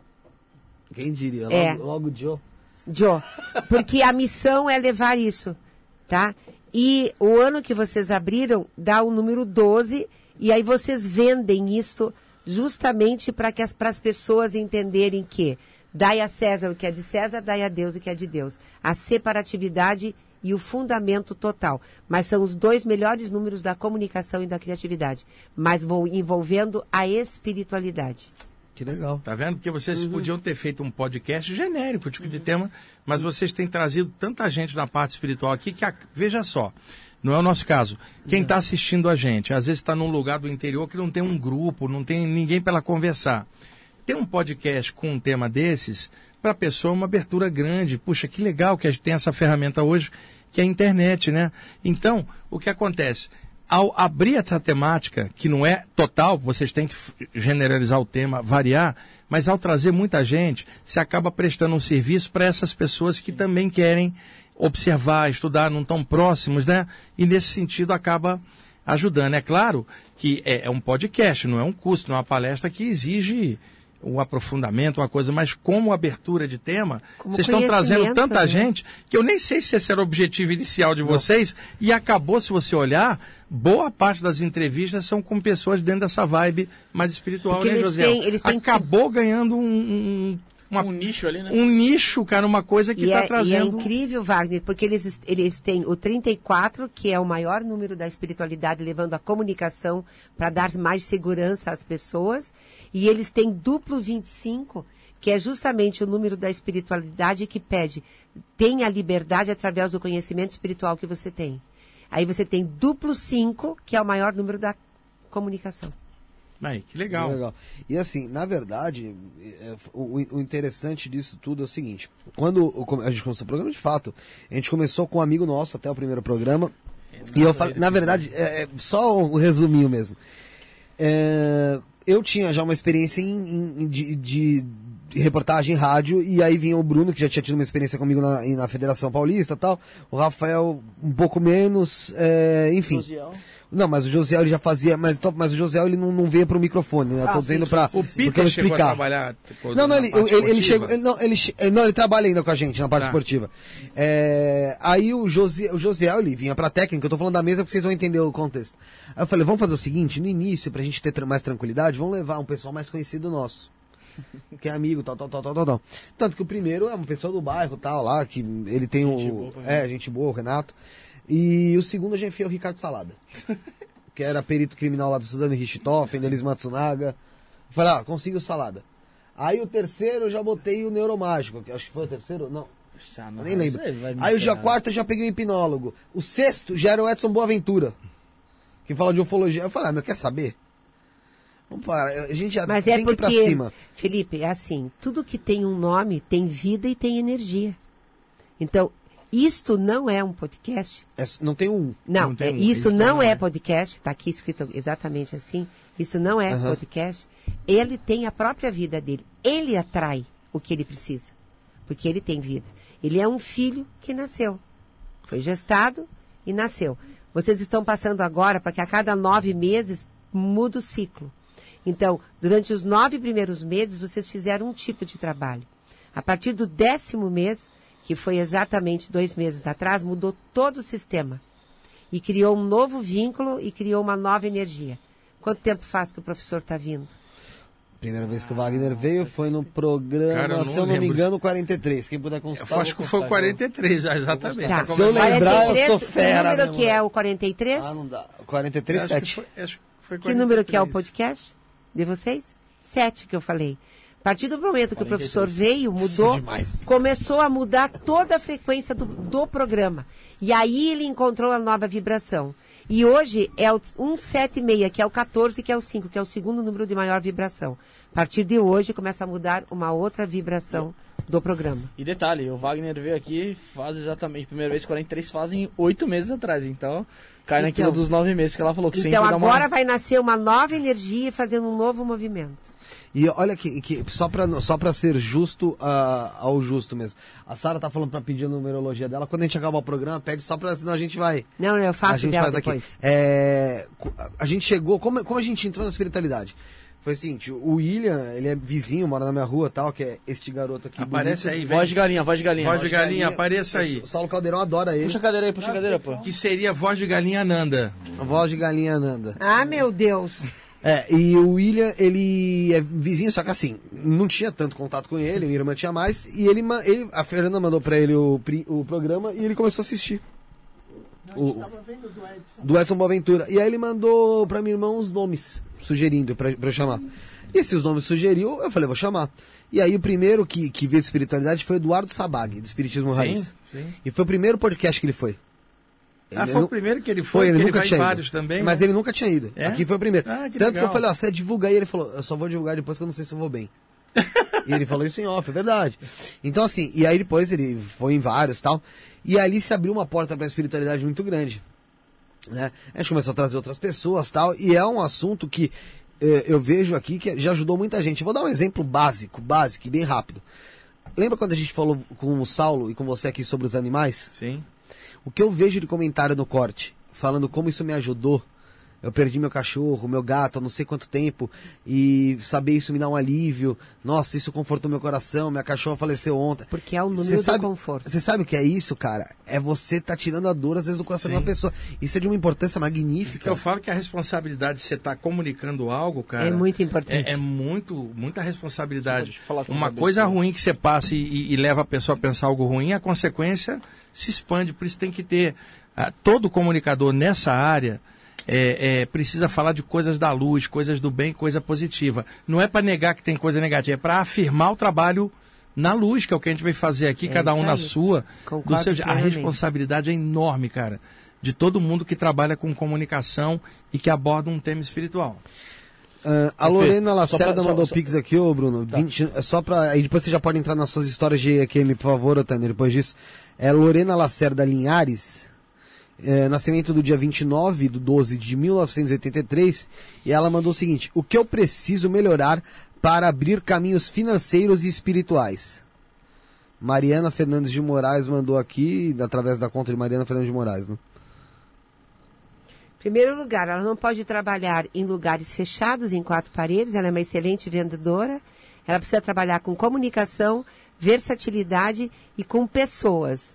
Ela não pode se irritar, não pode reclamar e deve abrir mais os seus campos de vibração, se, juni- ge- se unindo a grupos de pessoas para facilitar o seu campo. Então, todo o trabalho que ela fizer em grupo, ela trabalha muito bem, mas nunca pode ser sócia de ninguém, porque ela pode fazer associações. Sociedade, ela perde dinheiro.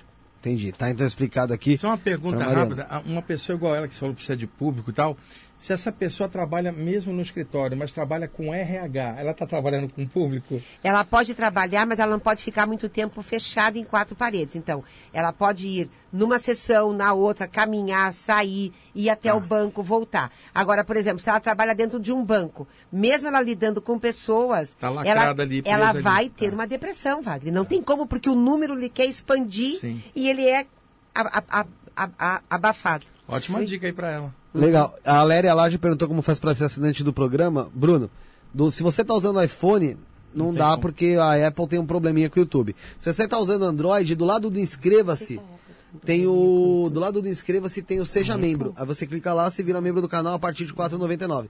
Ou no computador mesmo, do lado do inscreva-se, seja membro, você já vai virar membro do canal e o teu nome fica em verde aqui, tá? Agora, Tânia, você quase três vezes partiu Bateu dessa as botas. pro astral. Na realidade, eu era executiva de fronteira, tinha loja, já tive nove profissões na minha vida. Quando eu completei 36 anos, que é a energia da superação, que é quatro vezes nove, que é onde você, todas, todos nós aos 36 anos, ou a gente muda ou a gente se muda para um outro plano muitas vezes, tá? Então é quando eu tinha já um caminho traçado, não estava vivendo aquele caminho, eu fui para Nova York buscar mer- mercadorias e acabei chegando lá. Eu já tinha um problema de pedras na, na vesícula. Pedras só na que- vesícula. Só que desde os meus 18 anos, depois nunca mais tinha me, me a- a- atacado. Aliás, com 15 anos, quando o, o meu pai fez a passagem.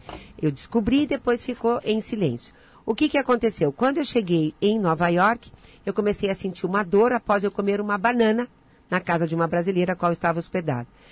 Aí começou uma dor infernal, comecei realmente a ter muitas dores, febre, não tinha feito plano de, de seguro de viagem, não, não podia ir em lugar nenhum e acabei que superando. Aí encontrei uma médica brasileira que ela desconfiou que era um cálculo renal. Daí uma, uma americana conseguiu, uma brasileira naturalizada americana conseguiu um anti-inflamatório para mim, que eu acabei tomando, e começou a suavizar as dores. Mas eu tinha ainda muita febre. Daí no dia 2 de, de novembro de 1994, tá, tinha tido um, um mini furacão no estado de Nova York, estava todo mundo em casa, ninguém podia sair. Eu estava com muita dor e pedindo ajuda. E pedindo ajuda, inclusive, para o meu pai, né, que me desse um alento, que eu estava com muita dor, que me que suavizasse e que me desse o dobro da idade da minha filha, que tinha a mais nova, que tinha oito anos. E nisso eu senti uma explosão dentro de mim e saí do corpo. E naquela época tinha dois anos saído do filme Ghost. Só Sim. que eu não tinha visto ainda o Ghost. Sim. Depois eu assisti e vi. Então abriu uma esfera, eu saí do corpo, entrei, tinha uma legião de anjos e o meu pai esta- estava me recebendo. Nós fomos diante de Deus. Deus, como a gente não tem uma forma, tinha o rosto do meu pai sentado num trono, que eu, como católica, sempre vi- via Deus sentado num trono. Né? Isso é as nossas memórias visuais da, terrenas, né? Sim. Aí, telepaticamente, a gente conversou. Ele disse, "A- é, você, pelo teu discernimento e pelo teu merecimento, tu volta. E eu disse, não. Eu não vou voltar. É muito bom o outro lado. É uma paz infinita. Meu pai disse não, que eu deveria aceitar. E daí Deus olhou para mim e disse: Tua missão nem começou e tu volta. E foi se afastando para trás no trono. Meu pai me abraça, me leva novamente até o buraco do túnel. Eu começo a voltar, me vejo plasmada. A minha sócia, que estava na época lá comigo, disse: Nossa, a febre dela passou, mas ela está gelada. Me cobriu com duas, três cobertas e eu fiquei plasmada. Isso só foi vendo. voltar, se vendo. Eu só fui voltar à consciência disso, ter total consciência, seis meses depois. Até então eu não tinha isso, tá? Daí eu voltei, encaixei e acordei às três horas da manhã, toda amarela, porque a minha vesícula explodiu. Eu tive uma colicistite hemorrágica, todo mundo morre em 12 horas, com pedras espalhadas pela, é. pela, pe- pe- pela barriga toda. Eu passou a dor. No outro dia fui às compras, carreguei mala de 35 quilos, voltei para o Brasil com o travesseiro, com o urso, com a coisa para todo mundo. Cheguei aqui, emagreci 9 quilos em três dias, foi assim uma coisa terrível. Cheguei no Brasil, fui direto para o hospital. O médico chegou lá, disse: Olha, isso aí não é uma crise de rim, você tem que fazer. Fui para casa e disse: Ó, você não se mexe, tu vai para casa, porque você está com um problema sério de coisa. Só que não, eu, eu, eu não tinha plano de saúde, era pelo INPS ainda naquela época, né? Não era o SUS. Aí eu fui para casa, coloquei preço em toda a mercadoria, ainda vendi duas capas para uma vizinha. Fui para o hospital no outro dia, fiquei no corredor, porque não tinha quarto. E quando eu fui operada, a minha vesícula estava toda explodida. O, o- o próprio doutor Paulo Andregueto, que era da cidade de Curitiba, disse: se eu não acreditasse em Deus, a partir de ti eu acreditaria. Porque ninguém vive. Eu fui operada sete dias depois. E geralmente você morrer em 12 horas. 12 horas. Aí o que, que aconteceu? É, uma das pedras não saiu, eu fiquei 11 dias internada, e daí depois eu fiz uma cirurgia endoscópica para tirar a pedra do fígado. E daí nesse dia eu, eu me dei alta do hospital, assinei e fui para casa com um, um vidro saindo água e com a garrafinha de água e eu voltei para casa. Me dei alta, porque o médico disse que não ia me dar e eu me dei alta. Eu assumo a minha Você assume a responsabilidade. responsabilidade. Daí eu fiquei com esse vidro carregando durante 15 dias, voltei no médico, ele tirou, disse, Botânia, vou ter que tirar, saía um litro de água de dentro É um de mim. dreno, né, que É um tava. dreno. E aí ele me disse assim, é, eu vou tirar, vai ficar vazando durante meses ainda, pode ser um mês, vai ficar vazando, compre o chumaço de algodão, você vai ter que fazer repouso, porque você é muito teimosa, eu não posso fazer nada, eu lavo as minhas mãos por ti. Eu fui para casa, comprei chumaço de algodão, de gases que eu tive durante cinco anos, aquele chumaço de algodão. Três horas depois o meu buraco estava fechado, porque eu disse, Deus, quem operou foi tu, quem me deu a vida foi tu, então agora você responsabilize. E aí, três dias depois voltei para o Paraguai para buscar muamba e estou aqui. Só que daí, nove, oito anos depois, o dobro da idade da Essa minha foi a filha, primeira vez. eu tive o câncer. Mas peraí, essa foi a primeira A vez. primeira né? vez. Você chegou a emagrecer 9 quilos em 3 dias. Três dias. Caraca. Pra você ter noção, o, o- o- isso, isso só pode fazer isso a pedra. O crack é a pedra na vesícula. Isso Porque é. pra emagrecer 9 quilos em 3 dias, Três meu amigo. dias. E foi terrível a recuperação. Lógico. Mas assim, é, o trauma que a gente vive, tá? Principalmente pela cirurgia endoscópica, porque como eu não tinha plano de saúde, foi feito pelo, pelo INPS sem, sem anestesia. Isso foi assim a maior parte dolorida minha.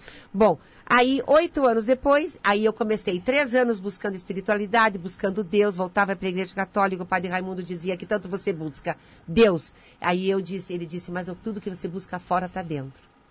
Aí eu, eu, eu, eu encontrei o reiki no ano de 97, fui iniciada pelo Uriel Abarque e comecei a minha trajetória. Oito anos depois, eu tive o câncer.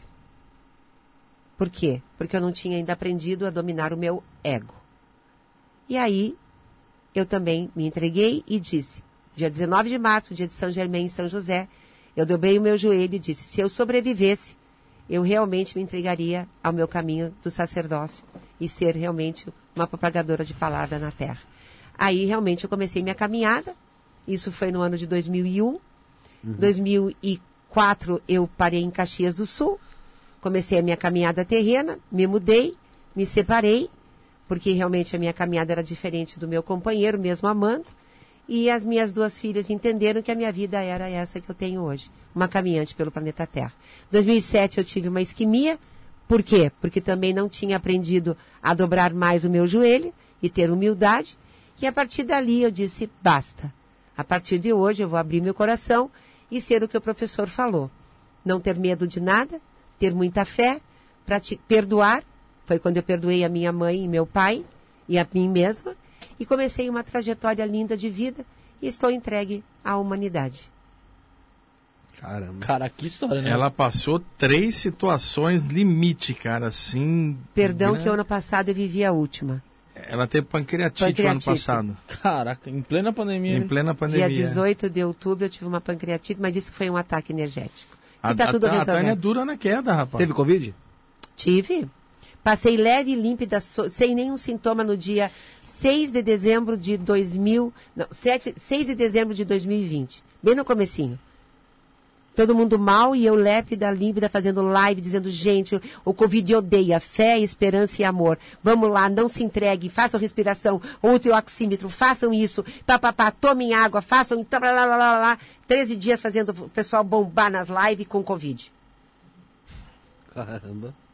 Vou te falar, hein? Ah, mano, é, com todo respeito por tudo que ela passou, o Covid, acho que foi fichinha. né? Fichinha! o senhor Covid, com todo respeito a Você ele. chegou a falar isso daí lá fora, de 6 de, setem- de dezembro de 2020 ou não? Como? Você chegou a falar isso daí lá fora, de que você teve Covid ou não?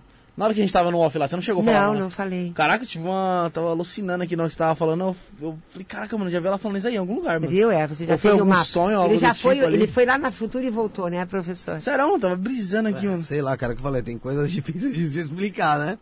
É... Mas do jeitinho mesmo que você falou, de 6 de dezembro de Mas agora, 2020. eu vou dizer uma coisa para vocês. Nós, que estamos realmente num processo de estarmos entregues à Terra, né, para ajudarmos aos Uhum. nossos irmãos estelares aqui, nós não fazemos nada sozinho. Por exemplo, o professor precisa do Márcio da vida. Ah, tem do- sempre um monte de gente É, ajudando em volta. Eu Sim, preciso, Fernanda da vida e mais outras pessoas para nos ancorar. Aqui tá ali o Josiel, E mas hoje, ninguém faz vocês- nada sozinho, Nada né? sozinho. Nós temos que ter essa humildade de entender que nós precisamos estar juntos. Sim, sim, trabalhar juntos. Nós Juntos. somos um coletivo, né? Juntos é o Todos coletivo, somos um. né, professor? Ó, gostei dessa parada. É, mas todos somos um, não é minha, não. De alguém por aí. Todos somos um antigo, ninguém sabe a autoria, porque todo mundo fala Porque isso. todo mundo é um. É, to- todos somos um. É, tem mais alguma coisa pra ler, Bruno, antes da gente ir, pa- ir partindo pro uma final? última, Porque última só. O pessoal mas- tem como... Deixa ele começar. Nós estamos com né? quanto tempo de live aí, ô Felipe? 6 horas e 10 minutos. Tre... Que isso, rapaz. 3 e 40, cara. 3 e 40 3 horas e horas, 40 de live. Sabe qual que é o lugar nosso recorde de live? Safado. 4 horas e pouca. Quanto tempo? Cinco horas. 5 horas e meia? Com quem que foi Foi isso? com o Renan. Com o Renan, cara, o Doutor Mecânico, 5 horas e meia aqui. 5 horas e meia. Caramba. Se não fosse tão tarde, eu ficaria até sete, mas essa hora eu já tô com Não, a gente pode marcar uma outra futura. E aí a gente A, a Tânia tá pretendendo vir com mais frequência aqui em São Paulo. Vamos Aí, vamos- da vamos- próxima vez, vamos- já marca. Não, não, isso aqui deixa pra ele ler no final que eu vou fechar o programa com isso. Então. Tá? Não, mas tem, tem Mas, superchat mas, aí. mas tem uma aqui, aí ele, o Wagner vai ficar aí até. Não, Fernando Landim, ó, por favor, Fala aí. será Ó, que eu o preciso Wagner... pegar o metrô, cara. É, não, tem vai dar tempo. metrô, que lá. horas tem? Ah, será que o Wagner... Então, preciso pegar o metrô. Aí, será que o Wagner pode falar sobre a técnica de saída ensinada pela Bianca, do caso de abdução Bianca e Hermínio? Eu posso comentar, a técnica Obrigado. não tem como mostrar.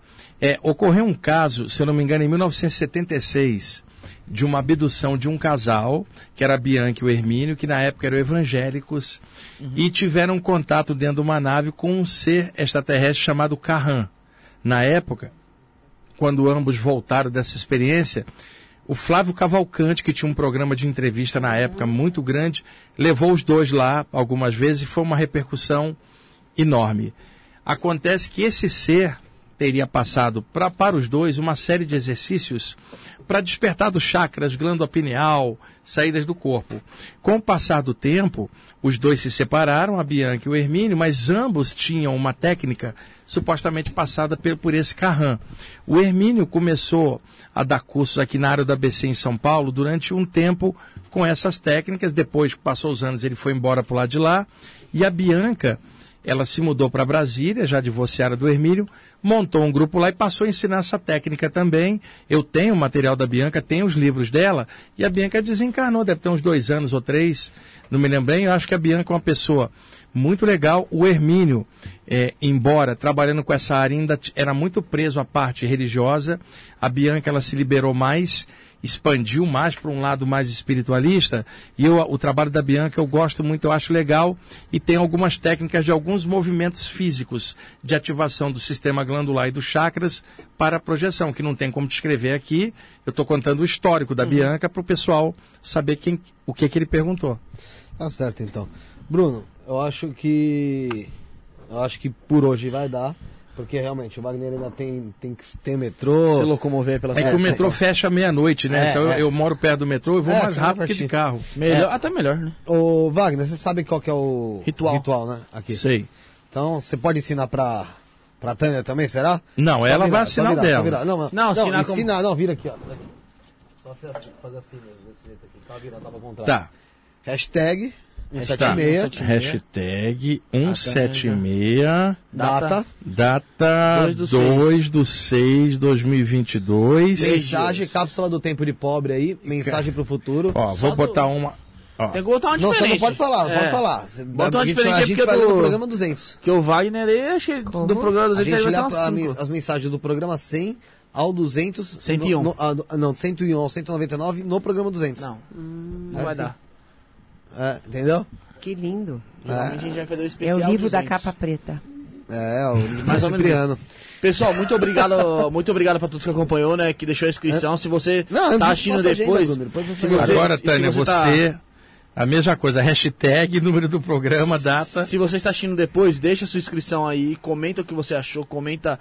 É, entra na, na descrição que tem as redes sociais da Tânia, do, do Wagner, as nossas redes sociais aqui, minha, do Felipe, do Josiel e todo mundo que faz o podcast aqui.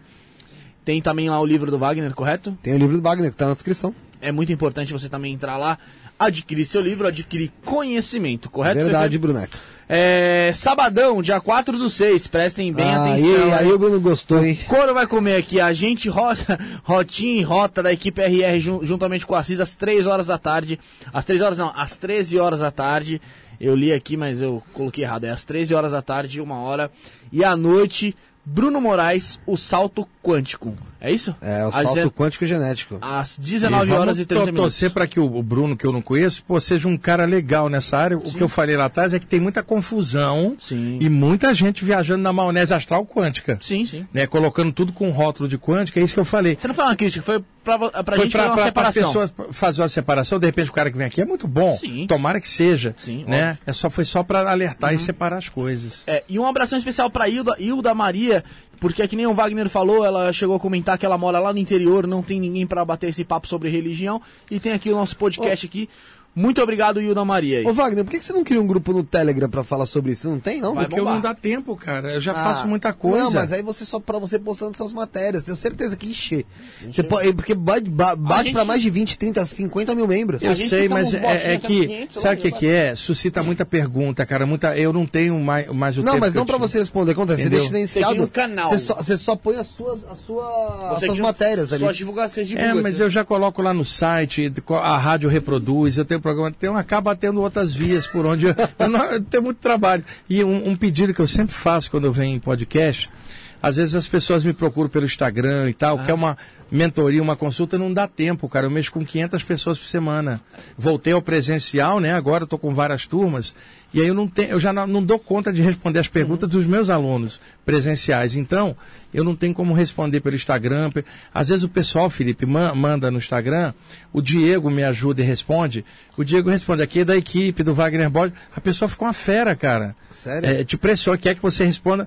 Eu não tenho esse tempo, eu já contribuo falando muito em público, publicando material, fazendo um monte de material, Você coisa. tem material desde os anos 80 ali. Desde os anos 80, É, tem exatamente. entrevista com o Jô Pô, Soares. no, meu, né? no meu canal, cara, tem mais de 500 vídeos. Aí alguém chega e fala, mas por que, que ele não fala em público? Pô, você tá de Eu sacanagem. tava vendo entrevista com o Jô Soares, o Jô Soares ali tava meio que cético, né? Foi o seguinte, eu fui duas vezes no Jô Soares, 1993 no SBT e 2001 já na Globo. Não, tô falando da de 93. Foi na, na de 2001 ele já estava bem afeito ao tema, me deu liberdade para falar, foi bem legal. Mas 93 ele tava meio cético ali, né? tá- tava, tava. Ah, Rala. vai embora. Tamo junto, valeu, Michael. Até quarta, até quarta. E Felipe, avisa o pessoal. Ele quer falar no ar. Então, Michael, Tchau, jeito. Tá tô indo. Ah, amor. só isso eu pensei que ele É, ia fazer você um vê? discurso É aqui. é bobo, bobinho, bobinho. Cara, cuida dos pés, pés quentes. Teus pés vão ter. Mantém sempre teus pés quentes, tá? Tá Meia de qualidade boa para manter o calor nos teus pés. De lã, tá? Que algodão. Meia de lã, de- tem que ser meia, a meia de lã dá diferença. Felipe, não esquece de avisar, é dia 25. 20, você, vou confirmar que vocês Com- estão. é o pessoal 25 me de pergunta. junho. 25 de junho, é, verdade. O Wagner vai estar também? Vou. Vai, eu vou fala pessoal. Dia 25 de 62 horas junho. live. 20, 62 Olha o que, que de eles vão fazer dia 25. Dia 25 de junho a gente Sábado. vai comemorar ali, vamos dizer, um ano do programa, né? Vai ser uma semana depois. Um ano e É, seis dias. E a gente vai ter um especial aqui. Então vai ser um dia inteiro de live. Só que, é, só que a gente vai ter pessoas diferentes, óbvio. É, durante o dia vai É. mudando e as pessoas também. Primeiro Não são teremos várias. aqui Daniel Mastral e Daio Ah, não era pra West. revelar, não era pra revelar. Não, mas Não, revelando. tem que revelar a programação, cara. Que legal. KBC e Saulo Caldeirão às 5 e meia da tarde. Ah, tem os horários já. É, e Rodox e Wagner Borges, 21 horas. Aqui, que, que vai ser quando. Acho que você tinha uma palestra. Não, É, vai não, poder voltar não. de metrô nesse dia. Eu vou estar dando, eu vou estar dando esse dia curso, tá cara, aqui, das já tem que jogar 14 às 20. Vou terminar e vou vir correndo de lá, do Ipiranga pra cá, para as 9 horas, tá com o Rodox aqui no aniversário do programa. Será que a gente tá com moral ou tá sem moral? Ô, moral pra Olha aí, eu caramba. vou sair de lá depois de horas de um curso pra vir pra cá. Olha. É, quanto tempo de curso? É das 14 às 20, cara. Sério. É, e eu vou vir correndo de lá pra cá, viu? Vai ser legal, vai ser legal, vai ser, tenho certeza. É, Tânia, quero agradecer a sua presença. É, pedir pro Bruno, desculpa, pedir pro Quer Bruno que o primeiro, primeiro? Não, isso aqui ele vai ler no final. Ah, no e a final vai fechar. fechou. É. Dá suas considerações finais, meu irmão. Ah, agradecer a Tânia aí, que lá, lá é Caxias do Sul, né? A roupilha, mas também Caxias, os dois juntos. Pilha Caxias tá aqui com a gente hoje batendo um papo super legal. Agradecer a Fernanda também que teve Fernanda. paciência aí. É, aguentar todo esse Aguenta tempo aí com a gente. É um prazer enorme ter conhecido vocês. Aparece aí, Fernando. Deixa ela aparecer um pouquinho, pessoal ver Parece ela. que é do lado aqui, ó. da- do lado da Tânia que você já... Tânia, que a câmera já te joga. Sem a Fernanda, a Tânia não faz nada, cara. E muito obrigado, Tânia, pelo, pelo seu conhecimento que você, que você expande aí pra todo mundo aí, principalmente o pessoal Eu da live, agradeço. pra gente aqui. É, Wagner, que já veio tantas vezes aqui, mas sempre é num dia que eu não estou.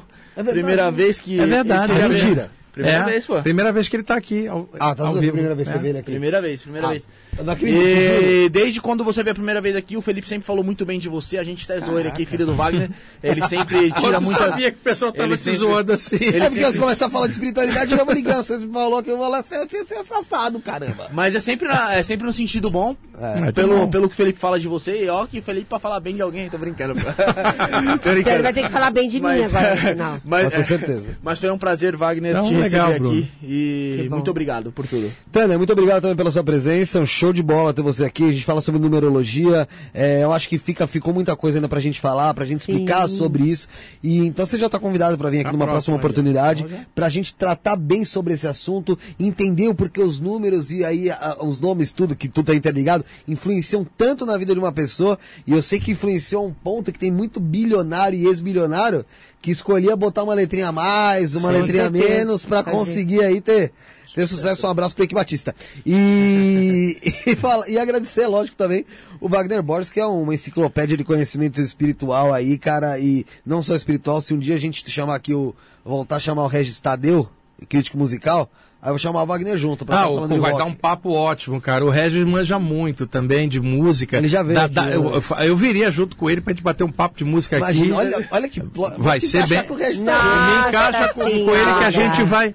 Vai falar O bastante pessoal tá desesperado, o pessoal falando, caramba, o Felipe encaixa o, o Wagner com todo mundo.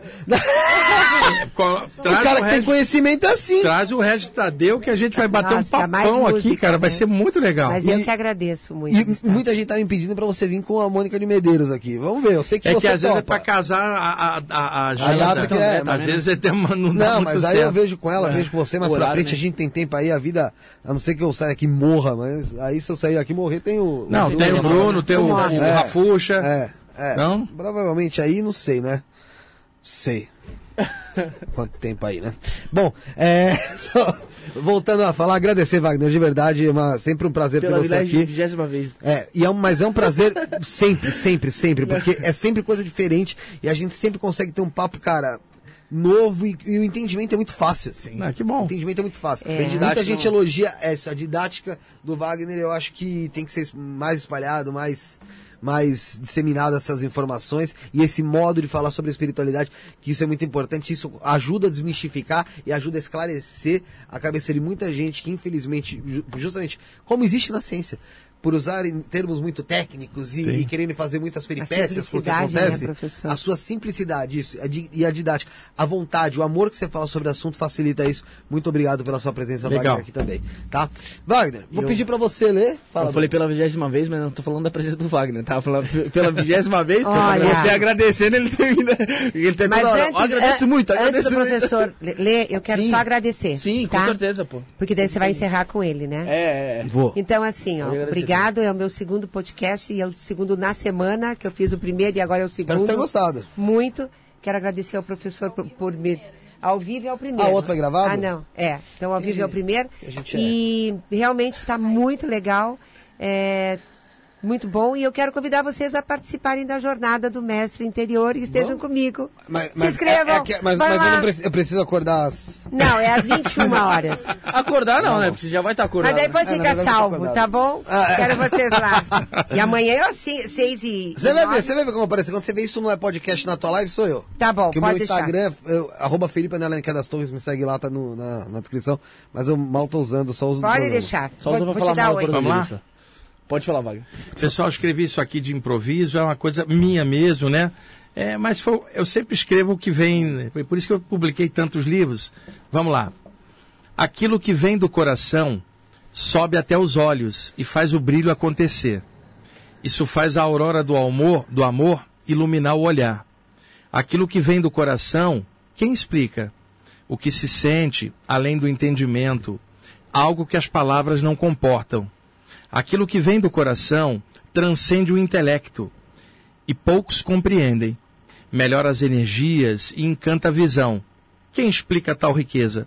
Aquilo que vem do coração, até o céu se encanta e as estrelas descem no ser, por amor.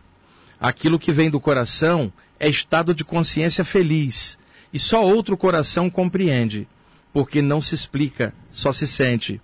Aquilo que vem do coração é amor, é a luz mais linda de todas, é o que vale a pena e mais não sei dizer. Muito legal aí. Pro Wagner Borges. Estaremos de volta sabadão, às 13 horas da tarde. 13 horas da tarde. Não deixou o like? Deixa o like, por favor, e se inscreve. Um beijo pra todo mundo. Fomos.